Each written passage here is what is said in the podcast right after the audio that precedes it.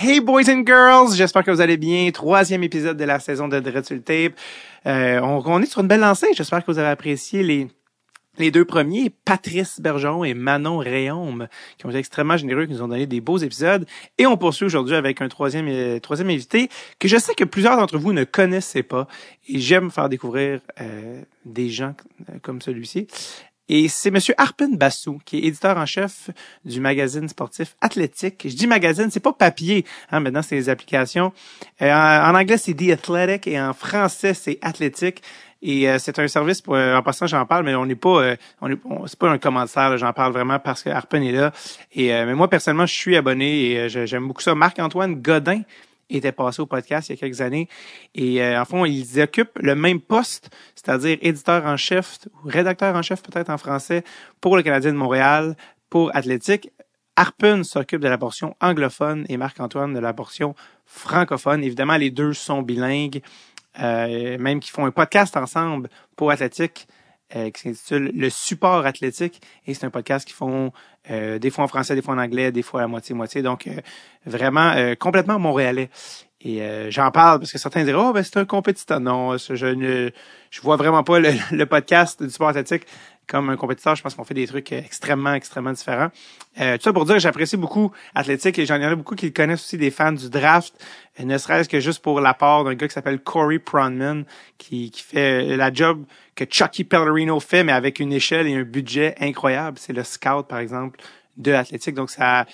Et avec Athlétique, pour ceux qui savent pas, c'est que tu as accès à tous les beat writers de tous les, toutes les équipes, de tous les sports. Donc c'est... Euh, c'est assez, euh, c'est assez euh, incroyable comme offre. C'est toutes les, les, les, les, espèces de journalistes locaux sont comme partis de leur journal qui est en train de mourir ou de leurs médias un peu euh, pour aller à athlétique, pour créer une espèce de une super powerhouse. Puis évidemment là-dedans, baseball, euh, hockey, football, basketball, tous les sports majeurs sont là puis sont en train de, de prendre l'expansion. Donc en tout cas, ça, ça, c'est vraiment une bonne pub que je leur fais.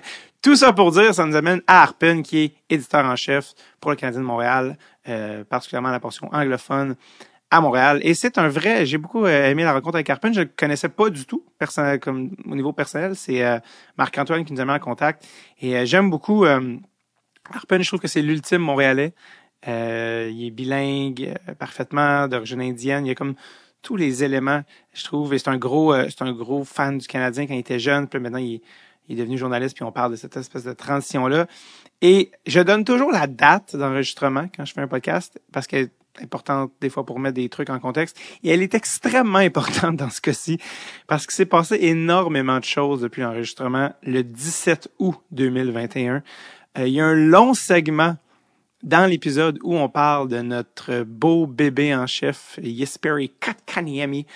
Et euh, évidemment, jamais on ne s'attendait euh, à ce que se produise l'impensable, c'est-à-dire le départ par offer sheet, par offre hostile de KK aux Hurricanes. Um, mon cœur saigne encore, mais euh, c'est pas grave. Euh.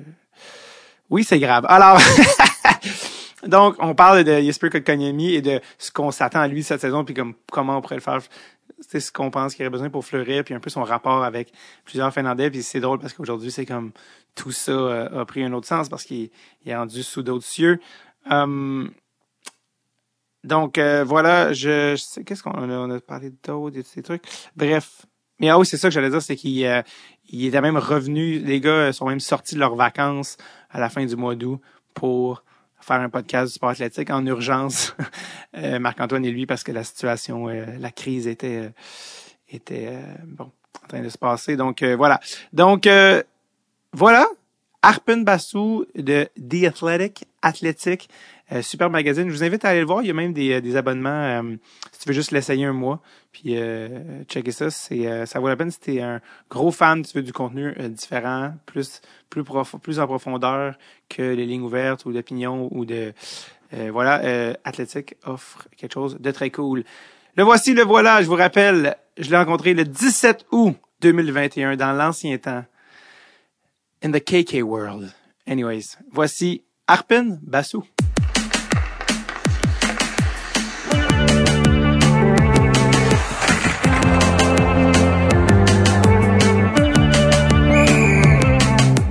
Tape avec David Bocage. All right. Arpin Bassou. Comment ça va?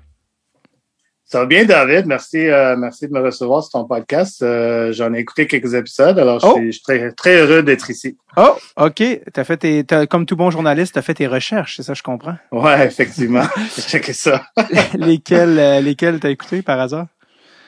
Bien évidemment, celui de ma- mon collègue Marc-Antoine, j'ai écouté celui-là, puis j'ai passé un peu par, par euh, mes collègues dans les médias, en fait. J'ai plus écouté ça que, que les autres, les joueurs et tout ça. C'est, Ouais. Je me suis dit que c'est mieux d'écouter ça, ce que tu as fait avec mes collègues pour Mhm. savoir euh, ce que tu voulais savoir et pour pas répéter les mêmes niaiseries que autres. Alors, euh, c'est surtout ça. C'est dur de répéter même niaiserie que Marc-Antoine, il se spécialise vraiment assez précisément. la- Ouais, exact. Qu'est-ce que, Exact. qu'est-ce que Marc-Antoine t'a dit sur moi avant de, de, de t'envoyer? Ah, il a rien dit, là. Il, honnêtement, il a juste il a donné mon numéro à, à Victor, puis Exact. Tout d'un coup, j'ai eu un appel de Victor. Alors, c'est ça. Lui est en vacances. On est en vacances, on se voit tellement pendant la saison qu'une fois, on a eu comme un dernier texte, euh, on a fait comme une petite, une petite preview du, de l'alignement du Canadien. Ouais. Puis aussitôt que c'était envoyé, aussitôt que c'était publié, on s'est arrêté de parler parce qu'on se voit, on travaille tellement et on travaille ensemble très très proche. Puis c'est vraiment un, un excellent collègue. Puis on travaille tellement bien, mais à un moment donné, je pense que les deux, on avait besoin d'un break de chacun. Alors euh, c'était intense comme saison quand même. Alors euh, on était, on est content de ne pas se parler pendant un petit peu. Là. Vous êtes, vous êtes un vieux couple? Ouais, on, on dit ça souvent qu'on est comme euh, on est, tu sais, on est tous, on a chacun notre femme, puis mais on trouve, on trouve des fois pendant la saison qu'on est qu'on est pas mal une couple mariée plus que nos propres mariages c'est vraiment, on passe beaucoup beaucoup de temps ensemble, puis mais ça va super bien. C'est un partner parfait, extraordinaire, puis euh, c'est le fun de collaborer, collaborer avec quelqu'un qui, qui voit les choses de la même façon que toi, qui on est capable de, de discuter de nos idées. On fait beaucoup de textes ensemble où, où on collabore sur nos idées, puis, puis ça marche tellement bien que Vous traduisez que- les textes de l'un l'autre aussi, non? Je me trompe? Oui, on sert comme traducteur pour euh, pour nos textes. Alors si si lui, euh, en fait, c'est plus souvent lui que moi là. C'est c'est c'est plus souvent lui qui va aller chercher un texte que moi je trouve que qui devrait être connu par pas juste le monde francophone au Québec, mais mais partout dans le monde de hockey. Alors à chaque fois qu'il fait quelque chose comme ça, c'est moi qui le traduis. Puis moi, je c'est on a des on a d'autres personnes qui peuvent traduire des choses, mais moi je préfère traduire ses textes à lui, puis je préfère que c'est lui qui traduit mes textes parce qu'effectivement on, on se connaît bien, puis on connaît notre style, puis euh, une traduction est pas juste prendre les mots puis les mettre dans une autre langue, c'est vraiment trouver le sens Ouais. d'une phrase, d'une paragraphe, puis le traduire dans une autre langue, peut-être pas avec les mêmes mots nécessairement tout le temps. Alors il y a un certain euh, un certain trust que tu as besoin avec quelqu'un pour, pour, pour dire, OK, tu vas prendre mon travail puis tu vas le mettre dans un format qui, qui est fidèle à ce que j'ai écrit, mais dans une autre langue. Alors, euh, Tu- ouais, c'est ça. Alors, Tu on- connaissais-tu on- Marc-Antoine avant Athlétique? Euh, oui, oui, ben, euh, moi, je couvrais le Canadien, lui, il couvrait le Canadien. En fait, on s'est rencontrés sur, euh, sur le beat des expos. Eh oui, c'est ça qu'il m'a dit. ouais, apparemment ouais, lui, que tu avais couvrait- une autre, apparemment que t'avais une autre coupe de cheveux à l'époque. Ouais, ouais, on avait tous les deux un autre. Moi, j'avais pas vraiment une coupe de cheveux, puis lui en avait un. Puis on s'est, on s'est flippé avec le temps. C'est lui qui, qui garde les cheveux plus longs, puis moi qui est plus court. Mais oui, à l'époque, euh, moi j'ai commencé à couvrir, ben, à travailler en journalisme en 2000. Alors c'était la saison 2000 des expos au mois d'août. euh, j'ai commencé à les couvrir, puis c'est là où j'ai je l'ai rencontré, puis un an ou deux, un an plus tard, mais en fait, même pas un an plus tard, l'automne 2000, j'ai commencé euh, à couvrir le Canadien aussi. Alors, alors on était déjà des amis, puis c'est pour ça que, que je voulais tellement qu'il qu'il vienne avec moi dans, ce projet-là. euh, um, parce que je savais qu'il il serait fa- facile à travailler avec, puis on avait déjà une certaine complicité euh, entre nous deux. Alors, puis effectivement, ça aurait été difficile si euh, si notre relation était pas saine, ce, ce job-là serait beaucoup plus difficile. Le fait qu'on est capable de de s'entendre sur des choses, de, de, voir les choses de la même façon, ou, ou même si on voit pas les choses de la même façon, d'être capable de dire à l'autre que hey, je suis pas, je suis pas entièrement d'accord avec cette opinion-là. Est-ce qu'on devrait changer? C'est, c'est la collaboration entre nous deux est, est très important et très euh, très productif à mon avis. Ben, moi, je t'ai rencontré, euh, pas, pas rencontré, c'est pas la bonne euh, expression, mais je t'ai découvert avec Athlétique. Tu sais, je te connaissais pas euh, avant, si on, on, go back un petit peu plus, on recule un petit peu plus avant que tu arrives à l'athlétique, puis même les expos, tout est parce que justement, là, vous avez un podcast qui s'appelle le sport athlétique, qui est extrêmement montréalais dans le sens qu'il est bilingue, des fois français, des fois en anglais. toi, tu es un gars qui vient d'où? Je viens de Montréal. Je suis né à Montréal. C'est ça, tu viens de Montréal. Tu viens de quel coin? Euh, ben, j'ai grandi dans le coin de Côte-Saint-Luc. Montréal-Ouest, genre. Um, et c'est ça, c'est que ben, j'ai toujours allé, j'étais toujours en français immersion. Au secondaire, j'ai fait le certificat bilingue, mais j'étais toujours dans une école anglais. OK. Um, mon anglais était pas super. En fait, ça, ouais, ça c'est une, ça c'est une histoire à raconter. C'est mon anglais était, mon français, je veux dire, était, était correct mais pas au point où je serais confortable de faire ça, par exemple, ou faire des entrevues avec des joueurs en français, ou faire, tu sais, j'étais très limité. Dans, mon français était juste correct, mais j'étais pas capable d'avoir, de vraiment jaser avec quelqu'un, de, de, de parler en, bon québécois. Mais um, pendant que je couvrais les expos, um, j'ai rencontré ma femme aux expos. Elle travaillait dans la boutique des expos. Elle était une gérante à son emploi d'été. Je l'ai rencontré dans la galerie de presse euh, au, au, bord de crème glacée un jour, puis euh, puis on, on, commençait à sortir ensemble. Puis puis elle est francophone, elle vient de l'est de Montréal. Alors avec elle, je parlais tout le temps en français, puis puis ça vraiment ça a amélioré mon français beaucoup au point où j'étais capable de l'utiliser d'une façon quand même même professionnelle. Tu sais, avec les joueurs francophones, j'essaie de les parler en français le plus possible. Euh, tandis que avant d'avoir rencontré ma femme, j'aurais jamais fait ça. Alors, c'est vraiment, puis j'aurais jamais osé faire ce podcast ou les interventions à radio en français, des choses de même. C'est vraiment à cause du fait que j'ai rencontré ma femme, puis puis je parle avec elle pas mal exclusivement en français. Alors ça, ça a beaucoup aidé les choses. Ce qui m'inspire de votre histoire d'amour, c'est qu'à la base, c'est vraiment l'amour de la crème glacée, tu sais. Ouais, effectivement, c'est en fait c'est c'est c'est ce jour-là ça a l'air que ma femme faisait campagne toute la saison pour qu'on puisse avoir euh, de la crème glacée euh, cookies and cream, tu sais, mm. Oreo, là, genre. Ouais. Euh... oh non, c'était pas Oreo, c'était cookie dough, je m'excuse. Alors, pâte, pâte à biscuit. Encore Alors, plus, ce, encore, plus meilleur, encore meilleur, ouais, c'est ça. Et ce jour-là, ils l'ont finalement, ils l'ont eu. Puis elle, elle s'est mise à sauter, sauter, sauter, elle était super contente. Puis moi, je venais de sortir de là. Puis moi aussi, j'avais remarqué, oh, regarde, il y a du pâte biscuit aujourd'hui. Puis j'ai tourné, puis je dit, ah, ouais, tu dois vraiment aimer une crème glacée. Ça, c'était mon opening line. c'est avec ça que je me suis introduit. Um, combien d'enfants combien d'enfants sont nés de cette pick-up line On en a trois. Alors moi, moi j'appelle tout le temps, moi j'appelle tout le temps, mes enfants sont des enfants des expos, puis ils sont sont comme les l'âme vivante des expos. Euh, je l'ai dans ma dans ma maison à chaque jour et ils ont alors c'est ça, ils ont 14, 12 et 7 ans. Ah. Alors, un jour, j'espère amener mes enfants à un match des expos pour, euh, pour boucler la boucle, si, si, si, tu veux. Là. Ah, ça serait malade. C'est juste ça pour ouais. juste, juste, ça, c'est la bonne raison pour qu'ils reviennent. Euh, mm. tu, tu, dis que tu viens de Montréal. Euh, Pardonne-moi s'il y a quelque chose qui m'échappe, mais euh, c'était quoi le, la raison que parce que tu sais avec la loi 101, tu sais comme tout le monde est obligé d'aller à l'école en français, sauf si un parent. Toi, comment t'as fait pour dans le fond C'était quoi l'affaire qui a fait que tu n'allais pas à l'école en français dans le fond? Ben mes parents sont venus dans les années 60. Alors, je sais pas si ça a rapport au fait qu'ils sont venus avant la loi 101, mm. Mais honnêtement, je sais pas comment ça se fait que, que j'étais à l'école en anglais, mais um, mais c'est ça que c'était mon école de quartier. Puis à l'époque, il faut honnêtement là, moi, je dois dire, dans le quartier où j'habitais là, c'était vraiment, c'était pas comme aujourd'hui. Aujourd'hui, là, j'habite à Notre-Dame-de-Grâce. En fait, j'habite à, un coin de rue de Marc-Antoine. C'est vraiment, on habite vraiment proche l'un de l'autre. Mais quand moi j'étais jeune, ce quartier-là était complètement anglophone. Tu, pouvais, tu pouvais passer des semaines sans parler français, puis ça, ça serait correct. Et, et là, c'est plus comme ça. Mais moi, moi, ma jeunesse était vraiment, ma réalité était en anglais. Je, je faisais tout en anglais. il fallait quasiment jamais que je parle en français. Tu sais, j'allais jamais dans l'est de la ville, puis la ville était vraiment divisée en deux à cette époque-là. Puis, puis là, je, suis heureux de constater que ça change de plus en plus. Puis on a beaucoup de francophones à Notre-Dame-de-Grâce. C'était pas le cas quand j'étais jeune. Il y a beaucoup d'anglophones à Hochelaga, Maisonneuve, ce qui n'était pas le cas à l'époque non plus. Mais, mais en termes pour, pour, pour en fait j'ai jamais pensé à ta question, pour être bien honnête. Je Je mm. sais pas pourquoi. Je vais demander à mes parents si on demandait une dérogation quelconque, mais parce que j'ai jamais pensé à ça.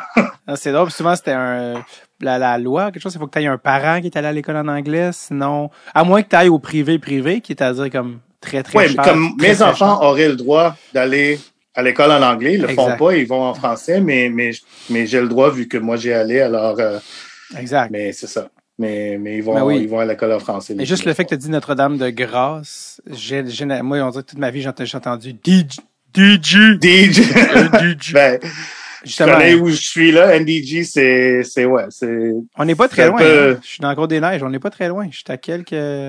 Ah oui? À ah, quelques, ouais. On est dans le même arrondissement, en fait. Oui, exactement. Surtout que les élections viennent d'être euh, euh, déclenchées, puis qu'au fédéral, on doit être probablement dans le même arrondissement, si ça se trouve.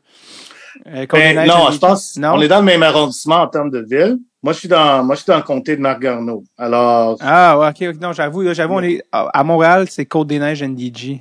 Ouais, c'est ça. Mais euh, au fédéral, ouais, ouais, je comprends. Mais, euh, mais oui, c'est un super quartier, la Côte-des-Neiges. Euh, euh, Côte-des-Neiges, NDG, j'allais dire, euh, j'arrête mm-hmm. pas de dire, moi, si j'avais de l'argent, j'habiterais NDG. ouais, moi aussi, si j'avais, moi, moi, je, moi, je loue encore. Alors, c'est, on est en train de magasiner une maison, puis c'est sûr qu'on serait pas des résidents d'NDG pendant très longtemps, là. Euh, tu as, euh, commencé euh, tranquillement, euh, ce qui t'a amené au journalisme. Mais le journalisme, est-ce que je me trompe, mais c'est pas ton premier bac? Non, non, c'est vrai. Ouais, as fait, toi aussi, tu as fait tes recherches. Mais en fait, c'est qu'on a un point, on a un point commun là-dessus par rapport à notre première. donc, c'est pour ça que je te comme no way que toi aussi, avant de faire ce que je fais maintenant, j'ai aussi fait un détour par le même domaine. Donc, je te laisse me dire en quoi tu as étudié, puis surtout à quelle université. Euh, j'ai étudié euh, en... C'est pas tout à fait le cinéma, c'était... Film studies. Film studies, exactly. C'est vraiment, c'était, c'était l'analyse du cinéma, c'est, c'était écrire, écrire sur les films. En, euh, français, en français, ils appellent ça études cinématographiques. Ah, voilà. Alors, c'est ça que j'ai fait. J'ai fait à l'université Queens à, Kingston, en Ontario. Um, oui, cette expérience-là m'a, excuse, m'a convaincu que je voulais vivre au, Québec. Là. C'est, je voulais revenir. Euh, mais, mais non, mais, mais honnêtement, c'est là où j'ai j'ai appris que, que j'étais capable d'écrire. C'est honnêtement, j'ai écrit une tonne. Honnêtement, c'était juste des juste des essais, juste des essais, c'était, c'était constant. Euh, puis une chose qui c'est ma mon organisation de, de temps était a pas a jamais été ma force. Alors à l'époque, je rester tout le temps dernière minute, le soir, la nuit d'avant, même, même c'était souvent en retard. Et dans une nuit, j'étais capable de juste sortir un, un texte de 3000, 5000 mots. Alors là, je me suis dit, OK, ben, si, si je performe dans ces conditions-là, peut-être que le journalisme serait bon pour moi parce que les deadlines et tout ça. Alors, c'est là où vraiment j'ai appris non seulement j'ai développé comme ma plume, mon style d'écriture et mon, ma façon de penser, de, de penser d'une façon un peu plus analyste euh, et de, de, chercher des différentes pistes de, pour, pour, pour écrire, mais aussi le fait que je travaillais souvent pendant toute la nuit. À 5 heures du matin, je finissais, puis je soumettais mon papier à 8 heures le matin. Euh, alors, j'ai vu que en fait, j'aurais dû le voir à ce moment-là que c'est ça que ma vie allait être, là, parce qu'en ce moment, c'est ça que je, ça que je fais. Je travaille jusqu'à 2 ou 3 heures du matin parce, parce, que le, le film studies, moi, j'ai fait euh, études cinématographiques à l'UDM avant de ah ouais? Euh, avant de faire des, des jokes à temps plein. Puis euh, moi, ce que j'aimais pas de ça, c'est qu'il y avait pas de justement, c'était que de l'étude cinématographique. Il y avait pas de actual. On faisait pas de cinéma. On, faisait pas de cinéma. Exact. Il y avait pas de screenwriting. Il y avait pas de. C'était vraiment et juste étudier les films. Donc c'est pour ça que je me dis, est-ce que toi, étant en film studies, puis moi c'est ça, Queens aussi, j'ai vraiment un lien euh, personnel, c'est que toutes, on est quatre enfants chez nous, puis les trois autres sont à la Queens. ah oui, ah wow. Fait que devine c'est qui le problème. Ben, c'est ça, c'est. et ben, moi, ben en tout cas moi, moi, je voulais pas, moi, je voulais pas le côté cinéma. Je voulais pas faire des films. Alors, c'est c'est vraiment ça que je voulais. Mm. Je voulais être capable de, de comprendre des films, pourquoi toutes les décisions qui sont prises dans un film, pourquoi ils l'ont pris. Il y a une certaine, il y a une certaine euh, meaning. Je sais pas ce que, comment c'est ça en français. là, mais- Signifi- Signification. Ouais, c'est ça. Chaque décision qui est prise dans une film, il y a, il y a cette signification-là qui est, qui, est en train de communiquer à- aux auditeurs, puis ou, ou dans le fond aux- au monde qui regarde, qui écoute le film. Puis euh, ça, ça m'a fasciné. C'est pour qu'est-ce que qu'est-ce que qu'est-ce que le metteur en scène est en train de nous dire? Pourquoi est-ce qu'il est en train de nous dire ça? Puis qu'est-ce que c'est quoi le lien avec ça et l'histoire? Qu'est-ce que ça donne? C'est quel tu sais, il y a comme des souches d'informations sur Ah dans un film que je trouvais très fascinant. E- Est-ce que toi, tu te voyais devenir à ce moment-là critique cinématographique? Ouais, un peu. C'est C'est- c'est un peu ça que je voulais faire, mais après euh, après la fin de mes études, euh, en tout cas, j'ai j'ai fait j'ai fait plein de voyages, j'ai- j'ai pris un peu de time off, puis puis pendant mes voyages, j'ai décidé que tu sais ce que j'aimais vraiment c'était les sports, mais c'est jamais quelque chose que quelqu'un te dit ah tu devrais aller faire ça, tu devrais devenir un journaliste sportif, c'est c'est une bonne carrière. Personne va te dire ça. Alors pendant que oui, j'étais comme OK, ça serait cool si je deviens un critique de, de film. Ce que, ce que j'aime vraiment, c'est ça. Puis pendant cette année-là où j'ai voyagé beaucoup, euh, je me suis dit, ben si moi j'aime le sport, pourquoi je peux pas faire le sport? Il y a, plein de monde qui font ça. Pourquoi, pourquoi moi je le ferais pas? C'est pas, c'est pas cheap comme métier. C'est pas, c'est pas moins bon que, que faire d'autres choses. Alors, j'avais juste besoin de, cette réalisation-là dans ma tête. Puis une fois que je l'ai réalisé, j'ai devenu comme hyper motivé pour, euh, pour que ça se réalise. Est-ce que tu avais comme. C'est quoi son nom? Roger Ebert, c'est ça son nom? Roger Ebert et Gene Roger- Siskel, ouais. C'est ça. Est-ce que les, est-ce que ces gars-là qui sont des, des, des critiques, euh, Roger Ebert, c'est lui, je pense, avec l'autre gars qui ont créé le, le two thumbs up, euh, Ouais, l'expression two thumbs up Ouais, là, sur les films. Est-ce que, est-ce que c'est des idoles ou des modèles ou pas du tout à ce moment-là? Pas du tout. Ok. Mon idole, c'est Michael Farber. Ouais, Et Red, exact. et Red Fisher. Et Red Ça, c'est- Fisher. C'est vraiment les deux personnes que, Donc déjà. que je lis. Ouais. Ouais, Ben, je lisais, je les lisais à chaque matin. Tu sais, à chaque matin, avant d'aller à l'école, je lisais leurs chroniques, puis je trouvais ça, je trouvais ça super, honnêtement. Red Fisher m'a appris à, à- mon amour du hockey vient de lui. Tu sais, c'est comme vraiment, tu sais, quand j'étais jeune, tu sais, j'avais pas le droit de- d'écouter la, la deuxième période, puis même un peu plus vieux, la troisième période, il fallait que j'aille me coucher. Alors, le, le lendemain matin, si je voulais savoir qu'est-ce qui s'est passé dans le match, c'est- par, par le biais de Red Fisher dans la Gazette. Et Michael Farber est vraiment un gars qui a une influence énorme sur ma, mon style et, et ma façon de voir le métier, sa façon de raconter une histoire, son utilisation de la, des mots. Euh, il n'y avait pas besoin de beaucoup de mots pour dire beaucoup. Et c'est ça que j'essaie de faire. Des fois, je réussis pas. Des, des fois, j'utilise beaucoup trop de mots, mais c'est vraiment les deux, les deux personnes qui ont eu la, la plus grande influence euh, en termes de ma carrière. Puis, puis mon, mon rêve, effectivement, de devenir euh, ce que j'ai devenu. Il y a des gens du côté francophone qui connaissent moins Red Fisher, tu sais, qui était à, à la Gazette, qui est décédé, je pense, aujourd'hui. Euh, il y a pas Oui, ça fait quelques, ça fait quelques années Ouais, qu'il est c'est décédé, ça. ouais. Euh, qui était connu pour son il y avait des énormes lunettes là c'était un style euh, Ouais. assez cartoonesque là. mais qu'est-ce que qu'est-ce qu'il y avait comme qualité Red Fisher à laquelle tu aspirais Ben, en fait, je le savais pas en le lisant. Je l'ai su comme étant, ben, je dirais pas un collègue, mais en étant dans la galerie de presse avec lui, étant journaliste Ouais. en même temps que lui. Et c'était le fait que tu lisais jamais des citations banales dans ses textes. Il, il était tout, tout, tout le temps, ah, il était capable d'aller chercher ou d'aller parler aux joueurs pour que les joueurs lui disent des choses, des vraies choses. Tu sais. Alors, chaque fois que tu lisais un joueur qui disait quelque chose dans une chronique de Red- Red Fisher, ça voulait dire quelque chose. C'était pas des, c'était pas des clichés, c'était pas les, les choses qu'on entend tous les jours parce que lui, il acceptait pas ça.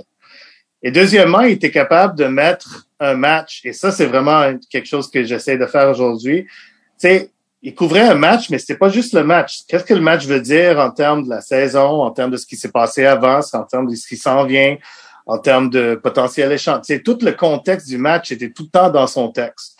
Alors, oui, je voulais savoir qui avait marqué des buts parce qu'évidemment, il n'y avait pas d'Internet à l'époque. C'était vraiment par le journal que, tu recevais toute ton information. Alors, tout ça était là. Mais en plus de ça, il y avait l'autre aspect, le contexte. Et c'est vraiment le contexte que, que moi, j'ai pris avec moi, que, que moi, j'essaie de faire maintenant dans, dans mon, mon job à moi. C'est quand tu lis un de mes textes après un match canadien, c'est rare que tu vas voir le score là-dedans. C'est vraiment un texte qui est basé sur le contexte et et ce que le match veut dire pour la suite des choses. Tu as eu la chance, comme tu l'as dit, de rencontrer ces gars-là, tu sais, Farber puis Fisher. Mm-hmm. euh, quel genre de relation tu as eu avec eux comme journaliste? Ah, tu as commencé avec une relation de fan parce que tu es un fan des gars, mais qu'est-ce que les rencontrer, ça t'a apporté? Ouais, ben en fait, c'est un peu c'est deux, deux expériences différentes. Euh, Red Fisher, c'était une légende, mais c'était pas c'est pas très facile de devenir ami avec Red Fisher. c'est pas quelqu'un qui était, c'est pas quelqu'un qui avait besoin d'amis. On, va le dire comme ça. Alors, s'il voulait que tu sois ami avec lui, euh, il fallait que tu le mérites. Il fallait que tu travailles pour ça. Alors, une, anecdote que je peux partager là-dessus, c'est que, euh, en fait, moi, quand j'étais jeune, euh, moi et un couple de mes amis, on a fait comme un, tu sais, il y a, il y a des compagnies qui font des tours sportifs où tu peux aller à une telle ville puis voir le match de. Alors, pendant les séries, j'ai fait ça, puis on est allé à Boston pendant les séries en début des années 90, quelque part aux alentours de là, ou peut-être en, ouais, en 90 seulement. En tout cas, on est allé à Boston pendant les séries. Deux premiers matchs, je me suis maquillé tout en rouge, puis pendant pendant l'hymne national canadien à Hockey Night Canada, ils m'ont montré en train de chanter avec ma face rouge. Puis on a resté au même hôtel que le Canadien, puis Red Fisher était là. Alors nous, on a eu des photos avec Patrick Roy, euh, Larry, en fait, c'était peut-être 89, Larry Robinson, Brian Sprudlin, il y avait plein, plein, plein de gars. Tous les gars étaient là, puis on, restait dans le lobby, puis on prenait leur photo, notre photo avec, avec eux. Et aussi, on a eu une photo avec Red Fisher. Alors, hmm. parmi toutes ces photos-là, la photo que j'ai gardée le plus longtemps, c'était celui avec Red Fisher. Alors, quand j'ai commencé à couvrir le Canadien, en, en fait, c'est tout arrivé dans, dans un petit espace de temps. J'ai j'ai fait mon j'ai fait mon journalisme la Concordia. Ouais. Euh, j'ai fini le programme en 2000. Puis là, j'ai eu un stage au Gazette. Puis pendant ce stage au Gazette, à un moment donné, ils m'ont demandé d'écrire un, texte sur le décès d'un boxeur, un grand boxeur montréalais dans les années comme 40 et 50, Maxi Burger. Euh, il a, à un moment donné, il a, il a perdu un combat contre, contre Sugar Ray Robinson. Um, mais c'était un grand Montréalais, puis, puis Red Fisher à l'époque, avec le Montreal Star, couvrait le box très beaucoup, puis le box était, était beaucoup plus big que, que ça l'est maintenant. Alors pour ce texte-là, il fallait que j'appelle Red Fisher chez lui. Et j'étais super nerveux, j'étais vraiment intimidé. Alors, je l'ai appelé, puis il, était super bon. Puis, puis le texte est paru sur la une du Gazette, puis j'étais super fier. Alors, quelques mois plus tard, en septembre ou octobre de la même année, je commence à couvrir le Canadien pour la presse canadienne. Alors, le premier jour que je suis sur la galerie de presse, Brad Fisher est assis à, son siège, puis moi, je suis comme à deux sièges de lui. Alors, je m'en vais le voir, puis je dis, tu sais, excuse me, Mr. Fisher, uh, I'm Arpin Basu. Nice to meet you. Puis, comme il a, a, il a, même pas tourné dans sa chaise. Hein. OK. Puis là, je dis, I just wanted to say that, j'étais la personne qui t'a appelé pendant l'été pour le texte au Maxi Burger. Puis là, tout d'un coup, il, il, tourne sa chaise. Il me regarde. Il dit, That was you? Dis comme oui. Puis là, je commence, je commence à devenir nerveux. Puis là, il dit, uh, That was good. Puis il tourne sa chaise encore. Puis honnêtement, c'est un moment, c'est un moment de ma carrière. C'est au tout début de ma carrière, mais d'avoir That Was Good de Red Fisher au tout début de ma carrière, c'est honnêtement, c'est, c'est un des moments les plus fiers de ma vie. c'est, que, c'est que Red Fisher pensait que ce texte-là était bon. Alors, mais j'ai jamais vraiment pu euh, créer une amitié avec lui. Puis c'est, mais il y avait quand même un certain respect. Tu sais, ouais. Red Fisher avait sa table dans, dans le lounge euh, du Canadien dans le lounge. Euh, puis, puis il fallait qu'il soit comme invité pour s'asseoir à cette table-là. Hmm. Et après du temps, après comme un ou deux ans, j'étais accepté à cette table-là. Alors c'était cool de pouvoir jaser avec lui, puis juste écouter ses histoires. Comme tu, parles d'anecdotes, tu sais, c'est comme peu importe, on parlait de quoi que ce soit, ça lui rappelait quelque chose qu'il a vécu en 1968 ou whatever. Puis, tu sais, quand, quand Jean Béliveau a fait ça, puis ou quand Yvan Cournoyer a fait ça, puis tout le monde était comme, tout le monde a arrêté de parler, puis tu as écouté Story Time avec Red Fisher, puis... C'était quoi, la, c'était quoi son anecdote qu'il a conté que tu te rappelles le plus, ta préférée? Que? Ben, le meilleur, c'est le meilleur de loin, puis c'est, pas mal connu, mais, c'est quand même partie de sa, son légende, c'est que, tu sais, quand lui a commencé à couvrir le Canadien dans les années 50, tu sais, les journalistes faisaient plus ou moins partie de l'équipe. Tu sais, partout en train. Les journalistes étaient sur, le même train, étaient dans les mêmes hôtels. C'est, c'est deux jours de voyage. Alors, à un moment donné, Maurice Richard a dit que euh, il y a une certaine initiation qui est nécessaire pour les recrues, sa première année. Et Red Fisher était comme no way, fuck off, là, je fais pas ça, il y a a pas de question. Alors, Maurice Richard, et je me rappelle pas qui d'autre, peut-être Jeffrion, en tout cas. C'est Maurice Richard qui, qui, a vraiment mené ça, qui l'a, amené dans, ils l'ont kidnappé dans le train, ils l'ont rasé. Tout son corps était complètement rasé, sauf sa tête, je pense. Mais ils l'ont rasé partout d'autres. Et, euh, et Red était, était, en train de se battre. Il comme, non, fuck him, touche-moi pas, touche-moi pas. Et euh, alors c'est ça, c'est ça le. en fait, ça c'est l'initiation de Red Fisher. Comme imagine que la première fois que tu couvres un match de hockey, tu t'es es envoyé au forum puis dis, ok, écris-moi un texte sur le un peu l'ambiance dans dans la foule. Et ce soir-là, où t'es ton, ton ta job c'est d'écrire sur l'ambiance dans le foule, l'émeute de Maurice Richard éclate ce soir-là. Alors, c'est comme, c'est un peu ça sa carrière. Là. Alors, um, mais il y avait plein, plein, plein d'histoires comme ça. Je peux même pas rappeler le, le, la plupart d'entre elles, mais à chaque fois qu'on jasait de quelque chose comme moderne, quelque chose qui arrivait avec le Canadien en ce moment, il y avait tout le temps quelque chose qui a vécu, qui, qui, qui avait une relation avec de ce qu'on parlait, puis aussitôt qu'il commençait à parler, tout le monde arrêter de parler puis écouter rap. Est-ce qu'on pourrait dire qu'il y a un point en commun entre euh, le point en commun ou le fil conducteur entre les film studies puis les gars que t'aimais comme journaliste, le c'est le storytelling? Ouais, exact.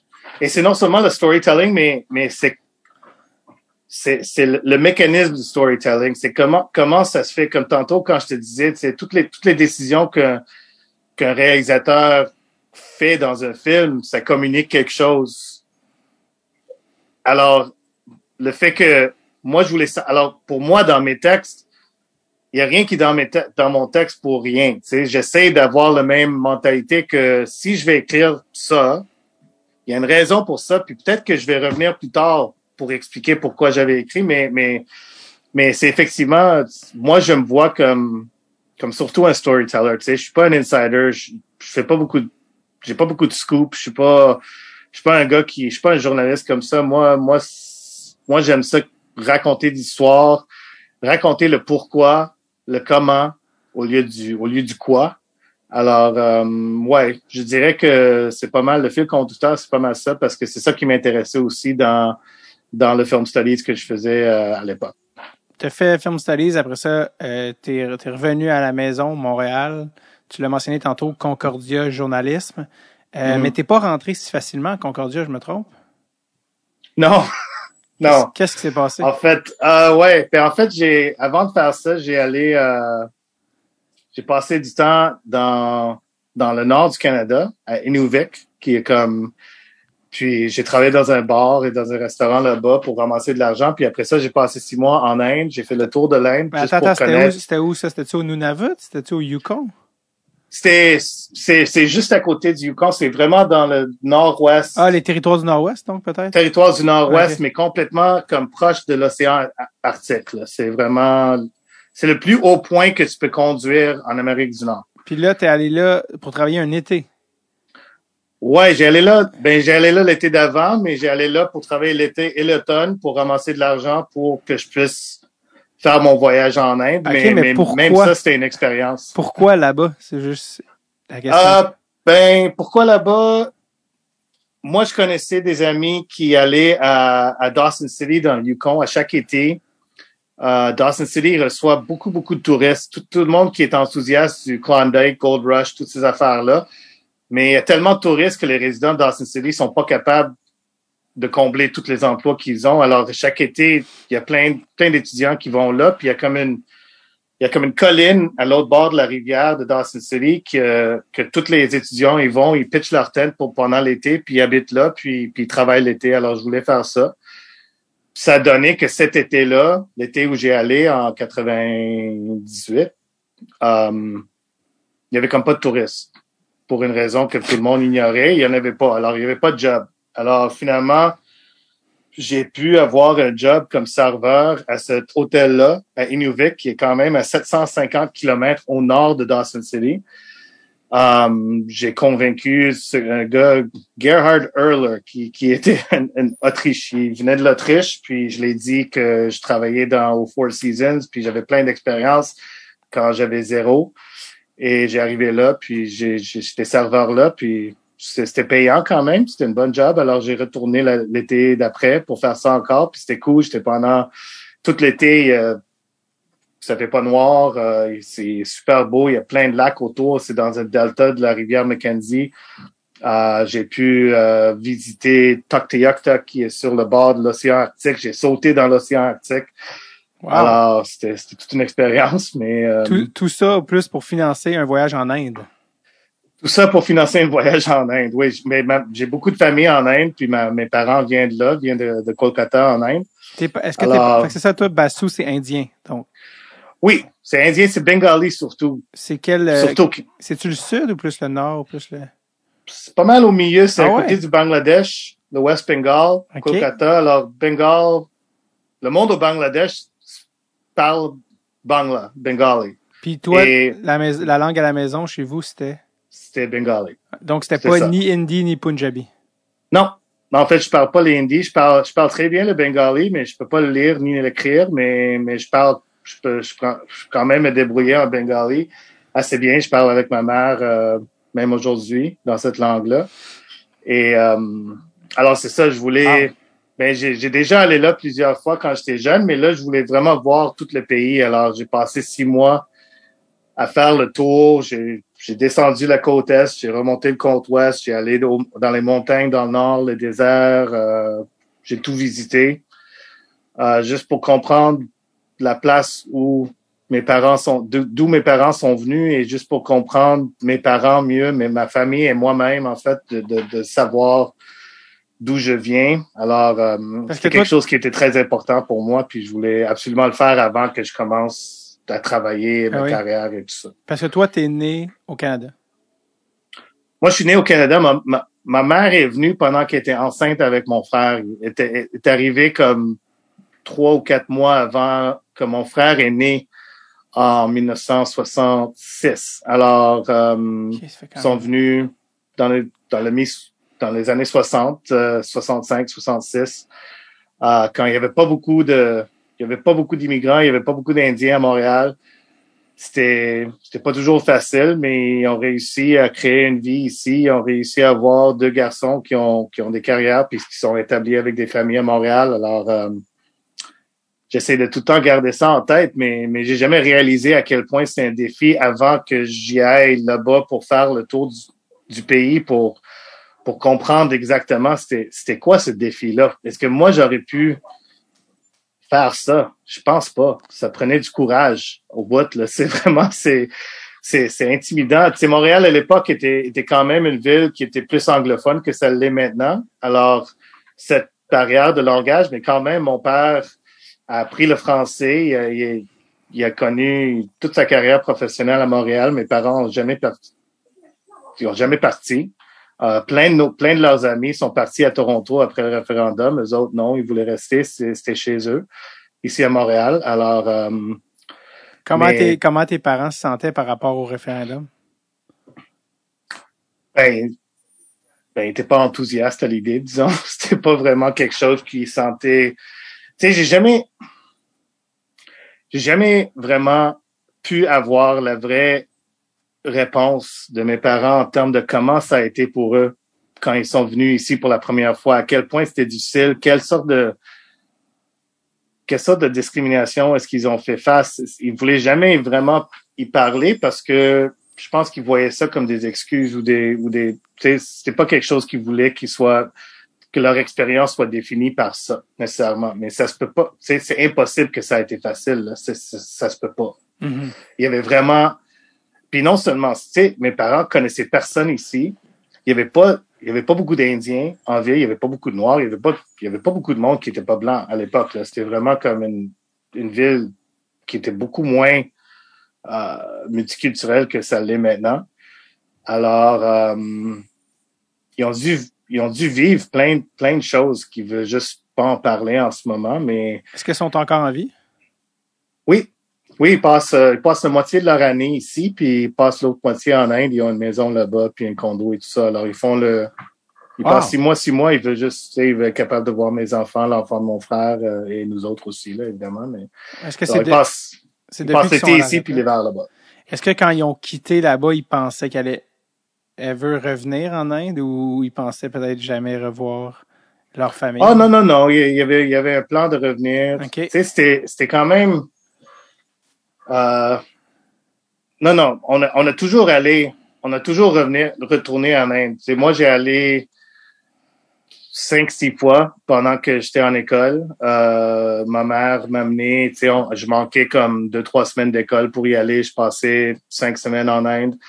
Et ils ont, ils ont bâti une maison en campagne là-bas. Ils ont acheté un condo à Kolkata.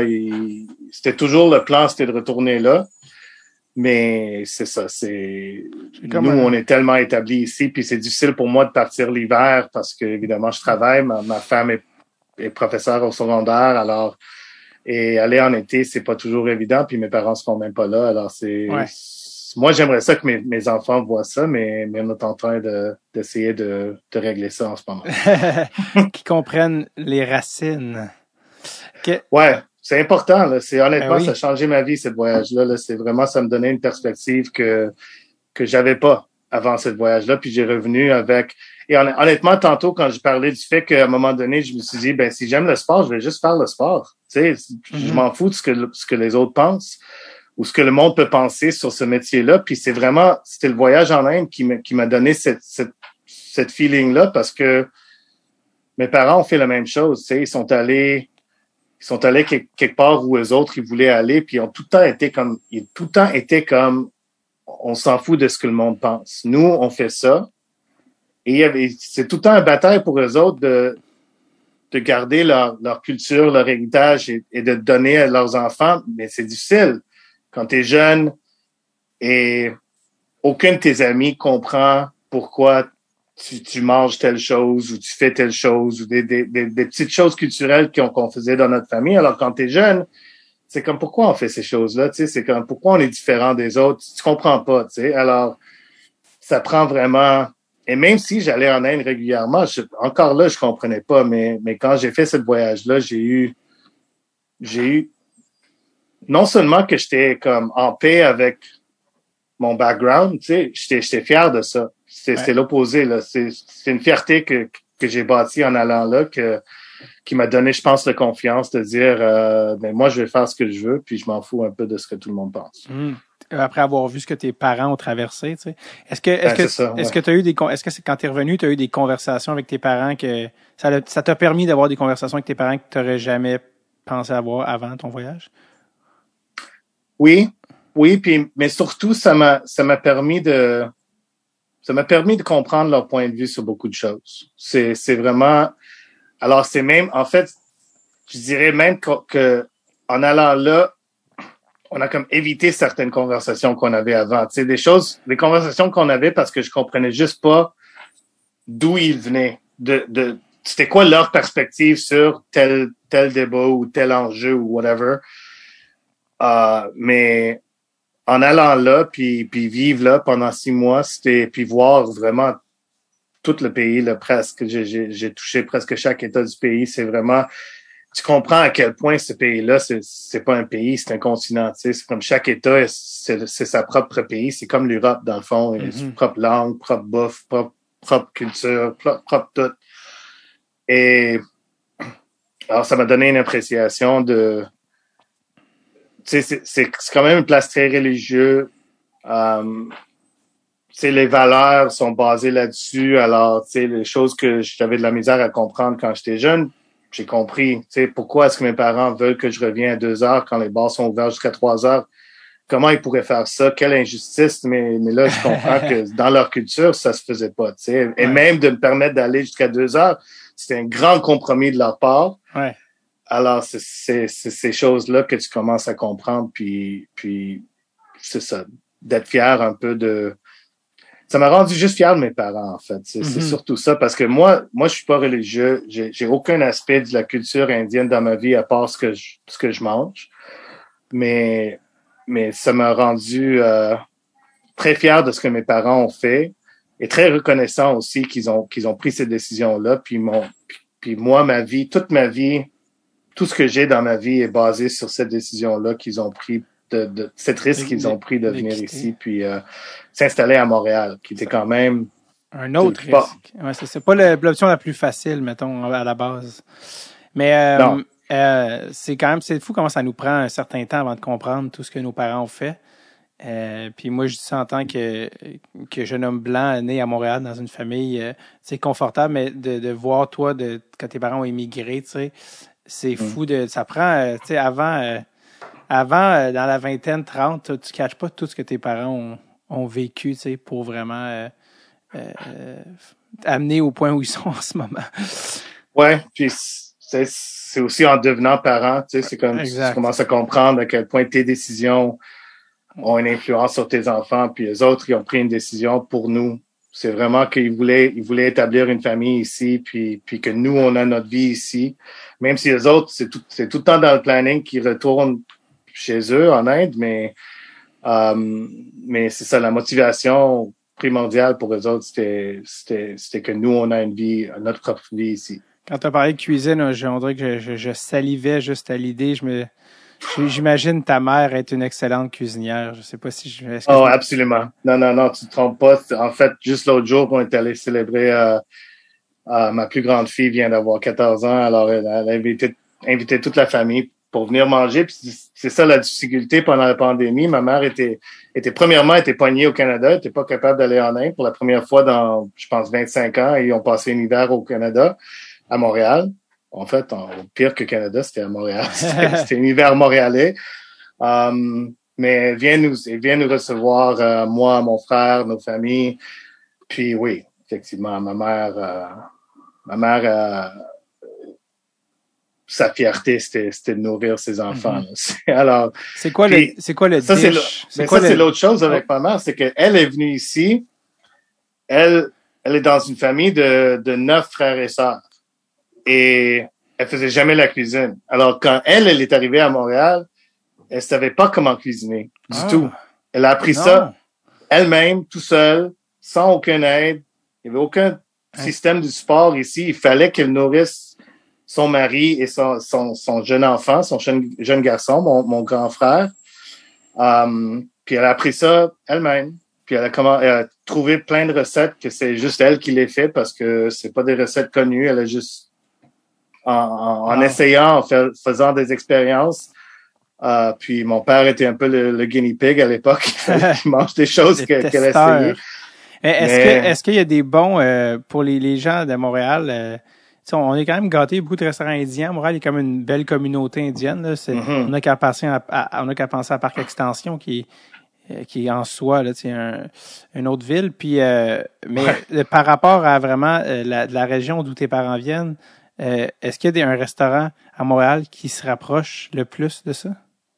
Ouf, non, c'est vraiment, c'est, plate. c'est, ben, c'est plate, mais il y en a parce que dans le fond, tu sais, la bouffe que ma mère cuisine est très similaire aux bouffes que tu manges à Bangladesh. Puis dans Mm. Park Extension, effectivement, il y a beaucoup de monde qui vient de Bangladesh. Alors, il y a, il y a des restaurants là, mais, mais la plupart des restaurants indiens deviennent, sont, sont un peu comme homogènes, tu sais, c'est comme, Ouais. Il y a parce certaines- parce il y a que je sais que, tu sais, mettons, le push-up, je pense qu'il se spécialise peut-être pour un la- push-up la- en végétarien, oui, c'est ça. VG, puis je pense très un- bon. un petit peu plus euh, du sud, je pense, de l'Inde, tu sais, plus précisément, si je me Un trompe. petit peu plus, ouais. Puis le sud, euh, puis c'est ça qui est cool. Le sud de l'Inde, la bouffe en- au sud de l'Inde, premièrement complètement végétarien. Tu vas pas trouver tu trouveras pas de viande en Mm. sud de l'Inde. C'est vraiment difficile. Il faut que tu ailles à un hôtel vraiment pour en avoir. Ah, carrément. Um, ouais. Puis, en fait, moi, j'ai pas.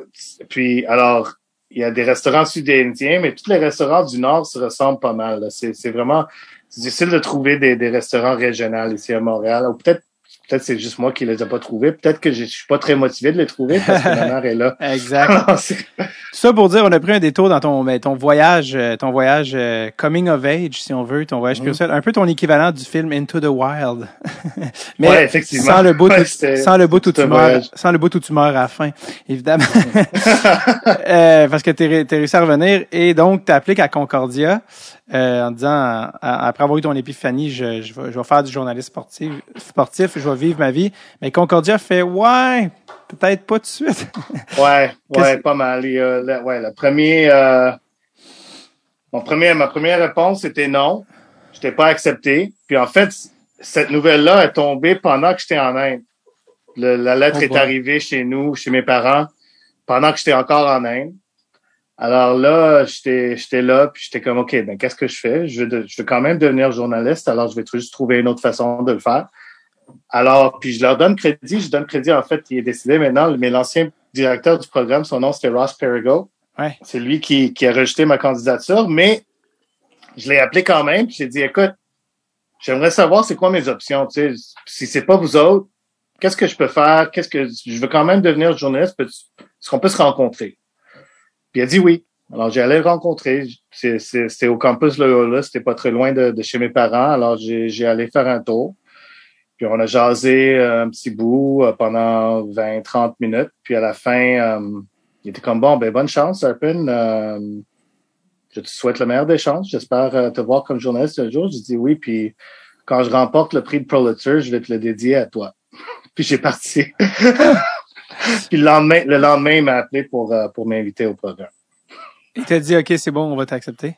Ouais, Ben, il ça lui a pris un jour, mais le lendemain, il m'a appelé puis il a dit, ouais, on, on, on a une place, on a une place à t'offrir si tu le veux. Wow. Fait que dans le fond, t'as, ton, il a comme reconnu un petit peu la drive, un peu, puis juste le, le go-getterness. Ouais, je sais pas. Je- honnêtement, j'étais, j'étais hyper motivé, puis, puis je voulais que ça marche. Et je savais qu'il y avait d'autres, il y avait d'autres écoles de journalisme qui étaient réputées quand même. Je pourrais, j'aurais pu aller à Carleton, Western était bon à l'époque. Il y- avait des options, mais je voulais, je voulais être à Montréal. À Montréal, en anglais, il y avait pas vraiment d'autres options à part Concordia. Alors c'est, c'est ça. Mais je sais pas pourquoi. Qu'est-ce que j'ai dit ou qu'est-ce que j'ai fait pour lui faire changer d'idée, mais, mais cette rencontre-là a fait en sorte que j'ai rentré dans le programme, puis de là, j'ai eu une stage aux gazettes, puis de là, j'ai- tout, a, tout, a- tout s'est déclenché de là. là. On- des fois, il y a des professeurs dans notre vie qui ont des, euh, des rôles importants. Tu sais. Euh, toi, je pense qu'il y a un professeur à, à Concordia qui t'a vraiment influencé. Euh, que- Oui, c'est- oui, oui. C'est quoi son... Linda, Linda Kay, euh, qui, euh, qui est aussi décédée, malheureusement, d'un cancer il y a quelques années.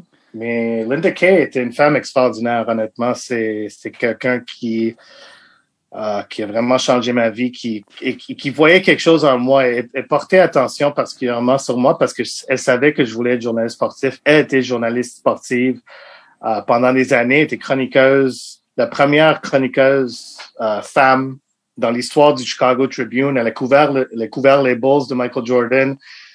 Était comme bonne amie avec Juanita Jordan, euh, l'épouse de, de Michael Jordan Ouais. à l'époque.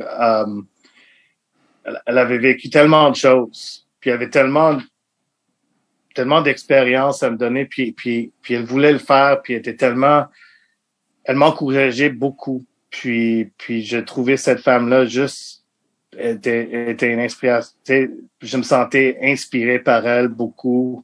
Et elle, elle croyait en moi. Elle voyait quelque chose en moi, puis elle me donnait confiance, puis elle me donnait confiance que j'étais sur la bonne voie, puis que j'ai j'ai pris la bonne décision. Alors, euh, mais c'est vraiment son parcours, tu sais, comme, comme étant femme à l'époque, dans les années 70-80, où il y avait pas beaucoup de femmes dans le milieu de, de journalisme sportif. Et pour elle de, de monter les échelons, devenir chroniqueuse au, au Chicago Tribune, qui était quand même un des plus grands journaux en Amérique du Nord, couvrir la plus grande équipe des quoi, des 20 Ouais. dernières, des, des 40 dernières années. Tu sais, les Bulls de Michael Jordan, c'était quand même un, un job de couvrir. euh, c'est spécial comme journaliste d'avoir cette opportunité-là. Puis elle, elle a, euh, elle, elle, elle a performé là-dedans. là. Elle a vraiment été, Elle a gagné un prix. capable. Elle a gagné un prix. Pardon? Elle a pas un Pulitzer aussi, justement, elle? elle a- Elle a gagné un Pulitzer, mais pas pour ça. Elle a gagné un Pulitzer pour... euh, elle était à un journal au, en San Diego, puis il y avait une, euh, un écrasement d'avion dans un quartier résidentiel de San Diego. Alors, elle, elle faisait partie de l'équipe qui a couvert ça, puis elle a gagné un Pulitzer pour... Euh, Pour pour news reporting, deadline news reporting, quelque chose du genre. Mais, mais elle a gagné d'autres prix au Chicago Tribune, puis elle a juste, elle a juste montré le chemin à d'autres femmes pour, pour faire ce métier-là, pour, pour dire que tu es capable. Puis un, un des anecdotes qu'elle m'a raconté, c- qui était vraiment drôle, c'est qu'elle couvrait le baseball. Elle faisait un texte sur Dave Kingman. Dave Kingman, qui était un grand frappeur de circuit pour les Mariners, c'était, en fait, c'était un gars qui, qui était, qui était moderne dans un sens parce que où il frappait des circuits, ou c'était un retrait au bâton, c'était, il y avait rien d'autre qu'il faisait là. Alors, c'est un peu comme les gars de maintenant. Mais, mais Dave Kingman était à au Chicago, puis, puis euh, elle voulait écrire quelque chose sur lui. C'était très tôt dans sa, dans, dans, pas, pas dans sa carrière, mais très tôt après son arrivée à Chicago.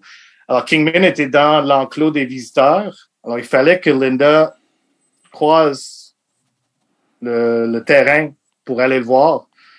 Puis elle avait mis des talons hauts, comme stiletto. Alors, à chaque fois qu'elle marchait, elle faisait des petits trous dans le terrain. Puis il y a quelqu'un qui a dit, Hey, t'es en train de faire des trous. Alors, c'est comme, tu sais, c'est des choses auxquelles on pense pas. Tu sais, c'est comme un défi qu'elle, elle a connu comme femme. Tu sais, il fallait, il fallait savoir comment s'habiller pour aller au travail. Right. Et ça, c'était quelque chose, de leçon qu'elle a appris très rapidement, mais c'est juste un exemple de d'une chose où il fallait qu'elle apprenne comment Gérer comment naviguer ce, monde ce monde des hommes. là. C'est Est-ce que tu as eu la chance de lui dire l'impact qu'elle a eu dans ta carrière ou? Non, c'est un de mes plus grands regrets. Je l'ai je l'ai vu euh, pour la dernière fois. En fait, je- j'étais en train de faire euh, je faisais comme un, un symposium euh, à, à Concordia avec un auteur. Alors, c'est la dernière fois que je l'ai vu, elle était super contente pour moi. On a parlé juste de moi. Alors, c'est ça, c'est, j'ai juste, j'ai jamais pensé lui dire à quel point elle était importante dans ma vie, puis, puis tout d'un coup, elle était, était plus là. Alors, est-ce que euh, tu savais qu'elle était malade à ce moment-là? non, je savais pas qu'elle était malade avant de, de recevoir euh, l'avis de son décès. C'est, vraiment, c'était un choc total. Je était jeune quand même, était dans la cinquantaine. Je sais pas exactement quel âge avait, là, mais euh, non, c'est, un de mes plus grands regrets que que j'ai pas pu lui dire ça parce que honnêtement, à ce jour, je pense à elle et je pense aux, aux leçons qu'elle m'a données, puis puis ça vraiment, ça m'a mené à ça m'a mené où, où je suis rendu en ce moment. Sans elle, sans elle, je pense pas que ça se peut que ça ça aurait pas fonctionné là. Honnêtement, j'ai amélioré tellement dans un an avec avec elle, même pas 11 mois. J'ai passé 11 mois dans ce programme-là au Concordia. Um, et elle m'a vraiment, elle m'a mis sur la bonne chemin. J'étais, j'étais là, puis, j'étais motivé, puis toute l'histoire que j'ai, j'ai racontée tantôt, mais je savais pas comment me rendre où je voulais me rendre. Et c'est elle qui m'a mis sur le chemin, dit, prends ce chemin-là, puis continue là-dessus, puis tu vas te rendre là. La bonne track, comme on dit. La bonne Ouais, track. c'est ça, exact. Euh, Est-ce que c'est avant ou après Concordia que tu as commencé ta carrière de manière enflammée au, et j'ai nommé le journal de Saint-Lambert? non, c'était après Concordia. En fait, c'est, ouais, c'est, Started, En fait, en- started encore une fois, non. Encore une fois, quelque chose qui m'a aidé énormément. Euh, travailler au journal de Saint-Lambert, c'est pendant, euh, c'était pendant l'époque. En fait, la raison que je travaillais au journal Saint-Lambert, c'est que j'ai commencé ma carrière en sortant du Gazette, ma stage au Gazette. Euh, j'ai une job comme pigiste avec la presse canadienne, pigiste de sport. Alors, c'est comme ça que j'ai commencé à couvrir les expos et le Canadien. Euh, mais je pas à temps plein. Alors, je gagnais, je pense, au début, c'était 75 pièces par match. Alors, pas beaucoup d'argent. Euh, alors, il fallait que je trouve d'autres choses à faire. Mais à un moment, alors, pour trouver d'autres choses à faire, j'ai pris une job à temps partiel avec la presse canadienne où je travaillais sur le pupitre des nouvelles pendant la fin de semaine et je faisais la pige pendant la semaine et avec les deux, c'était pas pire. Mais à un moment donné, euh, le syndicat a dit que tu peux pas avoir quelqu'un qui est assez bon pour travailler à temps partiel, qui est aussi payé comme pigiste. S'il est assez bon pour faire le temps partiel, il devrait être assez bon pour être payé comme un journaliste à temps plein pour faire tout ce travail-là. Alors, il fallait que je choisis entre les deux. Et honnêtement, si j'étais quelqu'un d'intelligent, j'aurais choisi le job qui était plus payant, mais j'ai choisi le job qui était moins payant. Puis j'ai lâché le, job de fin de semaine avec la presse canadienne, puis j'ai demeuré comme pigiste. Alors, exactement à ce moment-là, euh, l'éditeur du journal de Saint-Lambert, un gars par le nom, de, le nom de David Leonardo, qui est un gars qui a, qui a aussi énormément aidé ma carrière, lui, il appelle. Comme honnêtement, c'était comme mon avant-dernier shift à la presse canadienne. Il appelle à la presse canadienne, il demande de me parler. Puis il dit, écoute, je sais pas si tu as le temps, mais moi, j'ai besoin de quelqu'un pour couvrir un peu, un peu de tout. Peux-tu venir me voir? Puis, puis est-ce que tu, aimerais travailler avec moi? Alors, c'était comme le timing était parfait. J'avais besoin d'un autre job. Et avec lui, ce que j'ai fait, j'ai couvert surtout la politique municipale. C'était le, c'était l'époque des, des, des fusions municipales. Il y avait une campagne de diffusion en cours. Saint-Lambert était en colère, qui était fusionné avec toutes les, Pierre, euh, peut-être Tout le riff-raff à Longueuil. L'époque de Pierre, l'époque de Pierre Bourque, ça, c'est ça?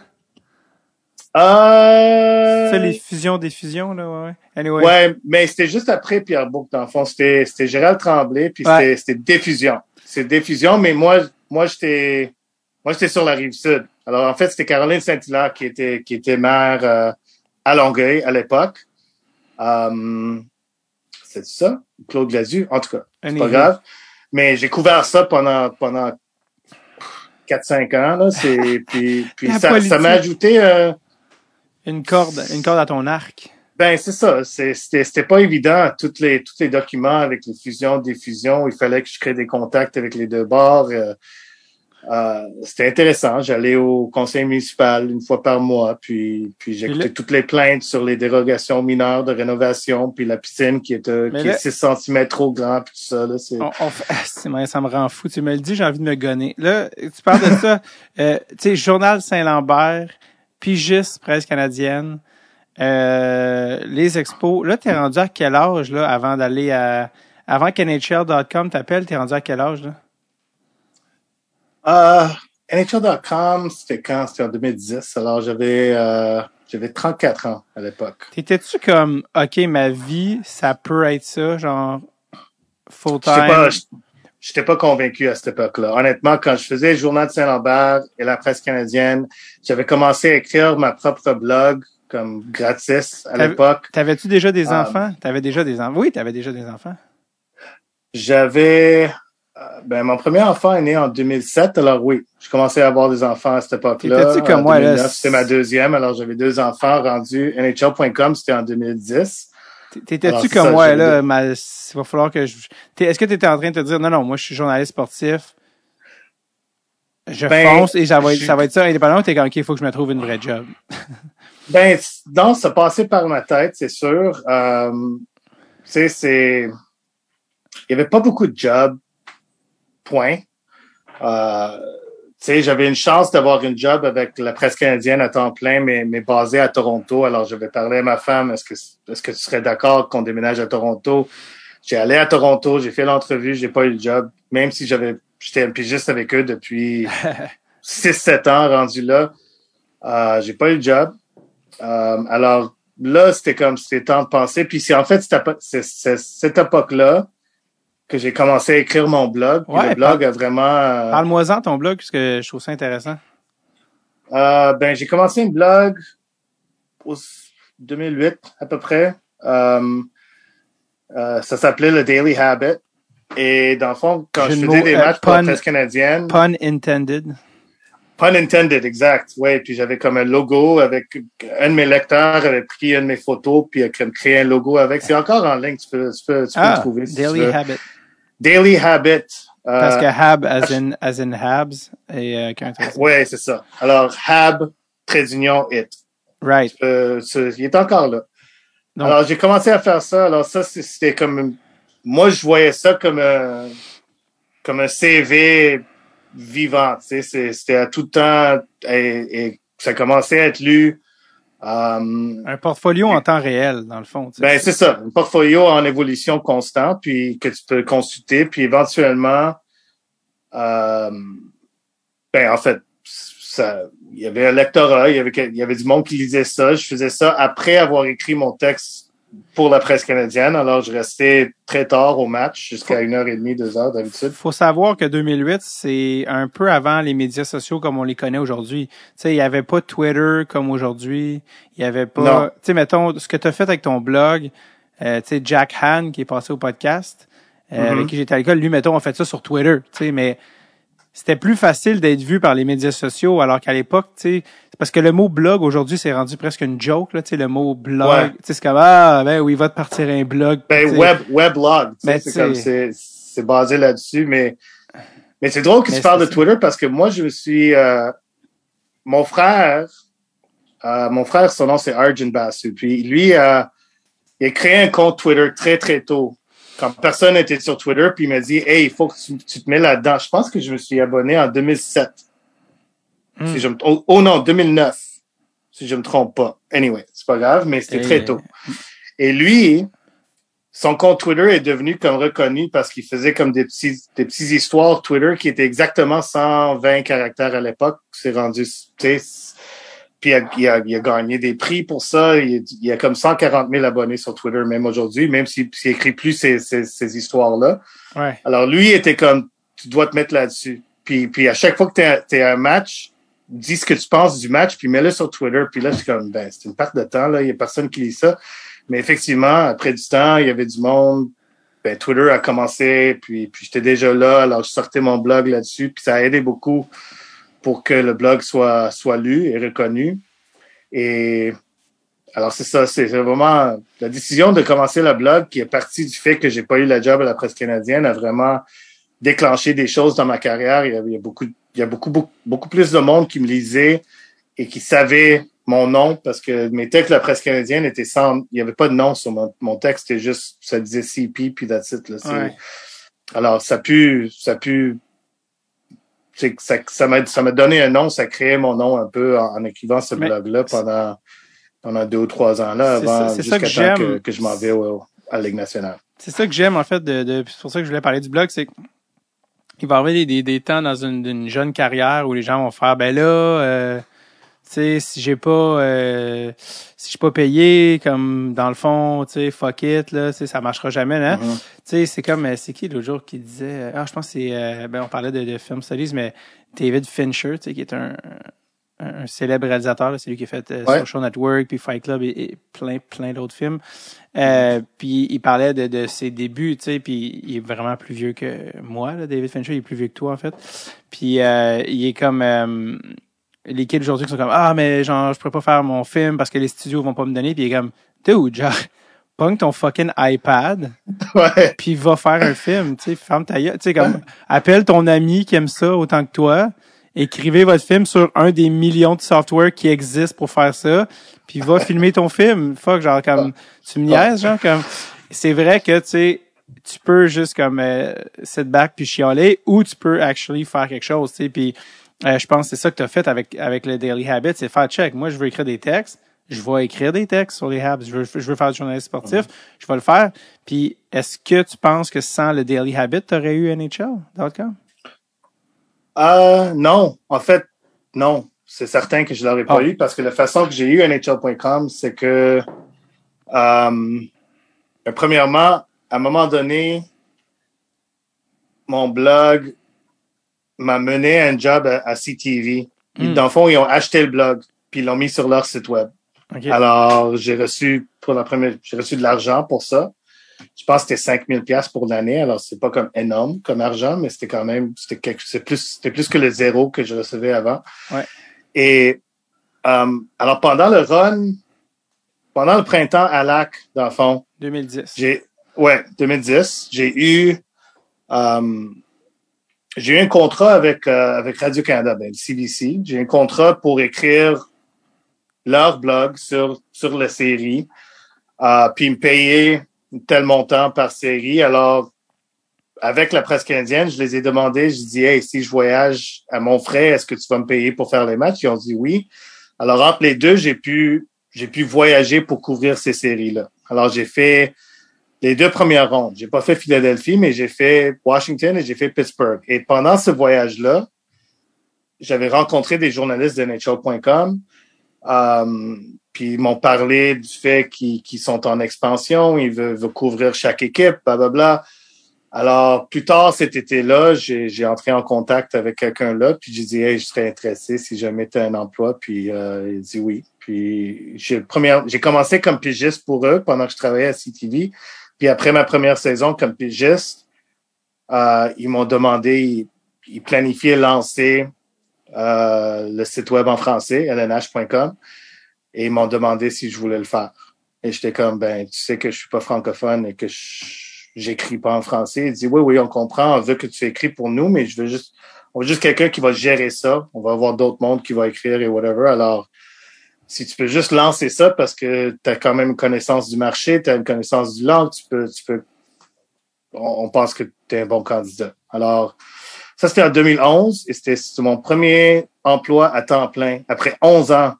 11 ans après Concordia, mon premier job à temps plein dans le journalisme en 2011 est venu de la Ligue nationale de hockey, ce que j'aurais jamais pensé de ma vie que je travaillerais comme employé de la Ligue nationale de hockey. C'était quand même assez cool. À 35 ans, genre, c'est ça? 35 ans? Euh, ouais, 35. Exact. 35 ans, premier emploi à temps plein. C'était euh, c'était tout un parcours là. est-ce que tu comme est-ce que t'es es quand même bien payé pour écrire pour NHL.com ou t'es comme ok ouais je sais pas si je c'était un peu... Eh, ouais au début c'était non c'était quand même c'était le meilleur salaire que j'avais jamais gagné de ma vie à, date là, mais je, dois dire que comme les trois quatre dernières années de mon année quand je faisais la pige là je gagnais quand même un salaire qui, avait de l'allure tu c'est comme c'est pas comme tu je mangeais pas du chef Boyardee à chaque soir là. C'était vraiment c'est j'avais de l'argent mais j'avais juste pas tous les bénéfices qui viennent avec Un, emploi à temps plein. Tu sais, j'avais pas de, j'avais pas d'assurance, j'avais pas de vacances payées, j'avais pas toutes ces choses-là. Alors là, j'avais ça. Puis après, en fait, après la première année, ils m'ont même donné une promotion, puis j'ai eu une, augmentation de salaire assez importante. Euh, alors oui, je dirais, en fait, moi, j'ai aucun plainte de comment j'ai été. Moi, j'aurais pu rester travailler pour la Ligue nationale de hockey le reste de ma vie J'aurais été très heureux de le faire. J'aurais eu une belle carrière. J'aurais une super belle pension. C'est une chose qui, qui, qui m'a presque gardé là. Mais euh, alors j'ai adoré honnêtement chaque minute. J'ai appris beaucoup puis j'ai fait beaucoup de contacts dans la ligue. C'était vraiment cool. Est-ce que comme les, comme tu sais comme on dirait que quand tu penses à des textes sportifs, tu penses pas à NHL.com, c'est plus des textes un peu général, sur les boys. Est-ce que tu pouvais autant avoir ton style ou c'était plus comme ah fait que ça des textes plus génériques, genre, tu comprends?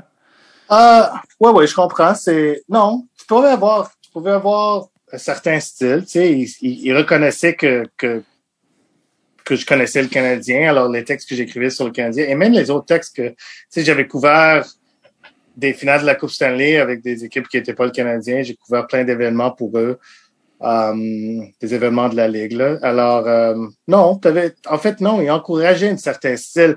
La seule restriction, c'est que, tu sais, il y a certains sujets qui veulent pas qui se retrouvent sur le site web de la Ligue nationale. C'est juste ça. tu, tu, vas pas parler du fait que ce gars-là a quatre commotions cérébrales, qu'est-ce qu'il fait en train de jouer au hockey?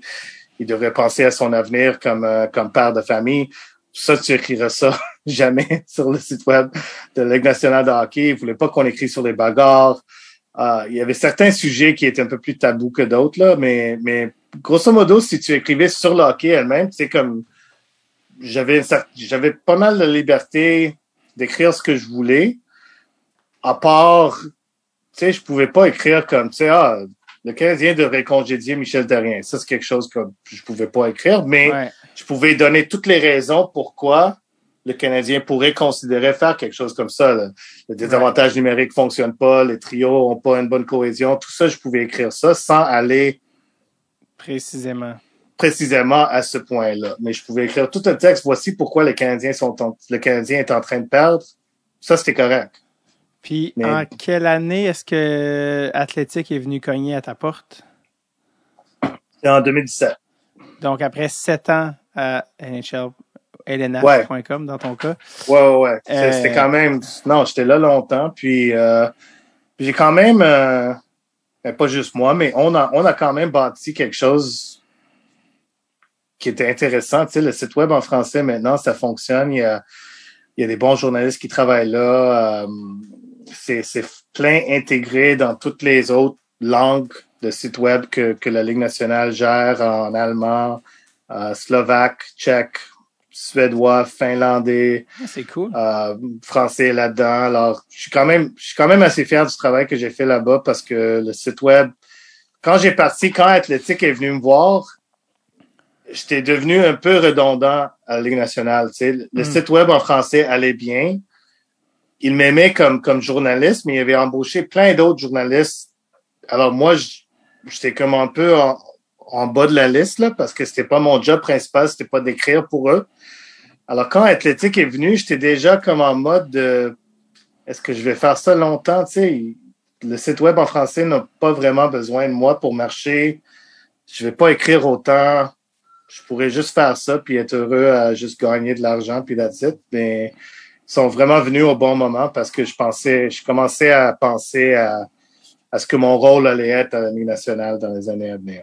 Puis euh, athlétique, est-ce que c'est est-ce que Marc-Antoine est engagé avant toi ou toi t'as engagé Marc-Antoine? Comment c'est ou ça pas Ben, ils m'ont, ils m'ont approché, euh, James Myrtle m'a approché pendant la finale, euh, c'était Penguin Predators.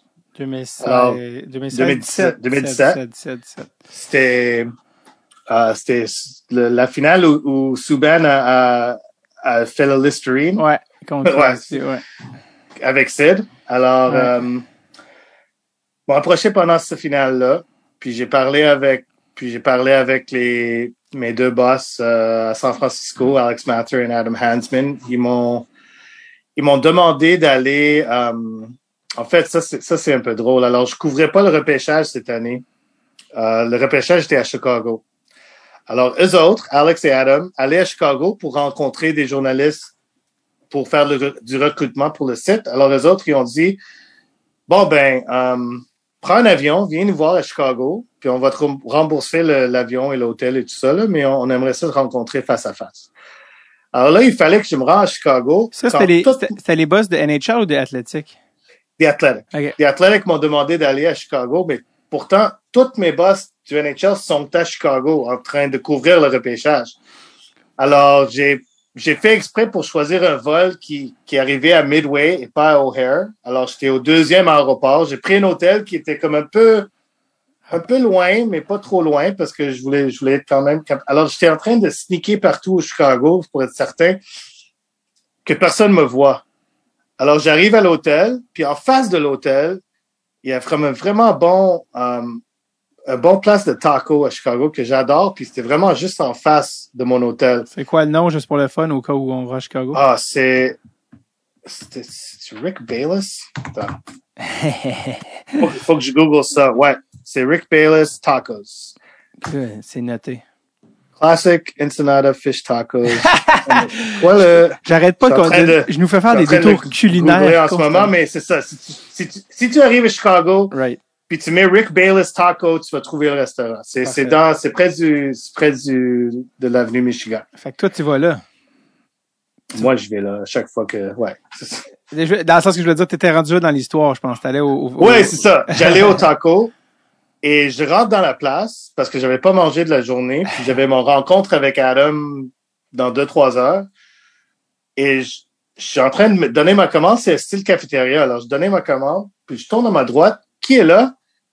Mon fucking boss de NHL.com est là, dans la place de taco.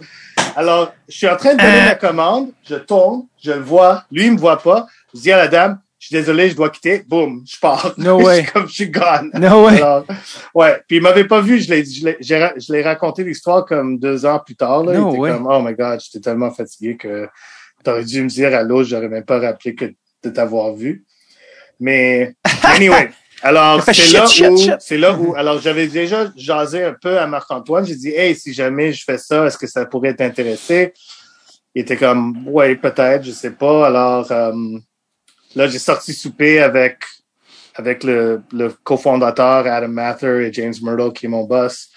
Et pendant qu'on soupait, je racontais, parce que les autres, c'est très, très important, c'est que s'ils s'installent à Montréal, il fallait qu'on aille un, un volet francophone. Fallait qu'on ait une partie qui est français. Ouais. Ce qui, ce qui a du sens. Et Ouais. moi, j'étais content d'entendre ça. Alors, j'avais proposé le nom. J'ai dit, hey, il y a quelqu'un avec qui je parle qui pourrait peut-être faire ça.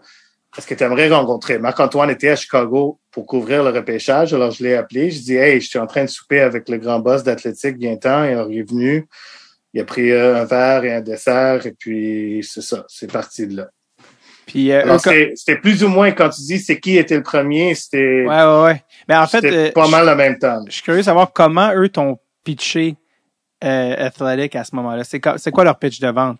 Comme, parce que, tu sais, euh, ça existait pas encore. Tu sais, le modèle était quand même assez nouveau. Comment ils t'ont pitché ça? Ben oui, c'était nouveau, mais j'étais, moi, j'étais abonné. Ça existait à Toronto. Ça avait lancé à Hmm. Toronto l'année d'avant, je pense, ou, ou en fait, peut-être même six mois d'avant. Euh, à l'époque, alors c'est que ça, tu sais, James Merle m'a appelé, vraiment out of the blue, à Pittsburgh un jour. J'étais à Pittsburgh, lui, il était pas là, mais moi, j'étais à Pittsburgh. Puis t'es comme, oui, euh, ouais, je voulais juste te parler, euh, qu'est-ce que t'en penses si tu, fais, euh, tu, veux-tu faire ce que, moi je fais à Toronto, veux-tu faire ça à Montréal? Je suis comme, wow. OK, bon, ben, je sais pas, mais probablement pas. Honnêtement, ma première réponse était probablement pas parce que je suis très bien à la Ligue nationale, j'ai aucune raison de quitter. J'ai zéro raison de quitter. Alors là, il y avait plusieurs, tu sais, le fait que ça soit une compagnie qui commençait puis que moi j'entrais au début, sais, j'ai des parts dans la compagnie, il y, avait toutes sortes de, toutes sortes de bonnes raisons de le faire, mais surtout, c'était, honnêtement, c'était, au niveau professionnel, euh, ça, ça m'a permis de, de vraiment écrire comme je voulais écrire. C'est comme je voyais que l'écriture, comme, comme, j'avais dit tantôt, ça, ça commençait à devenir moins important Ouais. à NHL.com. Et j'ai jamais pu éc- être un chroniqueur à NHL.com, ce que, ce que je suis maintenant à The Athletic. Et c'est vraiment, c'était vraiment ma, ma rêve. Et Alors, dans leur pitch aussi, quand ils, ils t'engagent à l'athlétique, ils te donnent, ils te proposent aussi dans des parts dans la compagnie. C'est pas juste, euh, Ouais, ouais, ouais, ils le font plus maintenant, mais au début, ouais, c'est ça qu'ils faisaient parce que il fallait faire quelque chose, tu sais, c'est comme, attirer les gens. il était pas très, il était pas très établi, mais, mais il y avait quand même, il y avait quand même une certaine momentum. Je me rappelle à l'époque, euh, Craig Custins, qui est encore, euh, qui est maintenant à Détroit, mais il est un de nos chefs Ouais. de division pour la Ligue pour notre couverture de la Ligue nationale. Lui, il venait de quitter ESPN pour prendre un job avec The Athletic. Euh, il venait de lancer à Cleveland, il venait de lancer en San Francisco. Alors, il y avait quand même, tu sais, j'avais déjà, je- je- comme j'ai dit, j'étais déjà abonné au site à cause de leur couverture à Toronto. Puis je voyais que, tu sais, s'il s'il s'installe dans d'autres villes, s'il vient me demander si je veux m'installer, et je savais que pendant qu'il me parlait, il parlait à Aaron Portsline à Columbus, il parlait à Michael Russo à Minnesota, Jeremy Rutherford à Saint-Louis, alors quand même des, des journalistes très connus que moi je connaissais. Um, alors ça m'a donné un peu de confiance dans, dans leur projet. Ouais. Et mais c'était surtout le c'était surtout l'opportunité de me développement de, de me développer pardon euh, au niveau professionnel. Ouais. C'est c'est ce que j'ai toujours, j'ai toujours rêvé. Quand, quand, quand je déjeunais avec ma bolle de céréales avec le, le Gazette le matin quand j'étais jeune, je rêvais de faire le job que je fais maintenant. Ouais, Et c'est pas le job que je faisais à la Ligue nationale nécessairement. right. Puis est-ce que quand tu quittes, tu sais, tu l'as dit, quand tu quittes NHL.com, tu laisses une pension derrière, tu laisses une certaine stabilité. Est-ce que Mhm. quand tu vas à Athletic, tu tu as une hausse de salaire ou tu as une baisse de salaire? Quand tu vas là, tu sais? Pour Oh non, ils m'ont offert une hausse de salaire quand même assez Il importante. faut qu'il t'a- là. Ils, fallait savaient que ben moi je les ai dit, c'est sans hausse de salaire comme significatif, je quitte pas. Il y a aucune raison que je quitte. Alors moi j'ai ouais, ils m'ont offert tu sais au début ce qu'ils voulaient faire c'est que en fait, ils étaient quand même assez intelligents de la façon qu'ils l'ont fait parce qu'ils ont vu que le monde des médias le talent des journalistes n'est pas valorisé. Ils sont sous-payés. Euh, y a pas ils sont sous-payés et, trop chargés en termes de travail.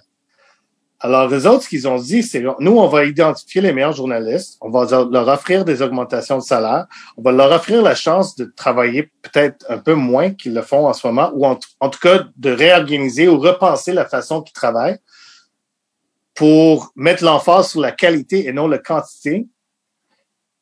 Et on va les attirer comme ça. Et je pense que c'est ce que tout journaliste veut savoir. Si tu veux dire que j'ai plus besoin de poster une vidéo de, du Scrum avec Claude Julien le, matin d'un match, là, puis le mettre en ligne, puis faire un petit commentaire sur ce qu'il dit, ben, sign me up, là, là c'est parfait, je ferais pas ça, là. Alors, c'est un peu ça leur pitch, c'est, c'est, écoute, on t'offre une augmentation de salaire parce pour, pour compenser le fait que tu quittes quand même un job très stable et on te donne la liberté de couvrir l'équipe comme, comme, comme toi tu veux le faire. Et ça, c'était très attirant pour moi. Puis, du moment qu'ils t'ont engagé en 2017, 18? 2017, en fait, c'était, j'ai commencé le 15 août 2017. Bon, tu vois, 2017. Alors, ça fait quatre ans, presque jour pour jour. Quatre ans, bon, une année et demie là-dedans de pandémie, là, mais, euh, ouais. Euh, comment euh, tu qualifierais la croissance de euh, Athletic entre 2017 et aujourd'hui, comme les abonnements, comment, où est-ce qu'on en est Athletic rendu là? Ben, on a, on a plus que, plus qu'un million d'abonnés dans la compagnie au total. Euh, c'est, honnêtement, c'est, de 2017 à maintenant, c'est jour et nuit, là. C'est, honnêtement,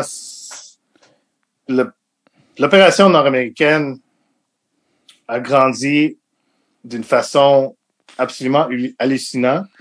Quand moi j'ai commencé en 2017, comme je racontais, on était déjà établi à Cleveland, on était sur le point de s'établir à Détroit, Toronto, Chicago, San Francisco.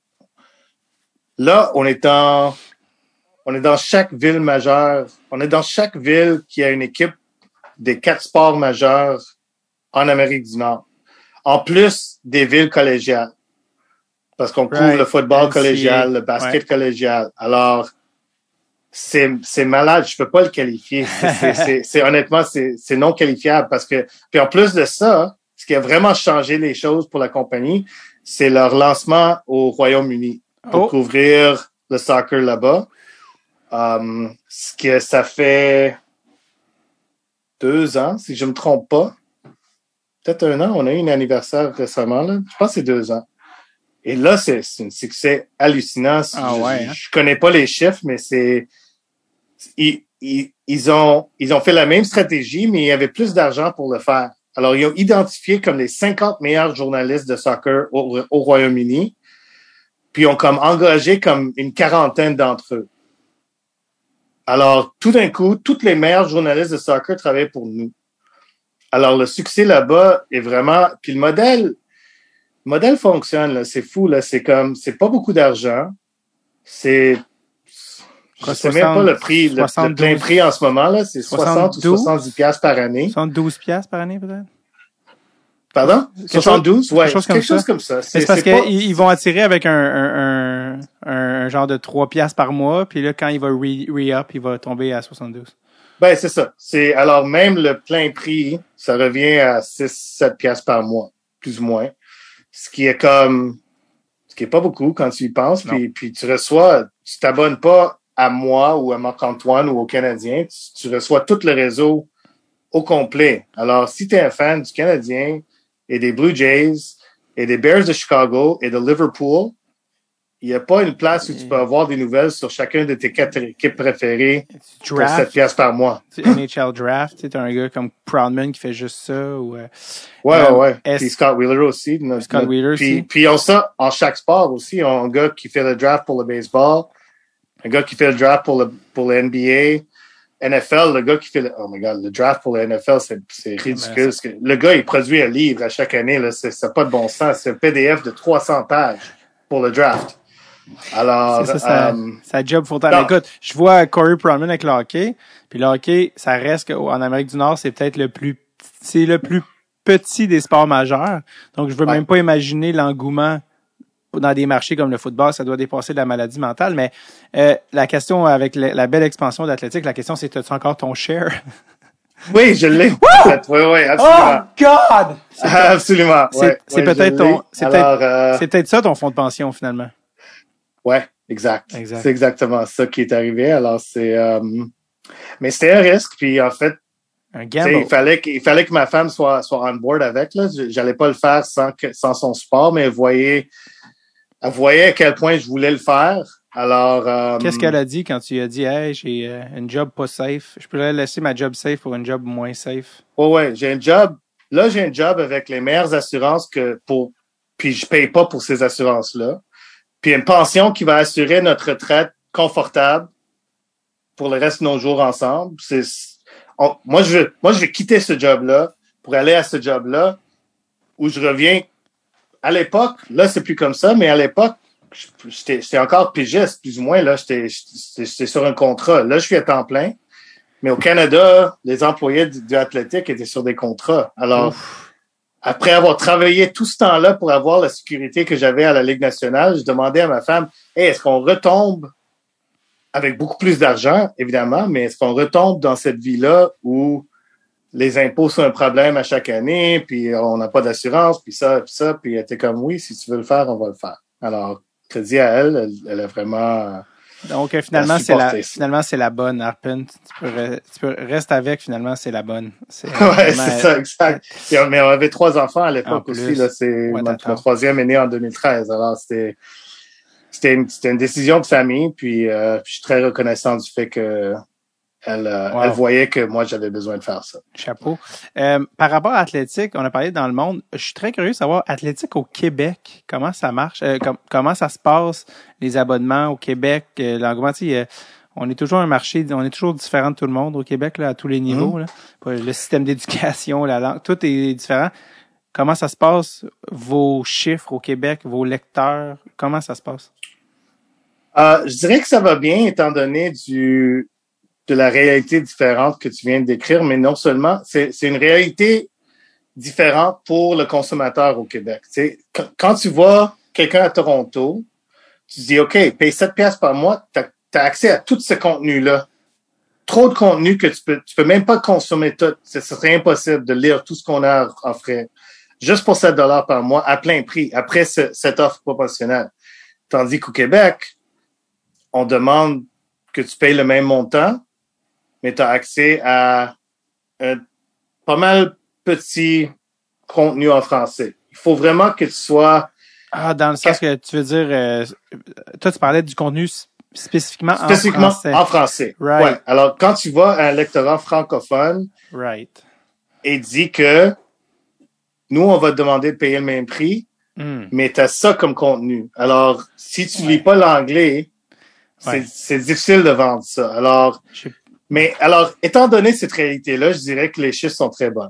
On va, on- ça va très bien. On est capable, on est encore ici. Tu sais, c'est comme moi, je pourrais pas faire mon job, Marc-Antoine pourrait pas faire son job si il y avait pas assez d'intérêt pour que ça continue. Et Parce que tout, moi-même, moi, moi inclus, là, tu sais, je veux dire, on, on se parle en français, euh, je parle en français la majorité du temps, mais tous mes amis qui sont abonnés à Athlétique sont francophones, mais on s'entend, Mais ils sont ils tous sont bilingues. capables de lire en Exactement. anglais là. Je Ouais. je pense pas qu'ils seraient abonnés à Athlétique s'ils ne lisaient pas l'anglais. là. Tu sais, c'est Bon, c'est ça notre défi, dans le fond. C'est ça notre défi dans ce marché-là. C'est, c'est, c'est ça. Alors, les Québécois. étant donné qu'on a ce défi-là, je dirais que ça va, ça va super bien, en fait. Ça va mieux, ça va mieux que j'aurais pu croire parce que je pensais vraiment que cette barrière-là serait difficile à franchir, que non seulement, c'est, c'est une chose de dire que, tu sais, toi, t'es francophone, mais tu lis bien l'anglais, t'as pas de problème avec.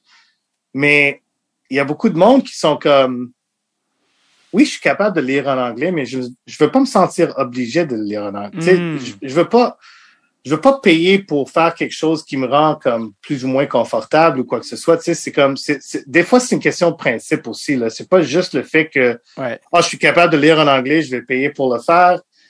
C'est aussi le principe de dire que moi, je suis francophone.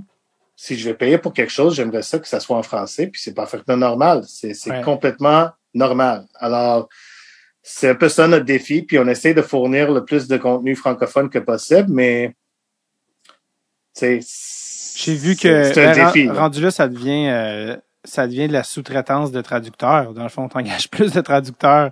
Ouais. qui, euh, Ben, on, a, on en a un traducteur, traductrice en fait, puis puis euh, puis Marc-Antoine en fait aussi. Puis mais à un moment donné, c'est pas ten- c'est devient beaucoup de travail dans le fond. Ah oui, complètement. C'est pas le travail, je pense que Marc-Antoine veut faire le plus. Je pense qu'il veut plus faire la création que de la, traduction. Mais en fait, non, mais il y a- assez de travail juste en train de de- d'écrire des choses. C'est comme ça. Ben oui. Ça, c'est- ça c'est plus qu'un job à temps plein juste à, à- Déjà. à lui-même. Alors, de faire la traduction en plus, c'est difficile.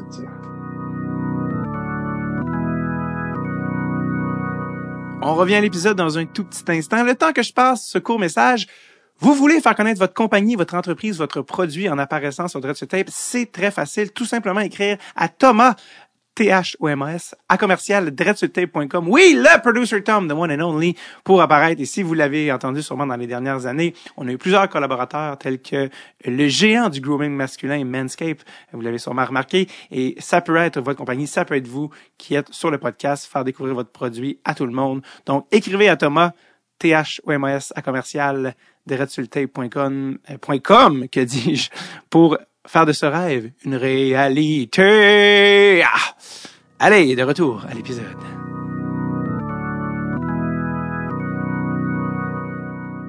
J'ai vu que, tu sais, avant, tu sais, bon, c'est des articles de toi puis de Marc-Antoine que je voyais plus passer en français. Souvent, en plus, c'est ça le pire, c'est que souvent, en plus, c'est que s'il y a un article de toi, je vais vouloir aller le lire en anglais, tu sais, je veux pas, je veux Ouais, pas vouloir- je vais Ben, personnellement. que, Et Marc-Antoine, je me dis, ben là, je vais pas aller le lire en anglais. Je, je, je vais lire ce que Marc-Antoine a écrit de sa plume lui-même. Après Mm-hmm. ça, j'ai vu cette année, ça m'a même pris un temps à remarquer. Je fais, ah, je pense que vous aviez traduit euh, des articles de Corey Pronman pour le repêchage. Tu sais. Euh, Oui, ben on essaie de faire ça. Cette année, on l'a pas fait parce qu'à cause juste le parcours jusqu'en finale de la Coupe Stanley, on était tellement occupés. Ok. Mais d'habitude, quand le Canadien fait comme d'habitude, puis ils sont partis en première ronde ou même Ouais. pas en série, on a beaucoup de temps pour préparer le repêchage. Puis effectivement, on essaie de fournir, euh, de traduire Corey, Scott. tu sais, On essaie de, de, de fournir du contenu que, que tu n'as juste pas ici au Québec. C'est Ah vraiment oui. du contenu quand même assez spécialisé.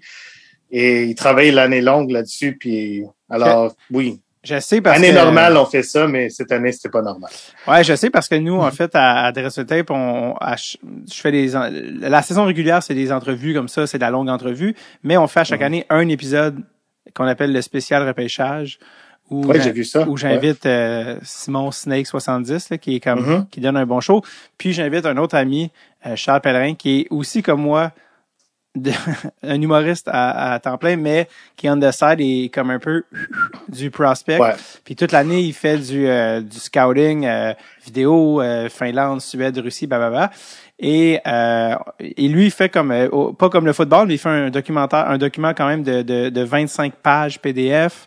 Après ça, on fait l'épisode qui est toujours comme un épisode jamais en bas de trois heures. C'est jamais en bas de trois heures parce que Ben, c'est ça, j'ai vu ça, puis j'étais comme, non, je clique pas là-dessus. non, là. J'ai pas trois c'est- heures. J'ai un pas puits- trois heures un à- puits sans fond. à écouter ça. Et puis donc là, il prépare sa liste indépendamment, là, pas des listes inspirées des autres, juste sa propre liste de son scouting.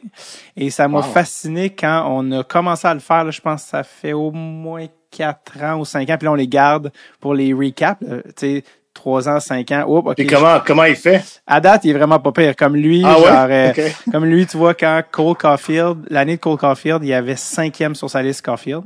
Ouais. Puis on faisait un live pendant le draft. Puis là, Mm. Caulfield, tu sais, 5, 6, 7, 8. Puis il était comme, oh, attention. Il a dit, oh, 10, mec, Colin, on sort du top 10. Eh ben, là, c'était 11, 12, 13. Puis quand il est arrivé à 15, il a genre flippé une table. Puis euh, on était en live, puis il a juste comme, il s'est juste levé. Puis il a crié ce qui est devenu son catchphrase. Il a juste crié, c'est pour ça qu'on vit, asti! Il a juste comme crié. qui est devenu un, un running gag avec les auditeurs. Comme à chaque fois qu'il y a des moments, C'est des, les états ça, c'est un moment, c'est pour ça qu'on vit, esti. Puis là, Ouais. quand il s'en à Cold Coffee, il était juste comme, oh, God! Oh! Juste comme en voulant dire comme, on vient d'avoir un gars que j'avais top 5, 15e, ce qui est quand même impossible. là. Si t'es chanceux, 7, 8, 9, peut-être 10, mais tu sais, 15, 5, c'est pas les mêmes joueurs d'habitude. Et à 15, Non, non, non. et donc, euh, et donc, Charles, il était comme, it's an elite, elite player! fait que là, bref, ça pour dire, ça, tu vois, ça, c'est un de ses plus gros catchs, mais pour vrai, oui, il y a, il y a- un très bon œil, Charles. Là, j'ai, j'ai tout gardé, je m'en souviens pas tout par cœur, mais j'ai tout gardé euh, ses, euh, ses listes. Puis aussi, quand il fait son document, il n'y a pas juste la liste, c'est qu'il y a aussi de la prose en dessous. Puis il y a beaucoup... Il y a Ouais, des- le, le profil, Exact. et Puis tout ça, là, il, ouais. il- tu sais, il est humoriste, donc il- visiblement, il y a une certaine plume. Fait qu'il y a des jokes là-dedans. Euh, tu sais, fait que c'est, c'est, c'est vraiment le fun à lire. Tout Est-ce ça qu'il pour... est publié en ligne? Euh, En fait, il est sur notre Patreon. Et sur ton Patreon. Exact, cool. mais euh, je te Ah, te je te l'enverrai, je te l'enverrai si tu veux. Euh, Marc-Antoine, d'ailleurs, est déjà venu. euh, on a déjà fait des recordings aussi euh, live en public.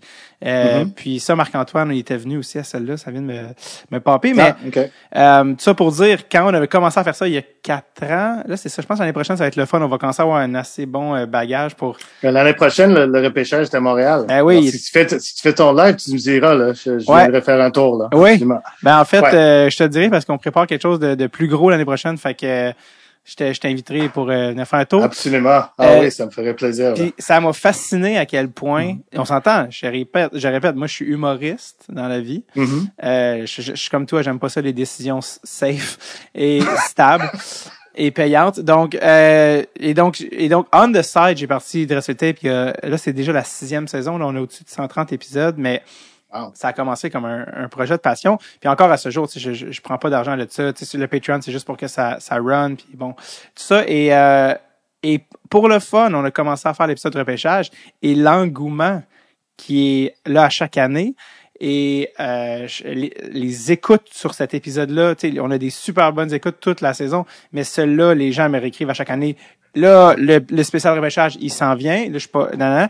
Charles se fait arrêter au parc à chiens. Seth Jarvis, qu'est-ce que tu penses? Tu sais, c'est, c'est, puis là, tu fais, puis là, c'est là que j'ai réalisé, ah, c'est ça.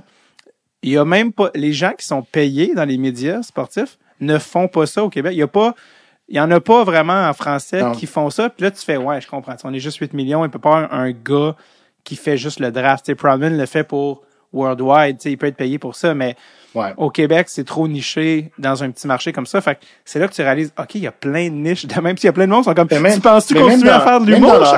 Même dans le monde anglais, Hmm. il y a, il y a, pe- il y a personne comme Corey Pronman qui fait. Tu sais, il y a une personne, euh, Chris Peters, qui travaillait pour ESPN à l'époque.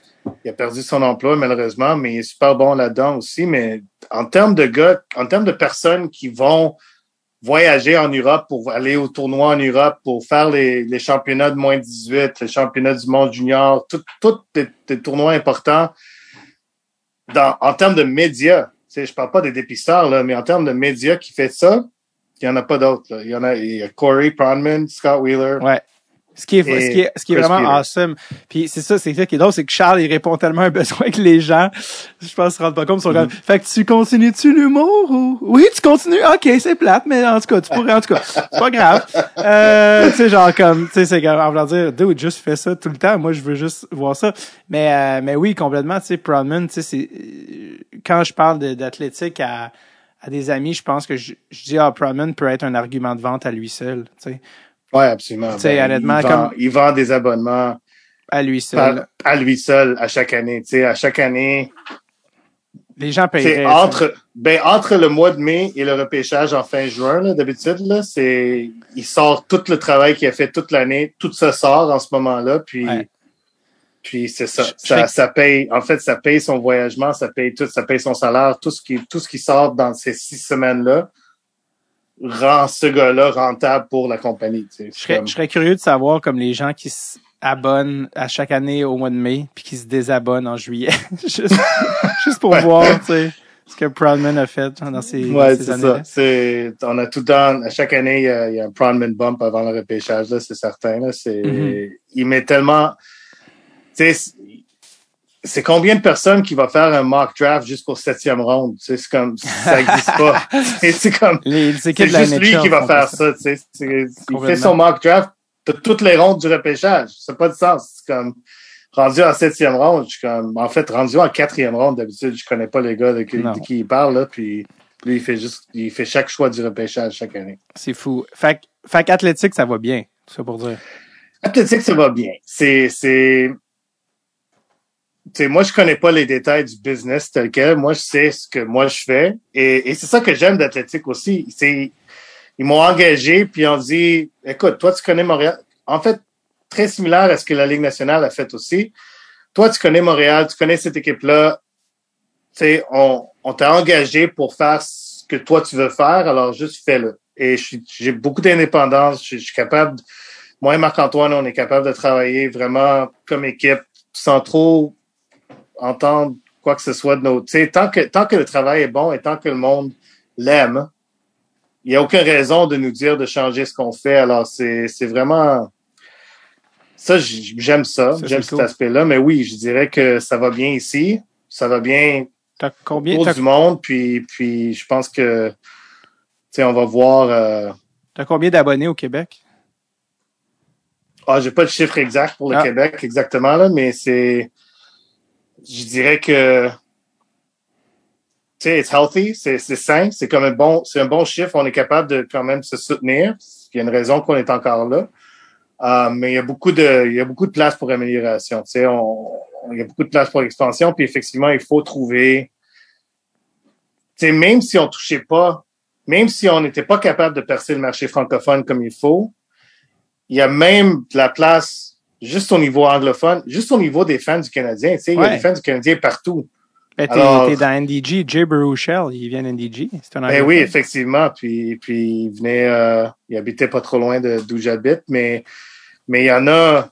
Tu sais, comme tu vois, à chaque fois que le Canadien est à Vancouver ou à Edmonton ou à Calgary, toutes les chandails du Canadien, c'est comme Ouais. c'est quand même une marque internationale. Alors il y a, il y a, Mon il y a de la place pour, pour s'améliorer en termes de, de nombre d'abonnements, mais, mais ça va bien pour l'instant. Parce qu'il faut aussi pas perdre de vue que ça fait moins de cinq ans qu'on est établi. Là. Alors, Ouais. c'est comme, on pensait pas être rendu où on est rendu dans juste quatre ans. Ouais, ouais. Là, ouais, la marque du Canadien est très forte. Là. Mon frère habite à Calgary, Alberta, puis euh, je suis comme, ah, les Habs sont en ville, puis mon frère comme, oublie ça, là, c'est genre, le billet, il coûte, euh, combien, là, tu sais, pour aller au Saladome, que, que les tuiles te tombent sur la tête, là, d'ailleurs, au Ouais, là? ça, exact. Je suis déjà allé Ouais. voir les games au Saladome, c'était jamais les Canadiens. Quand j'étais à Calgary, c'était là, puis les, c'est fou, là, comme dans chaque ville NHL, les Habs, les billets sont toujours dans le tapis parce qu'il y a, Ouais, c'est tout le temps premium il y a game. des là. femmes C'est- c'est partout. Est-ce que tu penses que j'avais la conversation avec mon frère par rapport à Spotify? Mon frère, il était un petit peu euh, fâché avec ça parce qu'il dit moi, j'étais un gros défenseur de Spotify, puis là, Joe Rogan, il vend, puis là, euh, il, commence à te mettre de la pub, tu sais. Mais il dit je paye déjà 15$ piastres par mois. Puis là, tu me Ouais. mets de la pub, alors que vous m'aviez dit que vous, tu sais. Et, euh, et là, je me dis, ah, est-ce que euh, Athlétique commence, évidemment, en ce moment, il y a- est-ce que je me trompe, il n'y a pas de pub en ce moment sur Athlétique? Non. Il n'y a pas de pub sur l'abonnement. Est-ce que, Et à un moment donné, c'est ça va peu- devenir inévitable, tu sais? Si tu n'as pas assez de monde à Montréal, est-ce qu'il faut que tu mettes de la pub? Comment ça, tu penses-tu que ça va être une option? Euh, ben, si, si ça arrive, et je sais pas, c'est possible que ça arrive, je pense pas. Mais si ça arrive, ça, ça serait pas, ce qu'on va jamais devenir, c'est que, tu sais, disons que tu vas sur le site web de Sports Illustrated en ce moment, pas pour dénigrer Sports Illustrated, c'est juste un exemple.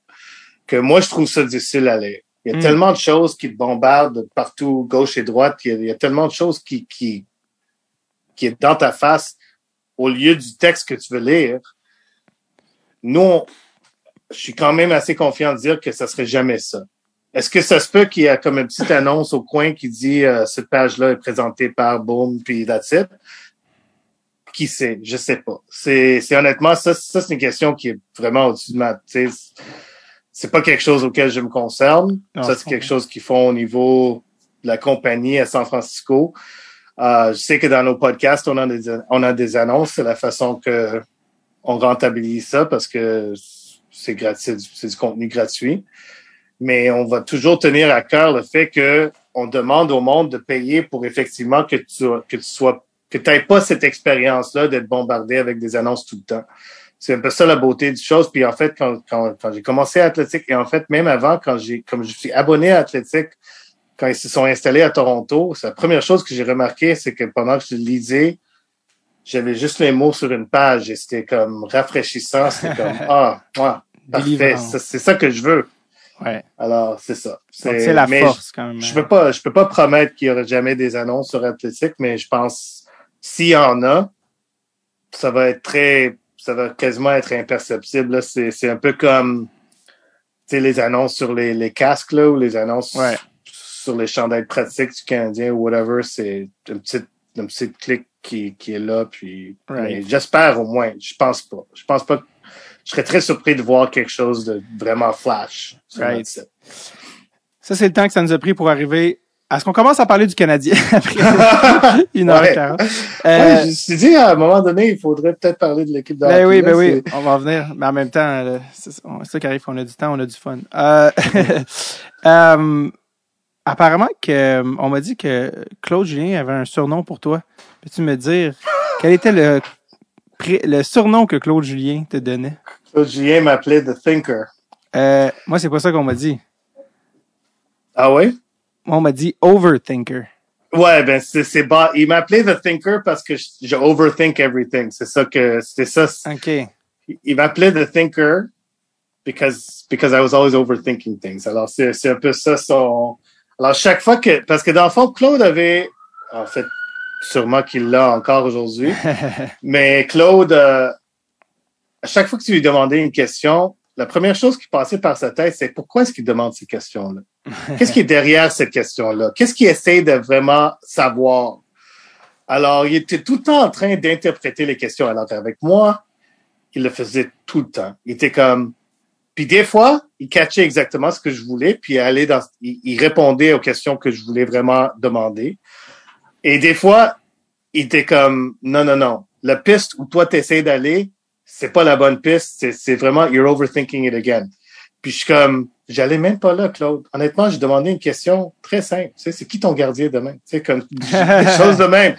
Mais, alors, il était, c'était un peu un jeu. Alors là, une fois que je, je me suis rendu compte qu'il était en train de faire ça, j'essayais de formuler mes questions pour qu'il puisse pas faire ça. Et c'est, devenu un game, euh, un peu un cat and mouse avec lui, là. C'était le fun. J'aimais, j'aimais ça, m'en tenir avec Claude, mais, euh, il- mais, mais oui, c'est ça. C'est souvent, il, il m'accusait de, de trop y penser sur des choses et de trop analyser et trop. Pardon, il y a un feu dans mon coin. C'est lui qui s'en- Um, c'est lui, euh, Mais il m'accusait de trop penser des choses, alors il m'a appelé The Thinker à un moment donné. il disait ça en conférence de presse? The Thinker, il te le disait devant toi? Ouais, ben pas, pas à Montréal, c'était surtout sur la, la route, puis c'était surtout après que les caméras, tu sais, comme sur la route, t'es en scrum, tu sais, alors t'es t'es comme autour de, du coach, puis une fois que tout était terminé, il me regardait, puis il me dit, ah, Arpin, there you go again, the thinker. alors c'était tout le temps, c'était souvent, c'était après que les caméras étaient éteintes, là, mais, mais oui, mais que c'était quelques, c'était quelques fois, là, c'était, c'était, c'était drôle, c'était juste une t'as, des, blague qui- t'as toujours des interactions assez euh, vivantes avec les, euh, les dirigeants du Canadien, visiblement aussi avec. T'as eu la, la aussi, on dirait que t'as souvent réussi. euh, je pense pas que c'était volontaire, mais à piquer Marc Bergevin aussi des fois que tes questions. Ouais. Oui, non, juste, ben, en fait, ben, des fois, ouais, c'est, ça, ça produit des bons clips pour nos, nos collègues, euh, les diffuseurs à radio puis à télé, là, mais non, j'ai, honnêtement, je, je pense que, je pense que ma relation avec Marc est très respectueuse. Je pense qu'il comprend mon, tu sais, j'en ai parlé avec lui, là, c'est, il comprend mon, mon job. C'est lui a son job, moi, j'ai le mien. Je suis pas là pour aimer tout ce qu'il fait. Je suis pas là pour, pour critiquer tout ce qu'il fait non plus, mais, mais des fois, ça mérite d'être fait, puis c'est son droit de pas aimer le fait que je, je demande une question qui est un peu, un peu piquée, disons, un peu pointue, Ouais. Euh, concernant une, une transaction ou quoi que ce soit. Tu je pense la dernière fois, je pense que tu fais référence au fait que j'avais demandé comment ça se fait que tu n'as pas pu échanger Victor Mété, puis tu perds euh, en waivers, puis il dit Ah oui, oui, j'avais une, j'avais une offre d'une choix de première ronde et je l'ai pas pris ou quelque chose de même, puis tout le monde a, adoré ça, mais c'est normal pour qu'il. C'est normal pour lui de répondre ça. Parce que je suis en train de questionner sa gestion d'actifs. Tu je suis en train de questionner son gestion de son équipe. Ouais. Alors, c'est normal qu'il aime pas ça. Mais c'est aussi normal que je demande la question parce que Ouais.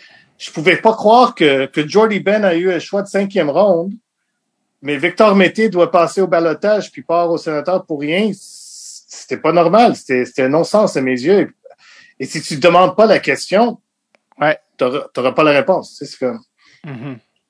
Donc, mais ça- a l'air qu'il essayait, honnêtement, ça a l'air qu'il essayait d'échanger Victor Mété depuis des semaines, là, puis il était pas capable de le faire. Parce qu'il était dans une position, évidemment, pas de force. là. Les gens savaient qu'il était comme un peu mal pris. Fait. Oui, mais, tu sais, comme, Ben oui, mais la Ben question- Hutton, Ben Hutton a été échangé pour un choix de repêchage. Ouais. Comme quelques jours plus tard. Alors, je suis comme, Ouais.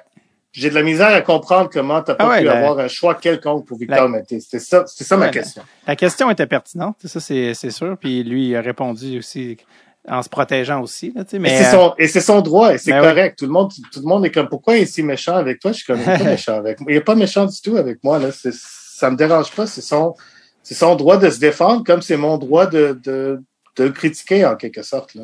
quand tu dis, euh, on a- j'en ai parlé avec Marc, est-ce que vous avez, vous avez eu des interna, des in- des conversations personnelles où vous aviez dû mettre les pendules à l'heure? Moi et Marc Bergevin? Ouais, quand tu dis on, on s'est parlé. Oh, non, non. Non, jamais. Honnêtement, c'est pas, c'est pas, ben, je- premièrement, je lui parle pas très souvent, mais, mais ça, ça arrivait qu'on se croisait sur la, sur la route, des fois, puis, puis on, on jasait un peu, puis, puis ça jamais, ça jamais été ça, là. C'est, Mm. honnêtement, c'est une chose, une chose qu'il comprend très bien, c'est que c'est, c'est nos propres rôles. Il comprend mon rôle, il comprend son rôle. That's it. Il sait que ça fait partie de la job. Il doit, il est pas obligé de l'aimer, mais je pense qu'il est capable de séparer la personne qui fait le job puis le job elle-même.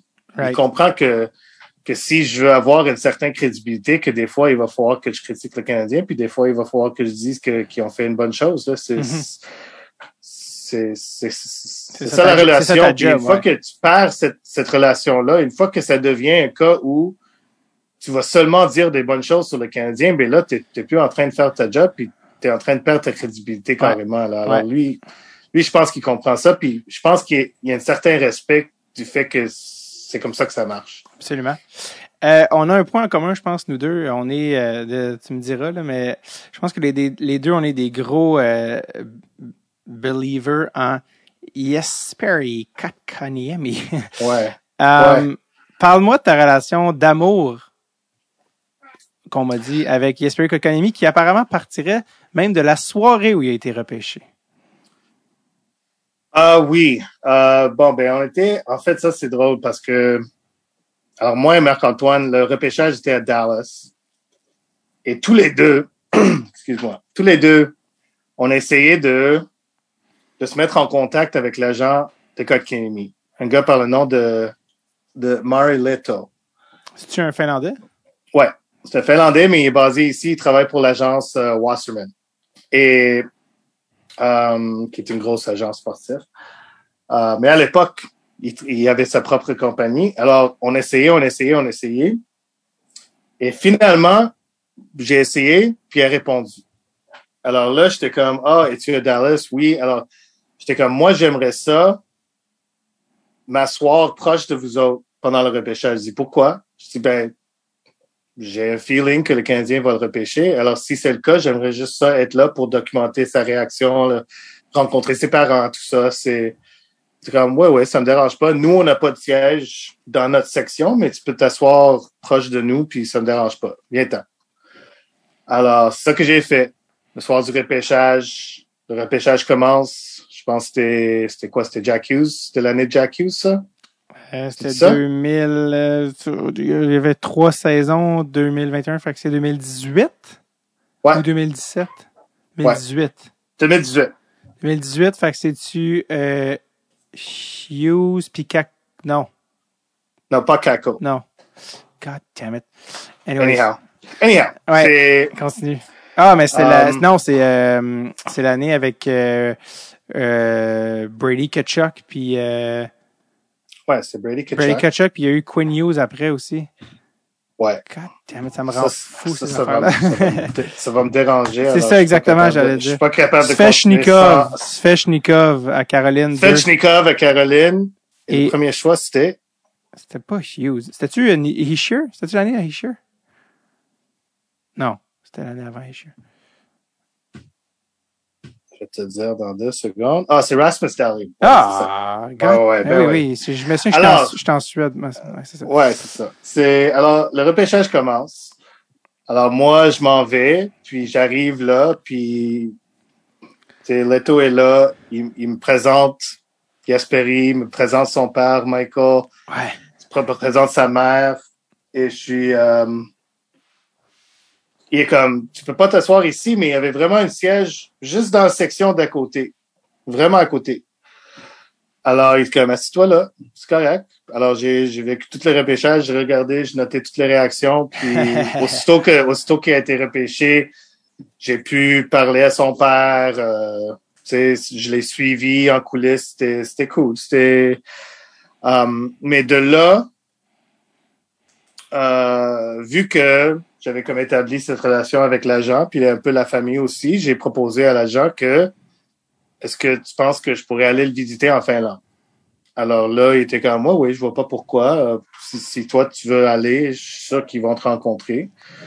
Alors, pas mal en mois d'août 2018, pas mal aux alentours de, de ce moment-là, euh, j'ai passé en Finlande. J'ai allé le voir euh, à son aréna, chez lui, à Paris. Allé le voir euh, jouer un match hors concours. J'ai pu le voir jouer un match avec Sakuko et vous, avec toutes les, toutes les, toutes, toutes les anciens gloires finlandais là, qui ont joué dans cette ligue-là. Yari Curry était dans ce match-là. Teemu Solani, Patrick Laine, Barkov. Euh, Yoel Army a joué dans ce match-là. Il y avait, il y avait Essa Tikkinen, il y avait tout le monde. Honnêtement, c'était, malade. Je m'attendais. En fait, je savais même pas que cet événement-là avait lieu pendant que j'étais là. C'était ça, c'était un bonus total. Alors, j'ai pu, j'ai pu voir Sakou. Il, il se rappelait de moi de, de, son temps avec Montréal. On a pu faire une entrevue à Turku chez lui. Ben, pas chez lui, mais dans sa ville natale. Il était un entraînement avec euh, les juniors euh, de TPS, son ancienne équipe. Um, et, et, en fait, le Canadien, ça, ça, ça c'est très surprenant. Le Canadien a arrangé pour que je puisse rencontrer leur dépisteur en Finlande, à Helsinki, pour qu'ils puissent me parler.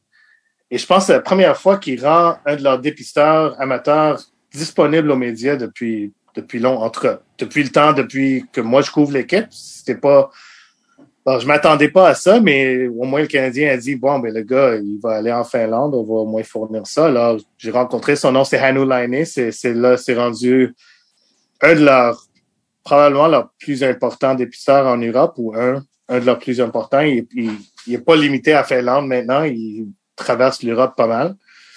Et euh, alors, c'est, c'est parti de là, cette relation-là, mais mais tu sais, c'est difficile parce que je l'aime, le kid, c'est un bon kid, il, aime, il adore le hockey, puis, puis il veut bien faire. Mais comme journaliste, il faut que tu sépares ça et le joueur de hockey. Puis il faut que je sois capable de d'évaluer le joueur de hockey indépendamment de comment le gars est, comment le kid il est, comment comment je trouve qu'il est. Alors c'est comment tu l'évalues, Espérer que Kanyemi euh, au moment où on se parle après trois saisons professionnelles avec le Canadien? Où est-ce que tu penses qu'il est dans son développement? Qu'est-ce qu'est-ce qui l'attend? Où est-ce qu'il en est? Ben, je me demande, tu sais, j'étais tout, moi, j'étais pour le fait qu'il reste à 18 ans parce qu'il avait mérité à cette grande entraînement-là. Il a joué dans plein de matchs pré-saison. Il était bon.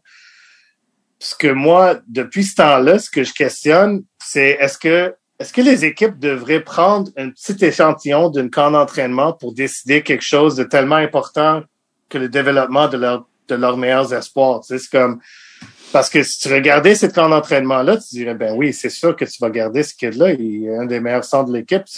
Il va aider l'équipe. Ah, puis il a fait Mais 30 points. Il a fait 30 points cette saison-là. Tu sais, euh... Oui, il a bien fait. Jusqu'au mois de janvier, février, quand Claude a décidé que qu'il était plus capable, et là, c'est devenu plus difficile. Puis en fait, la fin de cette saison-là, après cette saison-là, je lui ai parlé, puis, puis sa confiance était vraiment quand même assez ébranlé. Là. Il s'était shaké. C'était tout d'un coup, il savait pas trop quoi faire, il savait pas trop ce qui faisait de mal, puis c'était difficile. Alors, tu sais, moi je crois que cette saison-là, c'est honnêtement c'est la saison la plus importante de sa carrière.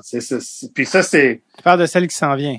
Celui qui s'en vient, ouais. ouais. Celui qui s'en vient parce que là, tu puis Marc, tu peux demander à Marc-Antoine, je suis tout le temps en train de dire que, eh ben, le gars, il a 20 ans, là, ou le gars, il a 19 ans, là, peux-tu, peux-tu, te calmer un peu? C'est, quand même un jeune joueur. Mais à un moment donné, et ça, c'est arrivé à Jonathan Drouin aussi, là, où on parlait tout le temps du fait que, ah, c'est un jeune joueur, c'est un jeune joueur, c'est un jeune joueur jusqu'à temps que tu plus un jeune joueur. Puis, il faut que tu démontres quelque chose avant que ce temps-là arrive, que tu peux plus dire que ce joueur-là est jeune. Et espérer que est pas rendu là. Est encore un très jeune joueur. Il est plus jeune que Nick Suzuki.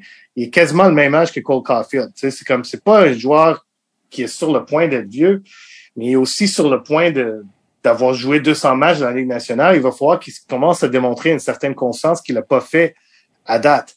Ça veut pas dire qu'il va pas le faire parce qu'il a toute sa carrière devant lui. Là. C'est, c'est, c'est, pour moi, c'est un avantage le fait qu'il ait joué trois saisons avant l'âge de 20 ans. Mais là, il faut qu'il commence à le démontrer. Alors, cette saison, je ne sais pas ce que Marc Bergevin va faire, là, mais il avait l'air vraiment, vraiment, vraiment mal à l'aise avec le fait que il pouvait aller avec une, combinaison de Suzuki, Kotkaniemi, peut-être même Evans, peut-être même Paling, qui sait, Pocket, whatever. Mais le fait qu'il y a cette combinaison-là, un et deux, c'est, le volet Kotkaniemi qui, qui le rendait mal à l'aise, puis avouer qu'il aimerait ça chercher quelqu'un qui pourrait le, le cacher un peu de. Est-ce que tu penses que est-ce que tu penses que est-ce que tu penses que le fait que Kotkaniemi serait mettons en commençant la saison dans le rôle de deuxième centre, est-ce que tu penses que ça serait peut-être pas une bonne chose? Est-ce que tu penses que ça pourrait être une bonne chose pour KK d'avoir des meilleurs ailiers? moi, moi, je pense que pour faire une propre une évaluation une bonne évaluation de ce joueur-là, il faut que tu le mets dans un rôle avec avec un, un trio avec des ailiers non seulement des bons ailiers, mais des ailiers constants avec qui il peut bâtir un, certain chimie. Puis il faut le laisser aller pendant un mois ou deux, puis voir ce qu'il fait. Parce qu'il n'y a jamais eu cette situation-là. Il n'y a jamais eu cette stabilité-là au sein de cette équipe-là. Puis je pense que ça lui ferait du bien. Puis le Canadien peut avoir, peut faire une juste évaluation de ce qu'ils ont comme joueurs s'il lui donne cette opportunité-là. C'est ça mon euh, avis. Je, je, suis, euh, je suis d'accord avec toi. Je, J'aime beaucoup, euh, par exemple, un gars comme euh, Josh Anderson, mais je comprends pas pourquoi Josh Anderson est mis à côté de Kotkaniemi, parce qu'ils ont pas du tout la même conception du hockey.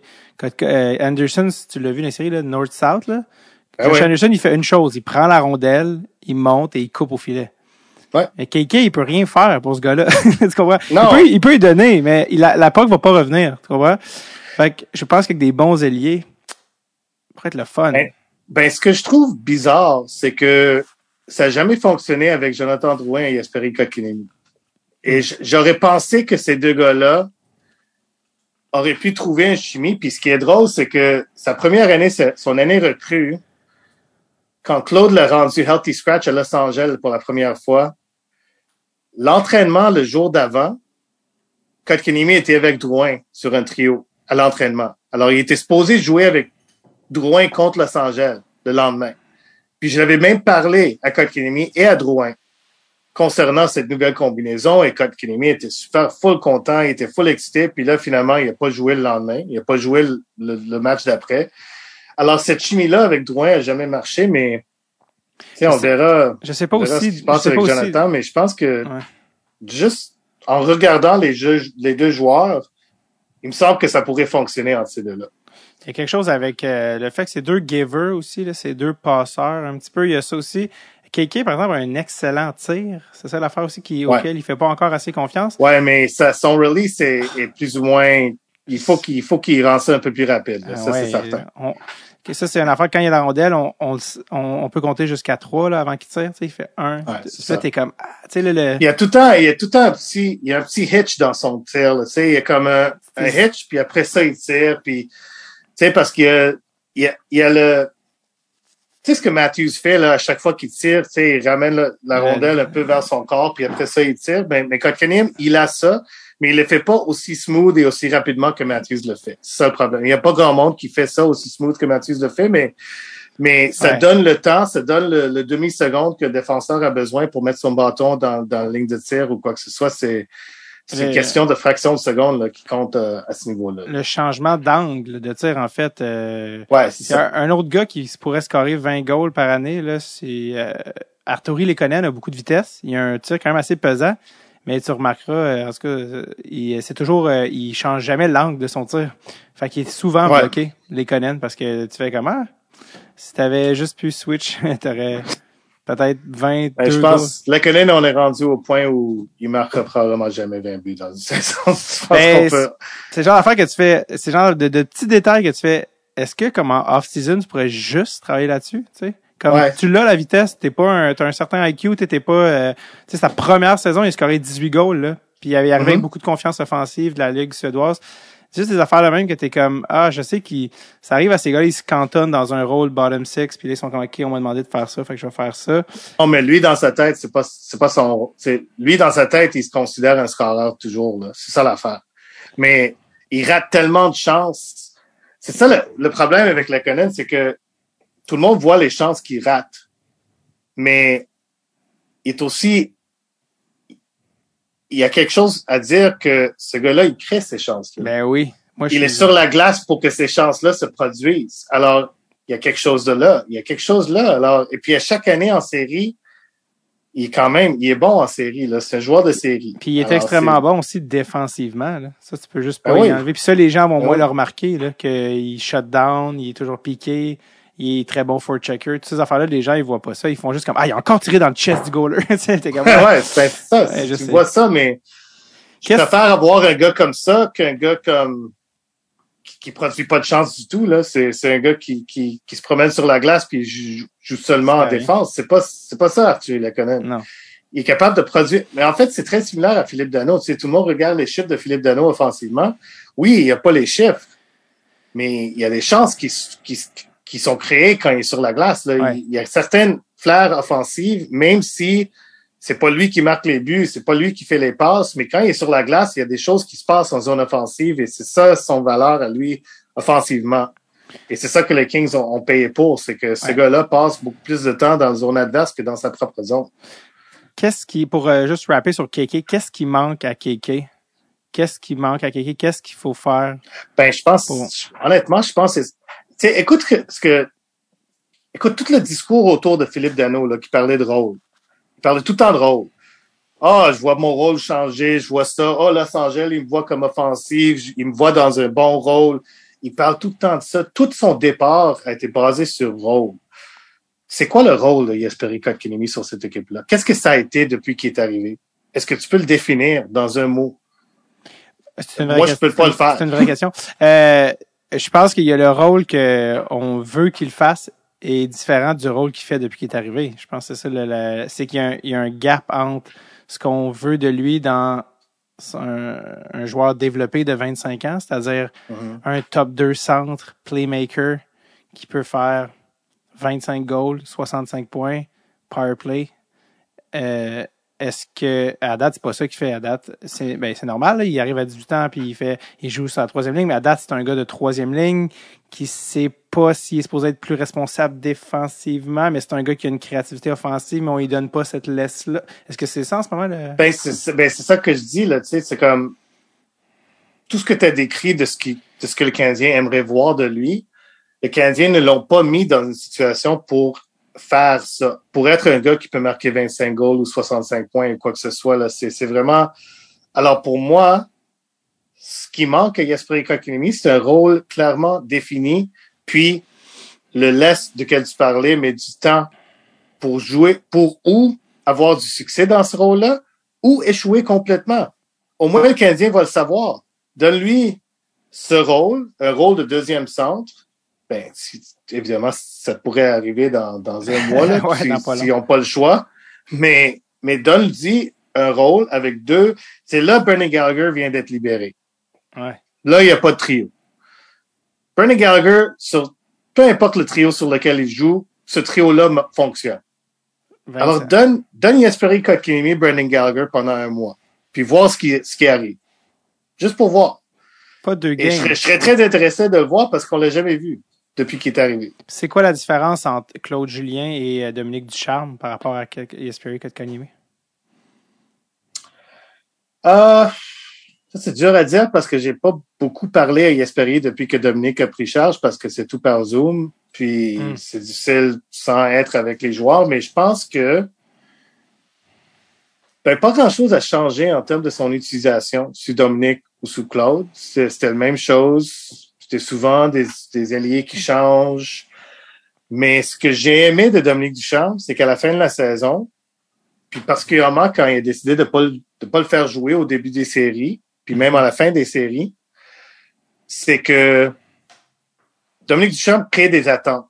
il crée des attentes qui sont définies. Je pense que sous Claude, toutes les attentes pour Jesperi Kotkaniemi, c'était basé, c'était difficile de les, de les établir ou les définir parce qu'il était tellement jeune et Claude voulait pas planter un jeune.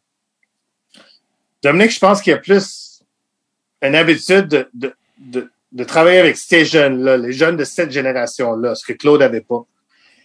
Alors, je pense établir des attentes et établir un rôle puis lui donner une opportunité. Je pense que Dominique va être, va être probablement mieux placé pour faire ça que Claude l'était. Claude, je le sais, communiquait pas beaucoup avec lui. Euh, Dominique le fait beaucoup plus.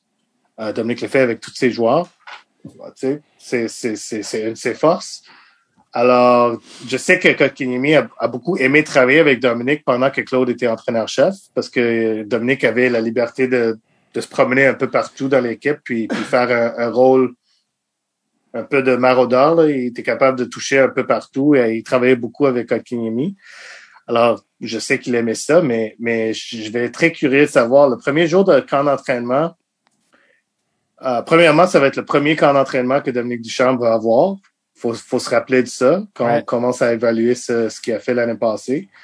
Mais deuxièmement, c'est, c'est, je vais être vraiment curieux de voir comment Jesper Kotkaniemi est placé au, mm. premier, au premier entraînement du Canadien parce que ça va dire long sur les, euh, les attentes qui sont établies euh, de Dominique Duchamp. Mais au je... moins, il y a des attentes en ce moment. ce qui est probablement positif. Je me demande toujours euh, en question de développement, au niveau de la gestion de développement des, du Canadien, quand euh, Kotkaniemi retourne, ou je dis Kotkaniemi parce qu'on parle de lui, mais les jeunes retournent chez eux l'été. sais, on sait que Kotkaniemi, on a parlé, mettons, euh, il y en a certains qui vont parler de son coup de patin, son explosion, euh, après ça, son release, un petit peu plus rapide. Est-ce que les gars sont encadrés? En, qui, en, en termes de, de développement d'été? sais, cet été, ce qu'on veut -hmm. que tu fasses, c'est ça. Ce qu'on veut que tu fasses à la glace, c'est ça. Ce qu'on veut que tu fasses dans le gym, c'est ça. Ou sont laissés à eux-mêmes? Ben, je sais que son premier été en Finlande, euh, le Canadien voulait vraiment qu'il prenne un repos parce qu'il a connu toute une année, tu sais, son année de repêchage, il est allé au U18, il est allé, tu sais, il est venu au camp de développement, il était venu au camp de recrue, il avait, c'est une longue année. Alors, et c'est ça un peu, c'est un peu ça la contradiction des choses. Le Canadien voulait qu'il qu prenne un, un bon, qu'il prenne un bon repos chez lui. Alors, c'est ça qu'il a fait. Mais il a travaillé sur ces choses, mais il a travaillé lui-même, chez lui, à l'aréna où il a grandi, puis il a fait son gym dans son dans le cours de ses parents. Là. Il y avait un gym extérieur qui a travaillé dedans. Et, euh, et c'est tout ce qu'il a c'est ce qu'il a fait, mais il, il, travaillait, il était littéralement, il était sur la glace et un entraînement hors glace par jour. C'était deux entraînements par jour pendant les six dernières semaines de l'été. Alors, il se sentait prêt. Mais il est arrivé au camp d'entraînement puis il était pas, il était pas prêt. Il était juste pas prêt physiquement pour, pour, pour faire le camp d'entraînement. Il s'est blessé pendant ce camp d'entraînement-là. Il a traîné le blessure. Finalement, il a dû manquer du temps. Il est revenu. Il y a les commotions. Je sais pas si tu te rappelles Zadorov qui l'a ouais. planté sur sa tête. Ouais. Alors, sa deuxième saison était juste mal partie. Puis tu pourrais dire que c'est mal parti depuis l'été. Mais est-ce que c'est la faute de lui quand le Canadien l'a dit, ben va chez toi, puis on va te laisser tout seul, puis, puis juste repose-toi? Je sais pas. Puis le deuxième, Alors, le deuxième été, ouais, c'est ça. Pardon? Là, c'est ça, justement, tu allais venir à l'été dernier. Oui, l'été dernier, il a décidé parce que l'été d'avant, Yoel Armia, qui vient de la même ville, Paris, l'avait invité de venir à Helsinki pour travailler sur son coup de patin avec des, des entraîneurs de patin des gars qui travaillent avec des joueurs de la Ligue nationale, mais c'était à Helsinki. Helsinki est comme à deux heures, deux heures et demie de route de Pori. Et Kotkemi, ça lui tentait pas. Alors, l'été passé, c'est ça qu'il a fait. Il a fait ça. Il est allé, il est resté, ses grands-parents ont un appartement à Helsinki. Les autres qui étaient partis au chalet. Puis, ils ont, ils ont donné son appartement, ils ont donné leur appartement à Jesperi Kotkaniemi, puis il est resté là pendant je pense qu'il faisait une semaine à Helsinki, une semaine à la maison, une semaine, une semaine. Um, puis il a travaillé comme une malade. Puis c'est pour ça qu'il est revenu dans le bulle en série. Puis il était le joueur qu'on a tous vu. Ça portait fruit. Alors cet été, je pense son plan était de faire la même chose. Je l'ai pas parlé encore, mais et c'est ça. On va voir. Je pense qu'on va voir un Jesperi Kotkaniemi qui est plus fort. Puis, puis les coachs avec qui il travaille sont quand même des coachs qui travaillent avec des bons joueurs. Sais, Muir Haskinen travaille avec eux. Euh, ça m'échappe les autres joueurs, mais il y a quand même d'autres joueurs de la Ligue nationale qui travaillent avec eux. Un, c'est un gars qui faisait du patinage de vitesse pour l'équipe nationale de Finlande. L'autre, c'est un ancien joueur de hockey. Alors, entre les deux, tout ce qu'ils font, c'est travailler sur le coup de patin. Alors, puis Jesperi lui-même reconnaît que son coup de patin, c'est son sa plus grande faiblesse. Euh, et quelque chose qui doit qu'il faut qu'il améliore, mais on verra, on verra au plan d'entraînement. Mais c'est vraiment c'est le joueur le plus fascinant du Canadien pour pour, les, pour la saison qui s'en vient à mon avis. Très hâte de voir. Sa vitesse de croisière est pas si pire. C'est son départ qui est toujours ben, plus... Ça. Euh, parce que quand il... C'est ses trois premiers enjambés qui a besoin de travailler dessus. je sais pas, si, je sais pas c'est qui le gars avec qui Cole Caulfield a travaillé, mais si j'étais à Yesperi, je demanderais son adresse. Parce que Cole Caulfield patinait pas comme ça quand on l'a repêché. Il est allé il non. beaucoup amélioré. Ben, lui, il travaillait, il travaillait au, euh, au, au US National ouais. Team USNTDP avec Jack, les frères, les deux frères Hughes. Eichel était là des fois tous les anciens ont passé par là pendant la pandémie, dans le fond. L'été, le premier été du pandémie, l'été passé. Mm. Puis lui, Cole était là pendant, je pense, six semaines, quelque chose de même. Là. Puis il patinait à chaque jour avec eux.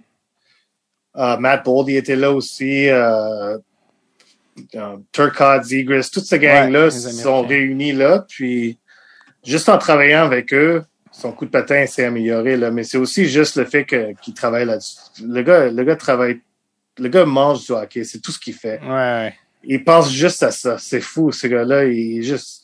Ça, c'est un autre gars qui était juste construit pour jouer du hockey. Là. Son père était malade de hockey. Son ouais. frère est plus ouais. intense que lui. Euh, c'est un gars qui euh, éthique de travail va jamais être un problème avec ce gars-là. Ouais, ça c'est certain. On ouais. a compris ça. T'as-tu eu des petits frissons dans le cou cet été euh, par peur que KK soit échangé euh, contre Jack Eichel? Ben, par peur. Non, pas par, par peur. Ou par, ou par, euh, ou par bonheur, je sais pas. Peut-être c'est l'inverse. Ouais, je sais pas. Ben, c'est clair que si le Canadien est dans les pourparlers pour Jack Eichel, c'est un de Suzuki ou Kotkaniemi qui serait inclus. C'est clair que les Sabres demanderaient Suzuki. C'est clair que le Canadien préférait Kotkaniemi, mais si tu peux aller chercher un Jack Eichel, tu peux pas, tu peux pas trop craindre les joueurs que tu envoies de Ouais. l'autre direction. Là, c'est quand même, c'est Jack Eichel. Je pense que Suzuki et euh, Caulfield sont euh, intouchables, mais KK est certainement dans le bundle, je pense, pour euh, Eichel. Ben oui, mais non, mais moi, si je suis Buffalo, je dis que Suzuki et Caulfield n'est pas intouchable. Moi, j'ai Ouais, Jack- exact. moi, j'ai le meilleur joueur dans l'échange. Ouais. Même s'il y a une certaine question de blessure en ce moment, c'est quand même, c'est Jack Eichel. C'est, un des meilleurs joueurs du centre de la Ligue nationale. Alors, vous autres, vous n'avez pas d'intouchable à mes yeux. C'est ça que, si moi, j'étais DG du, des Sabres, je dirais ça. Complètement. Et moi, si je suis Marc Bergevin, je suis comme, oui, mais moi, je te donne, Ouais. je, je vais y aller par addition. Et je vais te donner des, un bundle de quatre dudes plus des pics. Puis ton gars, il a le coup pété. Puis t'es un petit peu against the clock. Fait que, Ouais. Hey, comme, the- il a fait, comme il a fait avec Pat c'est le même, c'est un peu la même. et c'est Les exactement. Sabres se trouvent dans la même situation que Bergevin l'a déjà été. Et, et, euh, et Eichel est toujours pas échangé. Et clock is ticking parce que lui veut se faire euh, remplacer un. Mais Bergevin a réussi à avoir son, a, a réussi quand même à avoir Suzuki était tort là-dedans. En plus Ben, de choix. la question, c'est est-ce qu'il voulait Cody Glass? c'est ça la question. Puis eux ont dit Ben, il y a Cody Glass, il y a Cody Glass, et il y avait Brandstrom aussi, que je pense qu'il était dans le mire du Canadien. à Alors, l'époque. je pense c'est fort possible que Suzuki était leur troisième choix, mais finalement, parmi les trois, ça. Suzuki est le plus avancé, là. À, ça. ce- à ce moment-ci, ouais. Puis euh, Cody Glass, euh, sa valeur a pris une bonne drop, on l'a vu dans l'échange. Puis, euh, Ben ouais. puis celle de Nolan Patrick est plus haute que je pensais. Puis, euh, ouais. Ben, j'espère que Nolan Patrick, Nolan Patrick, c'est un gars aussi qui a été très touché par les blessures, là. Ouais. Alors, on verra, mais mais il est bon, c'est juste qu'il a été très, très, très blessé. Ouais. Brandstrom, il, il va monter là, à Ottawa. Il a quand même une, une bonne saison, mais à voir pour euh, KK. Mais euh, j'ai très hâte de le voir là, cet été, mon petit bébé chat. Alors, euh, euh, tu on parlait des joueurs, tu parlais de Suzuki. Euh, t'es aussi, euh, on me dit aussi que tu es très proche des pères des joueurs. Parle-moi de ça. euh, ben, non. Ben, je sais pas. Euh, on dirait qu'on a Je- trouvé, on a trouvé Ben, ton j'essaie, secret. ouais, j'essaie. Une chose, une façon de, de, de connaître les joueurs, la meilleure façon de connaître les joueurs, c'est de connaître les parents. C'est vraiment la meilleure Alors, effectivement, je t'ai raconté l'histoire de Kotkiniemi, pourquoi j'ai allé en Finlande. J'ai rencontré ses parents. Il était confortable que j'arrive. Euh, les parents de... En fait, quand Nick Suzuki était échangé, la première chose que j'ai demandé, il avait mentionné son père et comment il, comment son père euh, lui sortait de l'école une fois par semaine, lui et son frère, pour aller patiner à London. Dis, ah, tu penses-tu que ton père euh, voudrait me parler? Il dit, ah oui, si tu l'appelles, il va, il va, il arrête, il arrêterait pas de parler. Je dis, OK. Il a donné son numéro, je l'ai parlé.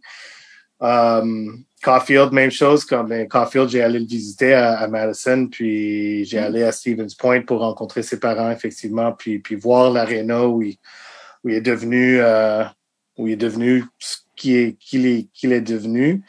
Uh, Brennan Gallagher, même chose.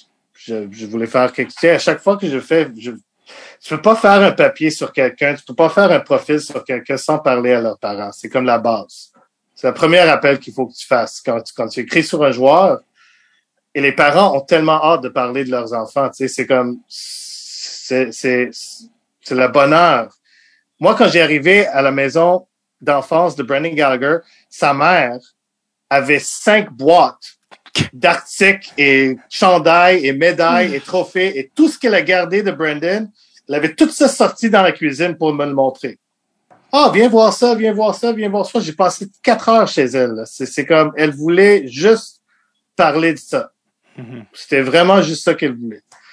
Alors, euh, alors oui, au fur et à mesure, le plus de joueurs que je fais ça avec, tu sais, je connais les parents, mais, euh, mais tu sais, c'est, je, je sais pas, c'est, juste une façon de d'apprendre sur ces joueurs-là, puis essayer de de faire apprendre à nos lecteurs, effectivement, c'est, c'est qui qui qui enfile l'uniforme que, que tu vois à chaque soir.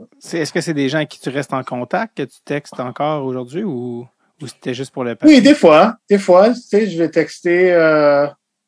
En fait, j'ai texté le père de Caulfield l'autre jour juste pour avoir une, une information. Là, c'est ouais, on, on, reste en contact des fois. Tu sais, c'est comme particulièrement si je suis comme en ville, si on a une chance de se voir, Hmm. c'est sûr. C'est tu sais, comme le père de Lekkonen aussi. Le père d'Arthur Lekkonen, je le considère comme un ami. J'ai resté chez lui quand j'ai visité en Finlande. Là. C'est- Oui.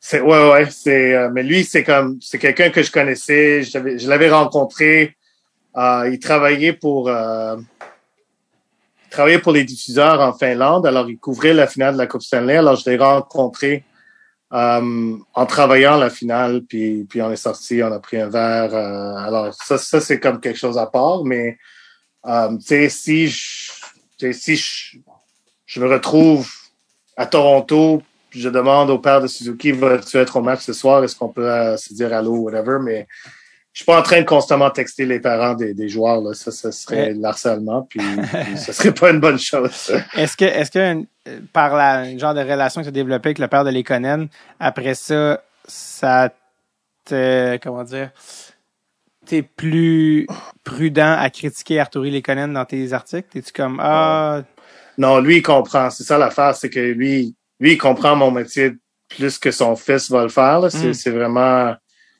Lui, a aucun problème avec ça. Là. Mais, mais une chose, c'est que, quand tu critiques des joueurs, il faut juste pas que tu sois injuste. C'est correct de critiquer quelqu'un, mais de critiquer quelqu'un d'une façon qui est pas informée, qui est pas basée sur une analyse que tu as fait ou quelque chose qui est basé sur la réalité de ce qu'on voit sur la glace. Si tu fais ça, encore une fois, tu vas perdre ta crédibilité. Oui, tu peux, tu peux fâcher du monde, mais si tu critiques juste pour le point de critiquer, c'est là que tu vas rompre des, des ponts avec du monde quand tu parlais, quand tu parlais tantôt avec Matt Bergevin ou whatever. Si, lui, je, je pense que tout le monde dans le hockey accepte le fait qu'ils vont y critiquer de temps en temps.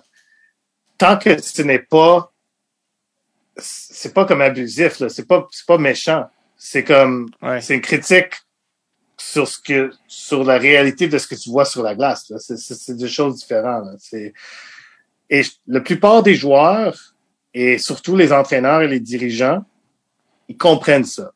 Ils comprennent que de temps en temps, ils vont jouer mal et ils sont rendus, ils sont dans la Ligue nationale de hockey. Alors, quand tu joues mal dans la Ligue nationale de hockey, il y a du monde qui vont, qui va le dire. Ouais. Ils acceptent. Il y, a, il y a certains joueurs qui acceptent ça mieux que d'autres, là, mais je pense que la plupart des joueurs sont capables de voir ça puis, puis, puis comprendre ça. Thomas Tatar était, était un parfait exemple.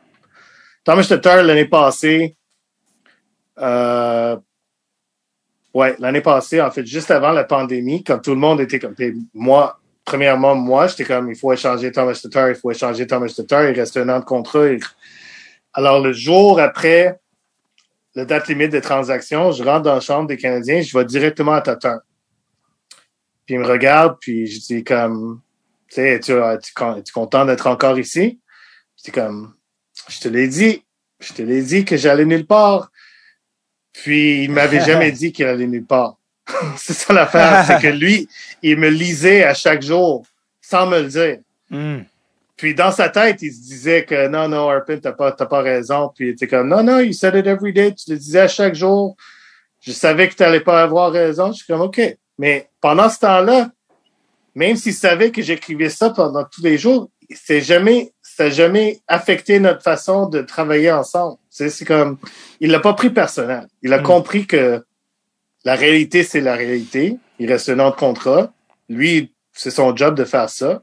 Moi, je peux pas être d'accord, mais ça veut pas dire que lui, c'est un gars méchant ou lui, c'est un gars avec qui je devrais pas parler. Ouais. Mais le Tatar semblait être très apprécié par les journalistes, là, de ce qu'on a cru comprendre. Tatar était vraiment Aimé. juste un gars, juste un gars solide. Puis effectivement, c'est, il, il comprenait, il comprenait tout ce qui, tout ce qui arrivait.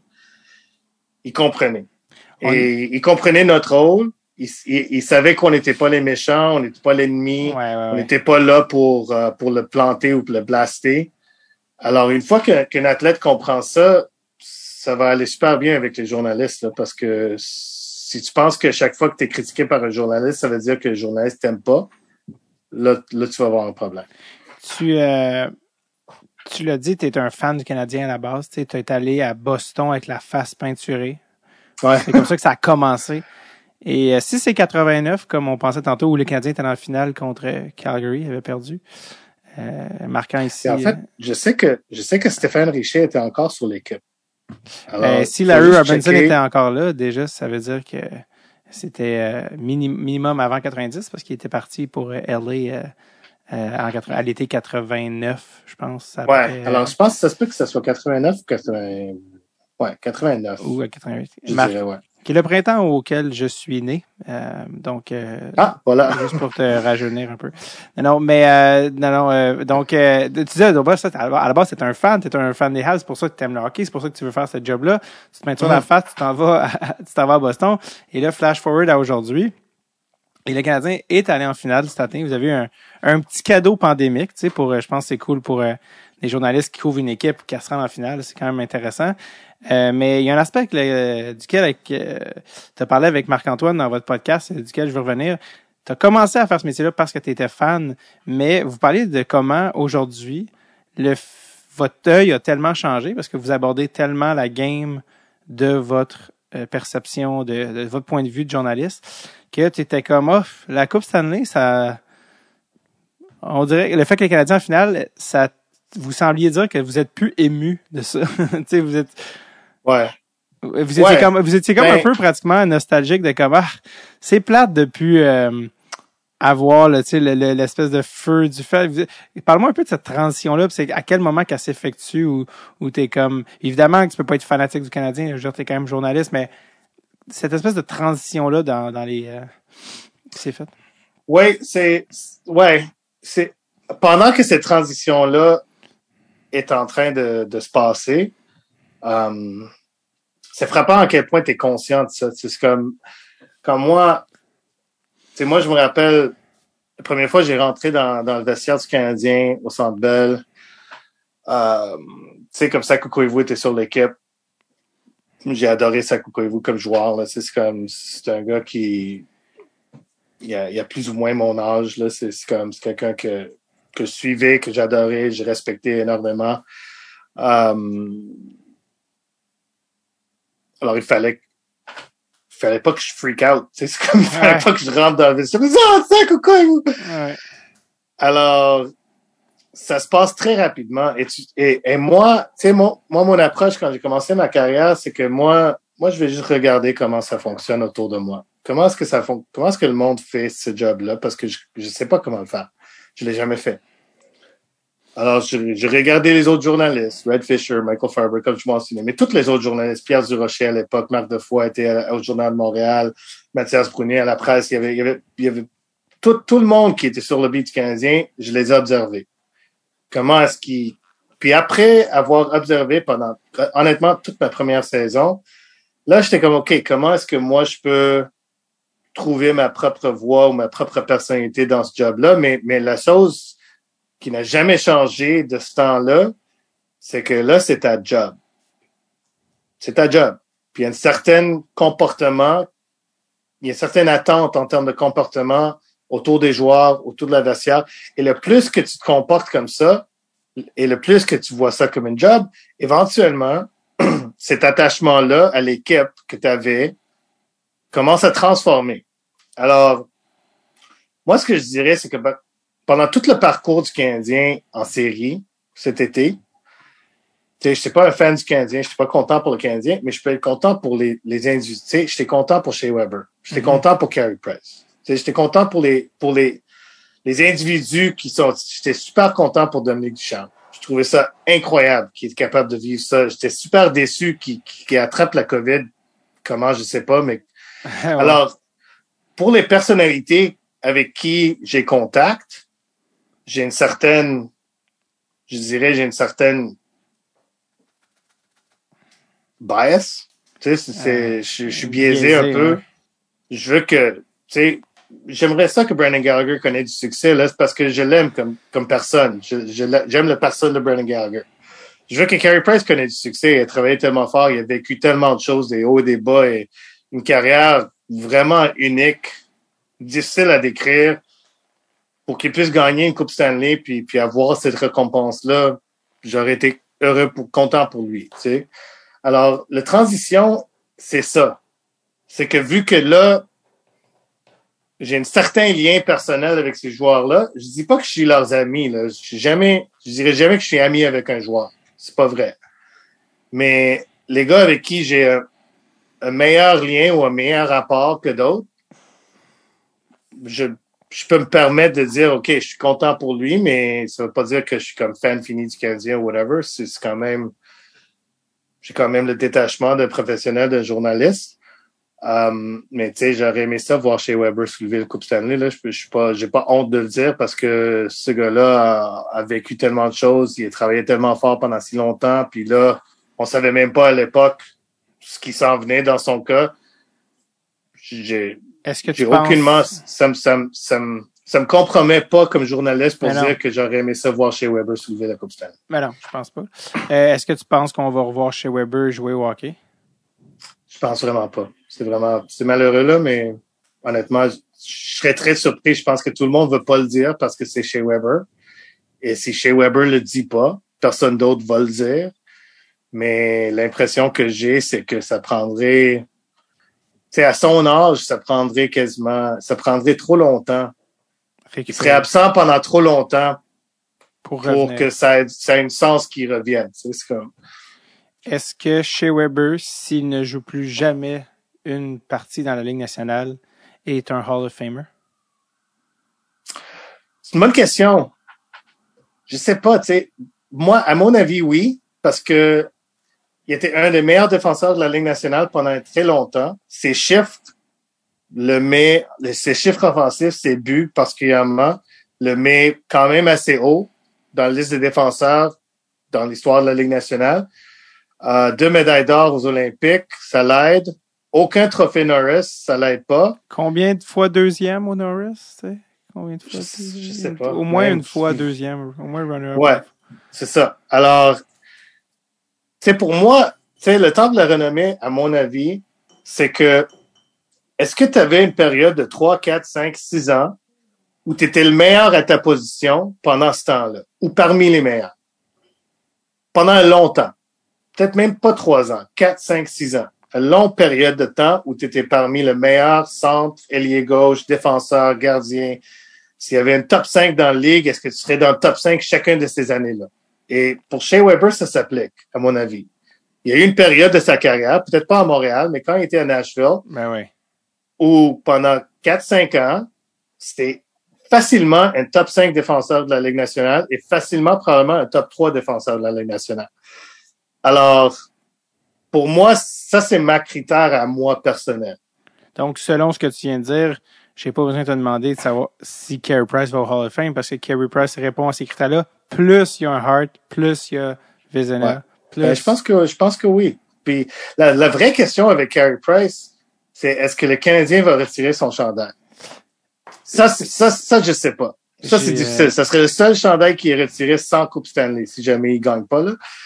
Je comprends, mais il y a tous les records de gardien de but de Montréal. C'est, Puis- un débat, là. Je sais pas. Je sais pas la bonne réponse là-dessus, mais Ouais, ouais. c'est, c'est, c'est, c'est bizarre que c'est plus facile de dire qu'un gars va se rendre au temple de la renommée Mais c'est qui qui que disait... de dire que le Canadien va retirer son chandail. Je me souviens plus c'est quel, euh, euh, quel journaliste qui disait du moment où tu vas au temple de la renommée, je comprends même pas pourquoi la question se pose à savoir si on devrait retirer ton chandail. Comment tu peux être assez bon pour le temple de la renommée du hockey, mais que ton il équipe est- pas de chef.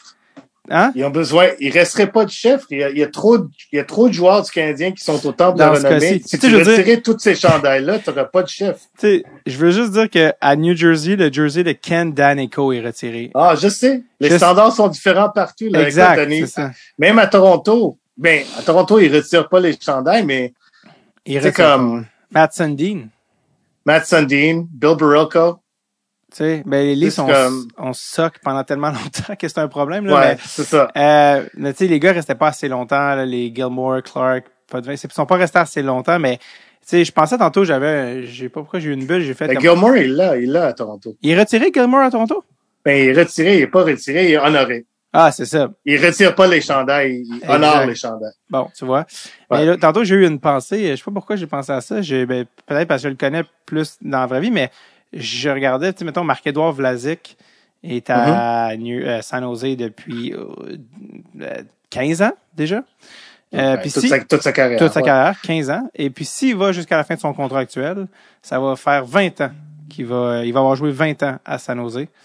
Puis je me dis, euh, médaille d'or olympique, euh, World Cup, euh, Stanley Cup Finals, euh, euh, gros shutdown défenseur dans son prime, tu sais. Euh, Mhm. Est-ce que, genre, ils ont pas de temps numéro retiré, là, les Sharks. Je sais même pas s'ils ont retiré au Win. Non, mais c'est ça, le standard est tellement différent. Tu sais, ça a du sens que, Est-ce qu'ils retiraient que peut-être Vlasic, là, que même Pavelski, là, à San Jose, Ouais. que, tu sais. Thornton, c'est évident, Marlowe, c'est évident. Même Burns pourrait l'avoir à San Jose. Je sais pas, c'est le meilleur, c'est la meilleure époque, l'histoire de l'équipe qui, qui vient, qui vient de terminer, là. C'est Exact. comme, et Vlasic était, Evander Kane aussi devrait être retiré. En tout cas, laisse faire. je pense, je pense que c'est pas le numéro de Vander Kane qui vont retirer, là. C'est juste le nom, Ah, retirer, le nom je veux de dire, Vander ret- Kane qui vont retirer de leur alignement. C'est ça que j'allais dire, retirer du line-up. Je voulais dire, OK, non, c'était un, un- un- Ouais. Mais oui, tu vois, c'est des gars comme ça, tu sais, que par longévité, alors que à Montréal, le monde ne parlerait même pas de ça. Il serait comme, non, non, non, si t'es pas une superstar, on va même pas avoir la discussion. Le fait qu'on ait la discussion pour Kerry, toutes les autres équipes sont comme, c'est une joke. Genre, comme, Ben, c'est ça. genre, Mais honnêtement, je pense pas qu'ils vont, ils vont le faire. Je pense pas qu'il va avoir sa- son chandail retiré du Canadien. Je- honnêtement, ça me, hmm, ça prendrait un changement, ça, changement, ça prendrait un changement de régime. Jeff Molson devrait, parce que Ouais, tu, ben peux, tu peux dire, il y a tellement, il y a tellement de monde qui l'ont pas eu. ben, c'est parce que Carey, Saku Koivu a jamais été Carey Price. Tu comprends? Puis, Non. puis j'adore Saku Koivu, Saku Koivu est, est en égalité avec Jean Béliveau pour le plus long règne comme capitaine du Canadien. Ouais, mais indi- individuellement, d'un point de vue individuel, était Je pas sais, je sais, mais pour toute une génération de partisans du Canadien, Koivu, dont la mienne, dont la mienne. exact, Saku Koivu était le Canadien. Alors, il y a certains critères qu'il faut que tu regardes différemment, mais Ouais. en même temps, Guy Carbonneau, ben, Guy Carbonneau, c'est ça, il n'est pas retiré, euh, Jacques Lemaire n'est pas retiré, tu sais, il y a, il y a- il y a- plein, Steve Schott est retiré? Non, non, non, Steve Schott est pas retiré. non, quand même, tu sais, c'est comme, ça prend, Ils le, sont tous des Hall of la barre, la barre est très, très haute. Là. Ouais. C'est comme, c'est super. Ça prend pas juste une Coupe Stanley, ça prend plusieurs Coupes Stanley. C'est comme, c'est, honnêtement, c'est, Ouais, par époque, là, après ça, il faut ajuster par époque. ben, Allez, je allez. penserais que oui. Mais même, même Patrick Roy, il a deux Coupes Stanley avec les Canadiens. C'est comme, c'est quand même, Mais ça a été retiré, Patrick. à un moment, il, il a été retiré, ouais. C'est ça. Il a fini par l'être, mais Patrick, Ouais. Patrick Roy, honnêtement, rendu là, c'est un petit peu gênant sur ta, sur pas son numéro. là. C'est juste, ça fait preuve. Mais tu sais, en même temps, il y a des, ben là, c'est pas le cas pour Montréal, mais des fois, comme tu parlais de propriétaire, de changement de propriétaire, il y a des, des fois, il y a des trucs de, de guerre à l'interne, tu sais. Le fait que Sergei Fedorov est toujours pas retiré à Détroit, euh, à cause des conflits qu'il y a eu avec la famille, parce que deux fois, il a signé avec d'autres équipes. Il avait signé un offer sheet en Caroline, après ça, il avait Ouais. signé à, à Anaheim. Tu fais, ouais, je sais, mais, dude, vous avez trop quand Stanley, là. Sergei Fedorov, genre, des, des Selke, des, y a-tu des Hart, y a-tu des, Je pense qu'il y a un Hart. C'est si comme- Pas, puis il a joué en Sérieux. défense, for crying out Mais oui, là, comme- c'est comme, il aurait, il aurait probablement joué qui a dans tout fait. C'est comme, come on, là, tu sais, comme, ils vont retirer Z- Zetterberg puis Datsuk avant Fedorov, tu sais. Ouais. Puis là, Ben, t'es clair, comme, ouais, mais. Écoute, regarde. Tu sais, comme Émile Bouchard, ça a pris, mais non, mais Ouais. ça a pris, ça a pris Jeff Molson qui arrive pour le faire. Tu sais, c'est comme, Ouais. c'est, c'était, ça, ça faisait des, des décennies que le monde réclamait que, qu'Émile Bouchard soit honoré de cette façon-là. Même si, peut-être, il n'y a pas les palmarès pour le mais juste son rôle à cette époque-là, son rôle culturel, sa façon de, tu sais, avec Ouais. Butch Bouchard, ils ont comme, ils ont créé un autre critère pour lui là puis, puis je pense que c'est apprécié là c'est Ouais, vraiment quelque chose que qui devrait qui aurait dû faire Ken Dryden, ça a genre pris 30 ans. ouais Tu sais. ce qui est ridicule c'est alors c'est pour ça que je dis que Carey Price va pas l'avoir parce que Ken Dryden était first ballot Hall of Famer c'était vraiment c'était Ouais, ça a pris si longtemps pour lui. Alors rendu Ouais. là c'est comme Carey Price. La façon que je regarde Carey Price c'est que il y a le record du Canadien pour les victoires il y a le record du Canadien pour les défaites. C'est ça. C'est ça Carey Price. Et la morale de l'histoire, on peut faire dire ce qu'on veut aux chiffres. Ouais c'est et ça. quand même exact. Ne Alors, pas avoir de réponse. Si t'es un fan, si t'es dans le camp du Carey Price, tu regardes les victoires. Si t'es dans le camp de n'importe qui, sauf Carey Price, tu regardes les défaites. C'est, c'est, c'est un peu, c'est un peu sa réalité à lui, là. C'est, Ouais. Euh, avant de te laisser euh, partir pour euh, rapper un peu sur l'été que Marc Benjamin a fait, c'est impossible de, de passer à côté de. Puis t'en, t'en as t'as écrit là-dessus sur Athlétique, mais euh, le dossier Logan Mayou, là, la, la poussière a Mhm. commencé à retomber, donc on peut en, en parler à tête reposée. Qu'est-ce que qu'est-ce que t'as pensé de cette sélection-là? euh, ben, je, pense pas que c'était très, euh, c'était pas très bien réfléchi. Euh, la façon que j'ai vu ça, c'est que je connais pas Logan Mayou, là, du. Je l'ai jamais rencontré. Je l'ai parlé sur un Zoom une fois. Et honnêtement, pendant le Zoom qu'il donnait, je me sentais mal pour le kid. C'était une, une situation complètement impossible pour lui. Euh, mais il a quand même, il a fait quelque chose de, quand même assez grave et, non seulement grave, mais juste irrespectueux. Puis, puis démontrer une certaine manque de caractère où cette équipe-là a tout le temps dit qu'il cherche des joueurs de caractère, qu'il cherche des hommes de caractère. Ce que ce gars-là a fait, eh, c'était pas une démonstration de caractère. Écoute, c'était une erreur, mais il y a, une jeune femme là-dedans que qu'à mon avis n'a pas été assez une priorité pour le Canadien. La façon qu'elle elle a vécu toute cette expérience-là, le point de vue du Canadien, puis Jeff Monson l'a dit une semaine plus tard, c'était que, OK, c'est un jeune homme, il a fait une erreur, on va lui donner une deuxième chance, mais le message que ce choix-là envoyait à leurs fans, non seulement les femmes, mais les jeunes gars, les jeunes gars qui ont peut-être pensé ce que Logan Mayou a fait est pas mal cool, tu sais, prendre une photo en secret puis l'envoyer à tes buddies. Wow, pas mal cool, là. C'est, alors, si le Canadien, on dit que, ah, c'est juste une erreur, mais quand même, il est bon au hockey, on va le repêcher. Ces jeunes hommes-là vont, s'ils pensaient que c'était cool déjà, ils pensent peut-être que c'est encore plus cool maintenant parce que là, ils jouent pour mon équipe préférée. Alors, il y avait un paquet de choses qu'il fallait que le Canadien considère et réfléchisse dans ce choix-là. Et honnêtement, à mon avis, ça n'a rien à voir avec Logan Mayou. là. Moi, moi, je couvre le Canadien, je couvre pas Logan Mayou. Je couvre le Canadien de Montréal. Le Canadien de Montréal a un certain standard dans la Ligue nationale et dans la société québécoise qui est important, qui doit être, qui doit, qui doit être considéré dans chacun de leurs décisions. Tu sais, comme tantôt, quand on parlait des metteurs en scène, chaque fois, chaque chose que tu mets dans une, dans un film a une certaine signification. Mais le Canadien, chaque chose que le Canadien fait a une certaine signification dans la société québécoise. Et dans ce cas-là, et dans d'autres cas, précédemment aussi, mais parce qu'on le voyait venir, là. Mais dans ce cas-là, cette place-là dans la société québécoise que le Canadien a, a été complètement ignorée ou oubliée ou pas considérée ou pas réfléchie dessus. Parce que ils ont envoyé un message terrible à leurs partisans en faisant ce choix-là, à mon avis. Ils n'auraient pas dû le faire. Parce que même le kid lui-même, c'est donner l'excuse qu'une autre équipe l'aurait repêché en deuxième ronde. Ben, fine, laisse une autre équipe le repêcher en deuxième ronde. Au moins, c'est pas ton équipe à toi. Au moins, c'est pas toi qui envoie ce message-là à tes fans. Laisse l'autre, laisse l'autre écrire un communiqué pour, pour justifier leur choix de repêchage. Toi, t'as pas besoin de le faire. Alors, le fait que le Canadien a décidé de le faire, le fait que Jeff Monson était surpris, était pris par comme, oh mon Dieu, je m'attendais pas que ça soit si big que ça. Ben, voyons donc, come on, là. T'es propriétaire du Canadien de Montréal. Tu sais, c'est comme, t'es pas juste, t'es pas les Ducks d'Anaheim, là. C'est quand même, la décision est différente pour ton équipe que, que pour n'importe quelle autre équipe de la, de la ligue, là. Ça m'a surpris, ça. Euh, tu sais, le choix du joueur, c'est une chose, mais ce qui m'a vraiment surpris, moi, c'est le, la gestion du dossier. Mm-hmm. que, puis là, ça, revient à Marc-Antoine, mais comment tu as réagi quand, parce qu'on dirait qu'il était surpris, le Canadien, alors que je me serais attendu qu'une aussi grosse machine, de, quand ils ont décidé de pull the trigger sur un move comme ça, je me dis, waouh, vous êtes, euh, vous avez vraiment euh, un plan, euh, que vous avez établi, puis tu réalisais qu'il n'y avait aucun plan, tu réalisais qu'il était complètement désorganisé, puis qu'il était pas du tout prêt à... On dirait qu'il avait jamais envisagé ça.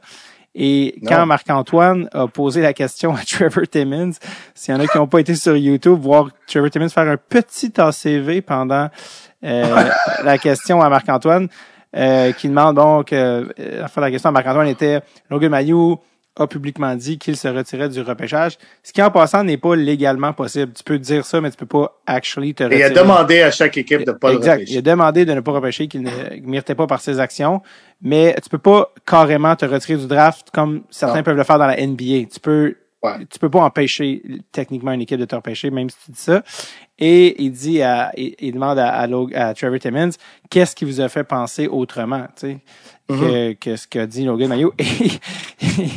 Et, Trevor Timmons de prendre une pause silencieuse qui m'a semblé interminable. Je sais pas si c'était 20, 30, 40 secondes. je pense que c'était 16 secondes, si je me trompe pas. Secondes, on l'avait timé. Là. Un genre de... C'était long.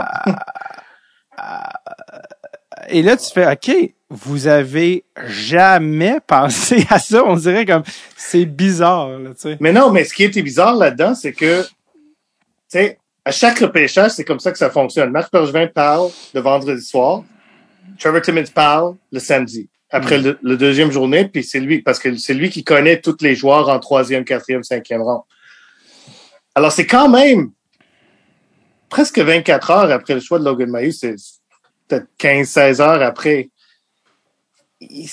la question de Marc-Antoine était, est, pas sortie de nulle part, là. Non, non. C'est une question évidente. C'est une question obvious comment il est pas prêt à répondre à cette question-là? Puis après toute cette pause de silence-là, il dit, peux-tu clarifier ta question? De quoi de quoi, qu'est-ce que tu veux dire par ta question? Can you, can you elaborate on your question? What do you mean by that?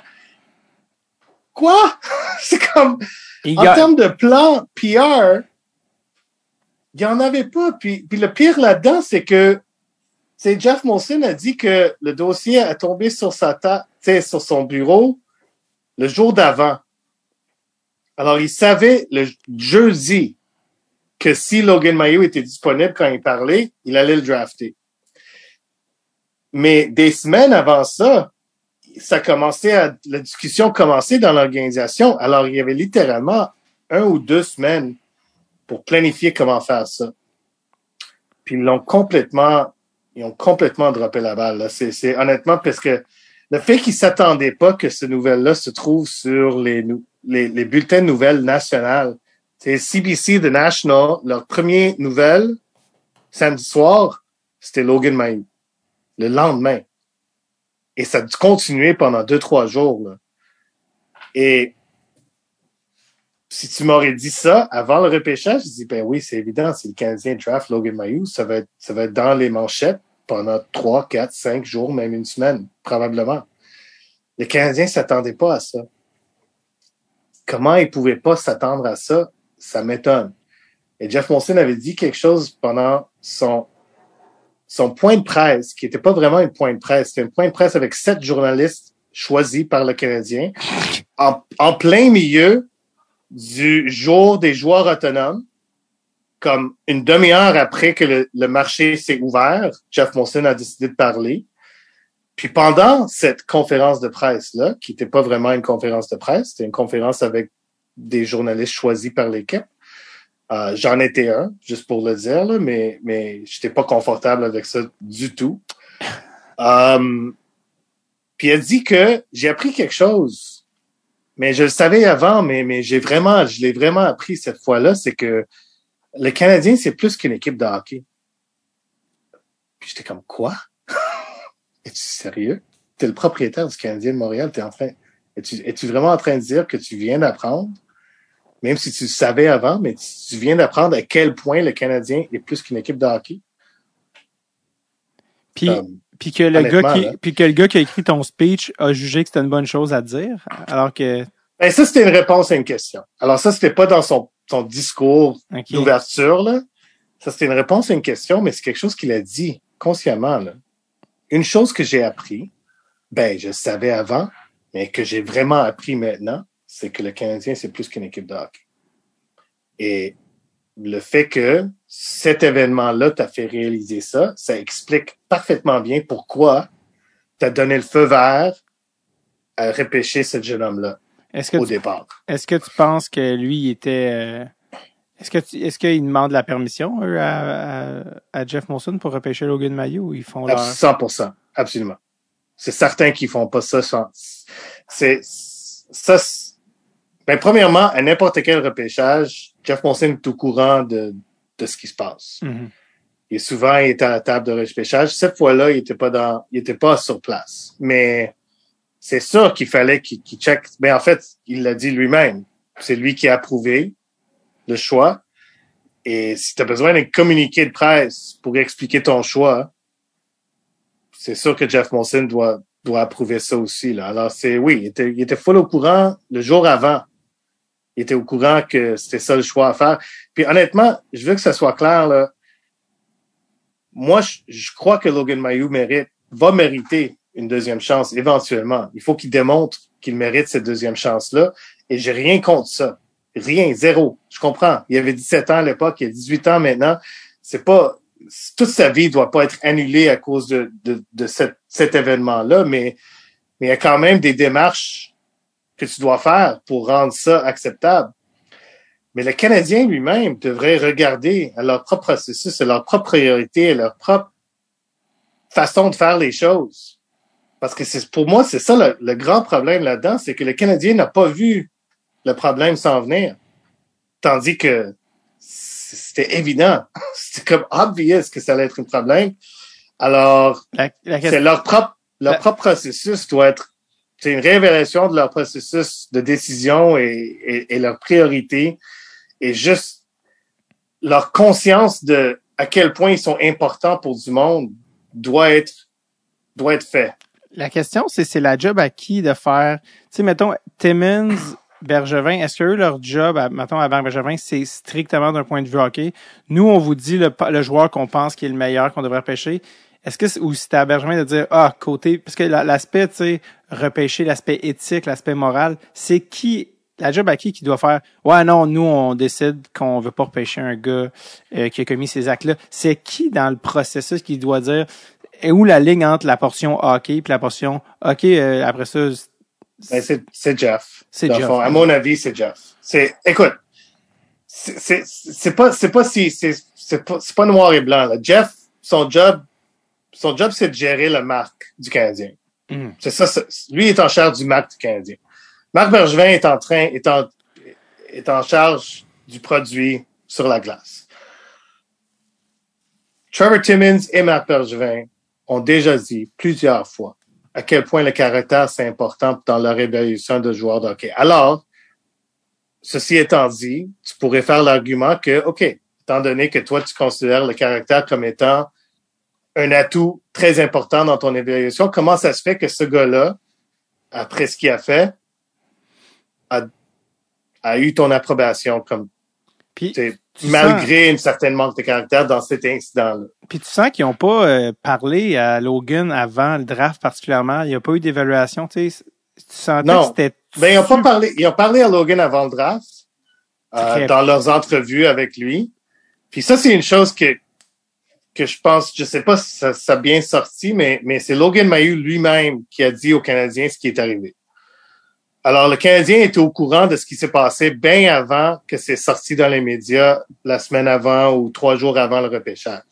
J'aurais pensé qu'il y aurait une, une évaluation plus poussée de Logan, de sa personnalité, à savoir est-ce que c'est un incident isolé, quelle est la, la route devant lui, quel est le chemin qu'il doit parcourir, comment, si on le repêche, on l'aide. Tu sais, tout ça était pas du tout euh, dans les cartes. Là. Ben, selon eux, ben non. Le après-repêchage, comment est-ce qu'on l'aide? Ça, ils l'ont pas évalué. Mais ce que, selon eux, ce qu'ils ont fait, c'est leur, leur psychologue sportif a parlé à lui, il a fait son évaluation. Ils ont, ils ont fait tout le, toute, toute la recherche qu'ils font sur chaque joueur qui pense repêcher. Euh, et étaient satisfaits avec ce qu'ils ont trouvé. Ça veut pas dire qu'il aurait dû le repêcher, mais selon eux, selon leurs propres critères de, de ce qu'ils ont besoin de savoir pour repêcher un gars, Logan Mayu, c'est, il était satisfait avec ces critères-là. Penses-tu que, Alors- Log- penses-tu que Logan Mayou va jouer pour le Canadien de Montréal dans sa vie? Honnêtement, je l'espère. Je, l'espère pour lui. J'étais sincère avant quand je disais que sais, un jeune de 18 ans qui a fait comme une erreur très grave, qui a manqué du respect contre une autre personne d'une façon quand même assez grave, devrait pas, ça devrait pas ruiner sa vie. Là. Je, je- je crois en ça. Euh, alors, je l'espère. J'espère que il va être capable de, de démontrer et de prendre les étapes qu'il faut pour se remettre de cette horrible décision qu'il a prise, puis rendre ça correct pour la jeune dame en Suède, rendre ça correct pour le public montréalais, comme il a engagé de faire, de, partager son histoire pour, pour, pour dénoncer ces, ces, ces genres d'activités-là, pour, euh, pour faire tout ce qu'il a besoin de faire pour continuer sa vie, puis pour, pour, pour faire les choses comme il faut. Les conséquences de ce qu'il a, de la décision qu'il a prise en Suède, il y a des démarches à suivre qu'il faut qu'il qu'il qu'il démontre qu'il est capable de le faire et qu'il démontre qu'il les a fait. Alors j'espère qu'il va jouer pour le Canadien un jour. J'espère qu'il va jouer dans la Ligue nationale un jour parce que ça va ça va être la preuve qu'effectivement il a, il a fait cette démarche-là, il a fait il a, il a suivi ces étapes-là, puis il a complété le processus qu'il aurait dû compléter avant même d'être pêché. Et c'est ça que le Canadien, ça où le Canadien a fait une erreur, c'est qu'il avait même pas commencé, ou il a juste commencé à faire ces étapes-là, puis ils ont comme interrompu, ils ont comme interrompu son, son processus en le repêchant. Ça l'a, ça l'a pas aidé. Ça n'a pas aidé le kid. C'est ça l'affaire. C'est comme, c'était, c'était pas la chose, c'était pas la chose à faire, parce qu'il avait pas besoin de ça. Right. Et la jeune dame en Suède, certainement, n'a pas besoin de ça non plus. Est-ce que, euh, Clos pour le dossier Logan Mayou, euh, l'été du Canadien, euh, évidemment, David Savard, Mike Hoffman, euh, Wineman, euh, juste avant de te laisser partir, où est-ce que tu vois le Canadien cette année? Ta prédiction, Canadien série, pas série, où est-ce que, comment tu vois la saison au moment où on se parle? Au moment où on se parle, je dirais qu'ils vont avoir de la misère à faire les séries. Euh, ils retournent dans, dans une division qui est très difficile. La Floride est très améliorée comparée à, aux Florides qui existaient avant dans cette division-là. Toronto, écoute, dis ce que tu veux sur les séries, là, mais Ouais. c'est quand même une excellente équipe de saison régulière. Là. C'est comme Ouais. puis c'est, ça va être difficile. Et évidemment, il y a Tampa qui a perdu du monde, mais c'est quand même Tampa et Boston, c'est quand même Boston, même s'ils sont en, en train d'agir de, de devenir un peu plus âgés. Alors, avec le trou qui est laissé par Shea Weber. Tu sais, quand tu remplaces Shea Weber avec David Savard, puis tu remplaces Philippe Dano quasiment avec Cédric Paquet, c'est comme, c'est, c'est un peu, c'est difficile. Ce sont deux gros morceaux de ton équipe et en plus, Carey Price qui, ça se peut qu'il soit pas là au début de la saison aussi.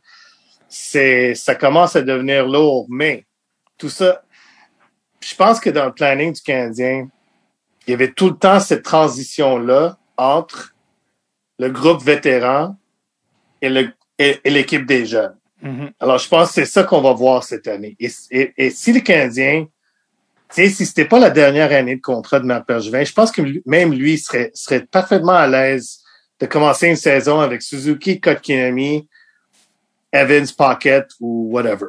Peu importe la façon que tu vois, mais, mais Suzuki, Kotkinami, 1 et 2, il serait beaucoup plus à l'aise parce qu'il il, il, serait, il serait à à l'aise avec le fait que ces deux-là, peut-être qu'ils vont avoir de la difficulté cette saison sans Philippe Dano, mais ça va être payant plus tard. Et c'est ces deux gars-là qui vont être les deux premiers centres. Si jamais on a du succès comme équipe, ça va être parce qu'on a ces deux gars-là comme, comme deux premiers centres. Et en plus, on va jouer Romanov dans le top 4.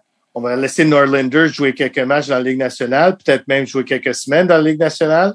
On va faire tout pour faire en sorte que on va accélérer cette transition vers les jeunes pour que la saison prochaine, ces jeunes-là vont être plus aguerris, on va être plus confortable dans leur rôle et nous, on pourrait être plus confortable amener une équipe avec cette jeunesse-là. Alors, Alors, tu vois, tu vois même Norlinder déjà faire des matchs à Montréal. C'est très. euh, J'allais te demander c'était quoi ta bold prediction, mais déjà, mais moi, je- non, non, je dirais c'est ça que je fais. C'est ça que tu ferais. Marc Bergevin avait un autre comme quatre ans de contrat sur son, c'est s'il voulait rester dans le job pendant quatre ans, parce qu'on s'entend que Ouais. la raison que Bergevin est un peu évasif là-dessus, c'est parce que c'est pas évident s'il veut rester comme DG du Canadien. C'est quand même exigeant comme poste. Il reste une année de contrat. C'est sûr qu'il aimerait ça que sa dernière année de contrat termine avec une participation aux séries éliminatoires. Et je dis pas que c'est impossible avec l'équipe en place, mais tout ce que je dis, c'est que si c'était moi, la priorité serait pas nécessairement la série. Oui, ça serait important, mais la priorité, ça serait de préparer la prochaine vague de l'équipe Ouais.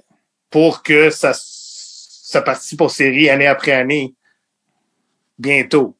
Alors oui, si c'était à moi, je dirais à Norlander, écoute, tu vas passer la majorité de l'année à Laval, mais tu vas passer des semaines ici et là, une semaine, deux semaines à Montréal, tu vas retourner, tu vas, faire un peu des deux. On veut que, on veut que tu, vis autant la, vie d'un hockeyeur professionnel en Amérique du Nord le plus possible avec le voyagement et toutes les choses qu'il faut que tu t'ajustes comme étant nouveau venu. Moi, je l'exposerai à tout, là, parce que Ton feeling, important. que c'est la dernière année de Bergevin ou tu penses qu'il va rester un petit peu plus longtemps? non, moi, je pense qu'il va s'en aller, là. Il a l'air fatigué. Moi, je- il a l'air fatigué. a fatigué, je le blâme pas. C'est Mhm. rare que, c'est rare que le Canadien ait un DG pendant aussi longtemps que Marc Bergevin l'a fait, là. C'est, Une décennie? Une décennie complète. ben, une décennie complète.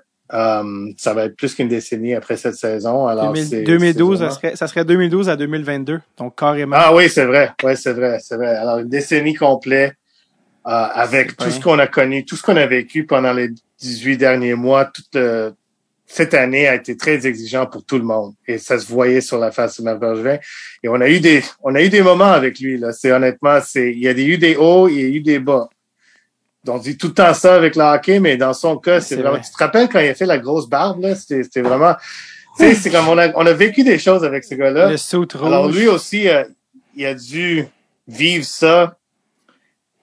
Et je sais pas à quel point c'était facile à digérer ou, ou, ou Ouais. gérer je sais pas aussi. mentalement. Alors ça. Je pense que la, la, la, la saison pandémique aussi l'a comme encore plus.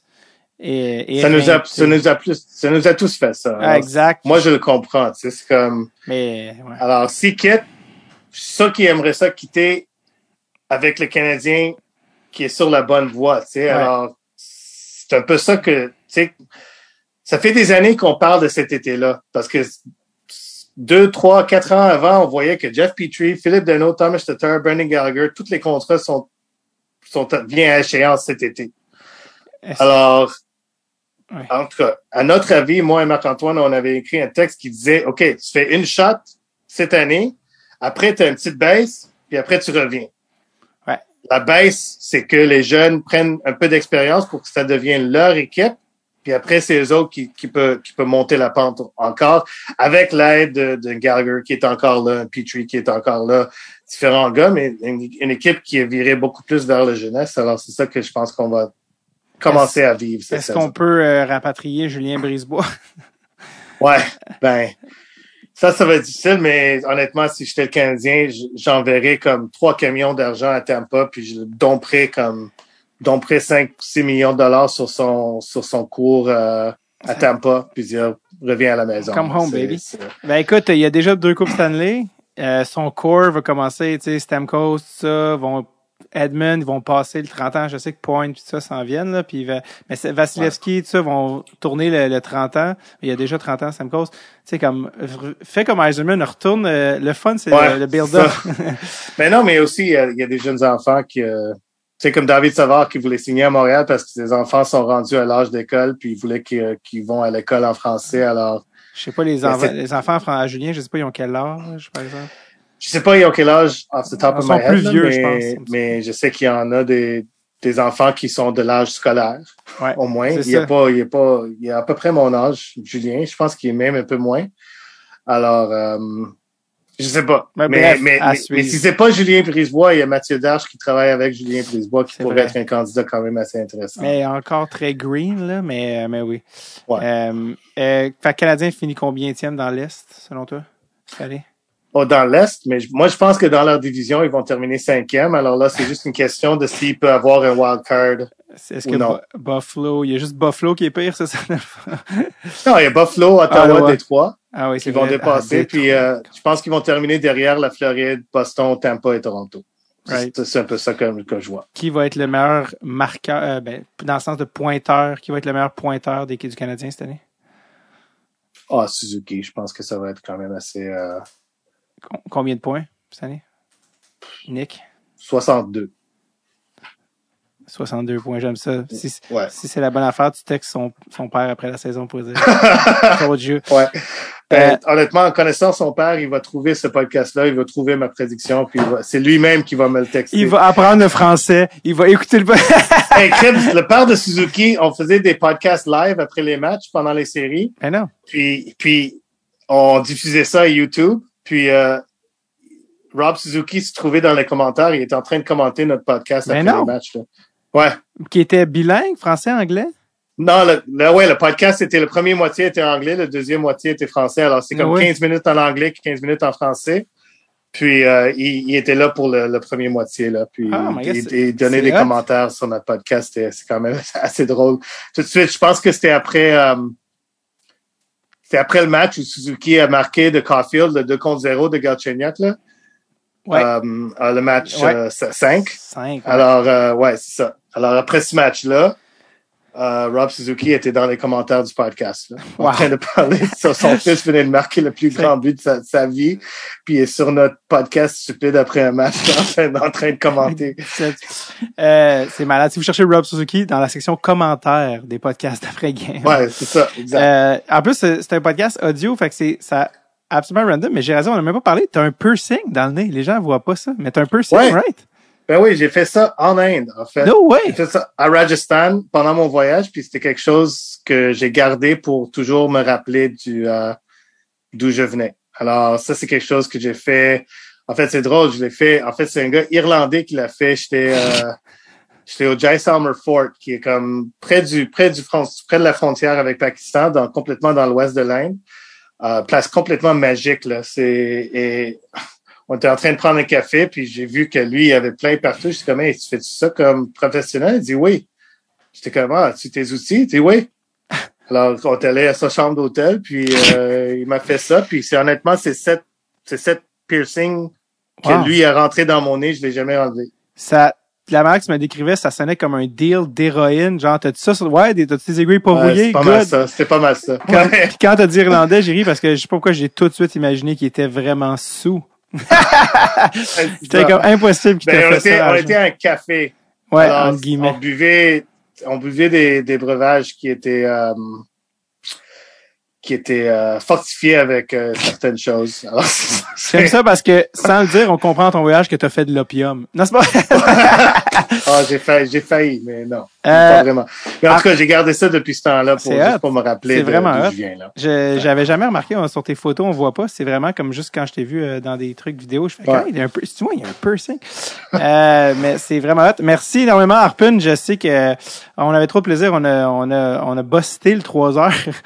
Euh, donc, ça va? Ah oui, on a busté trois heures. Ben oui, Ouais, je, je, pensais Ah, pas. Je me suis même pas rendu compte. Non, non, c'est ça. Euh, et donc, merci énormément. Et euh, la dernière affaire que j'aime, j'a- moi, je suis un gros fan des suggestions culturelles. Puis le fait que tu été en film studies, euh, Mhm. moi, je suis, un, gros cinéphile, mais j'haïs ça quand les gens me demandent mon film préféré. Je trouve que c'est une question qui me prend huit heures. C'est pas un petit peu, c'est juste une question injuste. Euh, mais euh, tes films, on a tous personnellement des films cultes ou des films auxquels on retourne toujours. Puis j'adore ça, les sujets- suggestions culturelles, parce que souvent on est comme, hey, j'avais pas vu tel classique ou tel film vraiment cool. C'est quoi tes goûts? J'en ai parlé beaucoup avec Marc-Antoine, parce que toi, tu dois beaucoup parler de cinéma. Marc-Antoine, c'est un gros cinéphile aussi. Ouais, je sais, je En fait, il est même plus gros que moi, là, honnêtement. C'est ça. On a beaucoup parlé Ouais, de Big, absolument. beaucoup parlé de Big Lebowski avec euh, Marc-Antoine euh, quand il est Ouais, venu. euh, j'ai vu ça, effectivement. euh, Mais moi, c'est, moi, c'est, moi, c'est Goodfellas. C'est honnêtement en termes de, en termes de, de ce que je parlais, à chaque, chaque Ouais. chose que tu vois, il y a une décision derrière ça, il y a une, il y a une, il y a une sens à ça. Uh, Goodfellas, Martin Scorsese, Ah, c'est, c'est, c'est honnêtement, moi, je peux écouter, moi, j'ai écouté ce film-là au moins 25 fois dans ma vie. Et à chaque fois que je l'écoute, je trouve quelque chose de nouveau que j'ai trouvé. Et je me demande pourquoi il a fait ça, puis il faut que je le recherche, puis il y a toute une explication, mais pour moi, juste la façon que ça a été structuré, créé, toutes les toutes les les angles de caméra, toutes les décisions avec le avec le, le editing, euh, le, tout le, est là. le Tout est là, fameux. puis euh, tu, peux, tu peux passer des heures et des heures et des heures d'en parler. Moi, j'aurais pu, j'aurais pu en parler pendant trois heures. Là. Si Le- tu avais com- si tu avais commencé ça avec une question sur Goodfellas, on serait en- encore en train de parler de Goodfellas en ce moment. le fameux, euh, le fameux plan séquence, le très long plan Ben séquence. oui, Copacabana, absolument. Là. Copacabana sous la entre la cuisine Yes. et tout, puis il arrive avec Henny Youngman qui donne le, le blague à la fin. euh, Ouais, you know, take my wife, please. Sais, c'est ah, ah, ah. exact. qui est comme, je pense qu'il y a de la, c'est là-dedans qu'il y a genre des références à Don Rickles, clairement, qui était comme un genre de roaster à la, mob à Vegas. Je sais pas si Ouais, c'est dans celle-là. mais c- non, non, ça Ah, c'était non. Casino. Ça c'était Casino. Ah, Casino, ouais, c'est ça. Puis, euh, ouais, c'est ça. euh, et, euh, euh, celui qui est fait sur Netflix qui dure Irishman? Oh, The Irishman, ouais. ouais. T'as-tu vu Don Rickles était dedans, non? Ben Il non, euh, non, dedans? non, excuse. Non, non, Don Rickles jouait dans Casino, mais je veux Ouais. dire dans Irishman ou dans Goodfellas, les gars qui font des jokes à des gars de la mob à Vegas, ça Don Rickles faisait ça dans la vraie vie pour vrai. Ouais, c'est ça, exact. sais comme à c'est Vegas comme hey exactement. Frank, hey what a guy, what, a guy, what a guy's gonna, tu sais comme il venait roaster genre Frank Ben, c'est ça, c'est ça, Henny, Benny Youngman qui est, qui est d- Exact. dans cette shot-là, au Copacabana. Exact. C'est un de ces gars-là qui faisait des blagues pour des mobsters, là. Mais c'est honnêtement, ce shot, juste, juste ce shot-là, Ouais. qui dure 35 secondes, si je me trompe pas, là, c'est comme, c'est de la, c'est de la génie pure et la- ça a pris comme, ça a pris tellement longtemps à réussir, mais, C'est de la haute voltige, c'est une grosse grosse chorégraphie. euh. ah, c'est énorme. C'est Euh, honnêtement, c'est, Après ça, tu réalises que Birdman, c'est juste un enchaînement de ça, t'es comme ah, j'ai mal à la tête juste ben, c'est ça. euh, la, la, la- c'est, euh, pas droit à l'erreur. Mais euh, moi, je repense souvent dans Goodfellas la scène des euh, quand ils sont en prison ou comme ils disent on, on vacation quand ils sont en prison. Mais ouais, ouais, ouais, euh, absolument. le gars qui coupe de l'ail avec des lames de rasoir pour qu'il soit l'ail soit tellement fin qu'il fonde dans la sauce. Ah ouais. Euh, juste y penser, ça me donne faim. Mais cette Ben ouais, scène-là, cette scène-là, j'y pense. Donc, si vous êtes rendu au bout de 3h10 de podcast avec Carpen, si vous avez une chose à retenir, c'est aller voir Goodfellas. Si vous n'avez pas vu Goodfellas, Oh mon dieu, Vous ouais, êtes, euh, un Ma classique. seule recommandation que j'ai, c'est d'aller écouter Goodfellas, puis, puis après, de le réécouter encore tout de suite après pour catcher toutes les choses que tu as manquées la première Exact. fois. Et euh, les scènes classiques avec euh, Joe, Pe- Joe Pesci. Il il était comme, Oui. fu- I'm funny? How? Funny how? What do you say? ça. Funny Go how? get your fucking shine box. Je pense que c'est le meilleur mot de la fin. C'est ouais. c'était Joe Pesci. Arpin, merci énormément d'avoir pris le temps, euh, d'avoir pris euh, un après-midi complet de tes vacances pour Absolument, faire ce que tu fais problème, tout le reste de l'année. ce que tu fais tout le reste de l'année, jaser de hockey, euh, ce que t'aimes le plus. Merci Arpin, au plaisir de te croiser en vrai un jour. D'habitude, on, on peut se serrer la main puis se rencontrer, mais euh, au plaisir de se croiser en personne. Puis euh, peut-être à l'après-repêchage qui est à Montréal, Ben oui. si le COVID n'existe pas encore, à, à l'été 2022. Merci encore Arpin. OK, merci, David. Merci.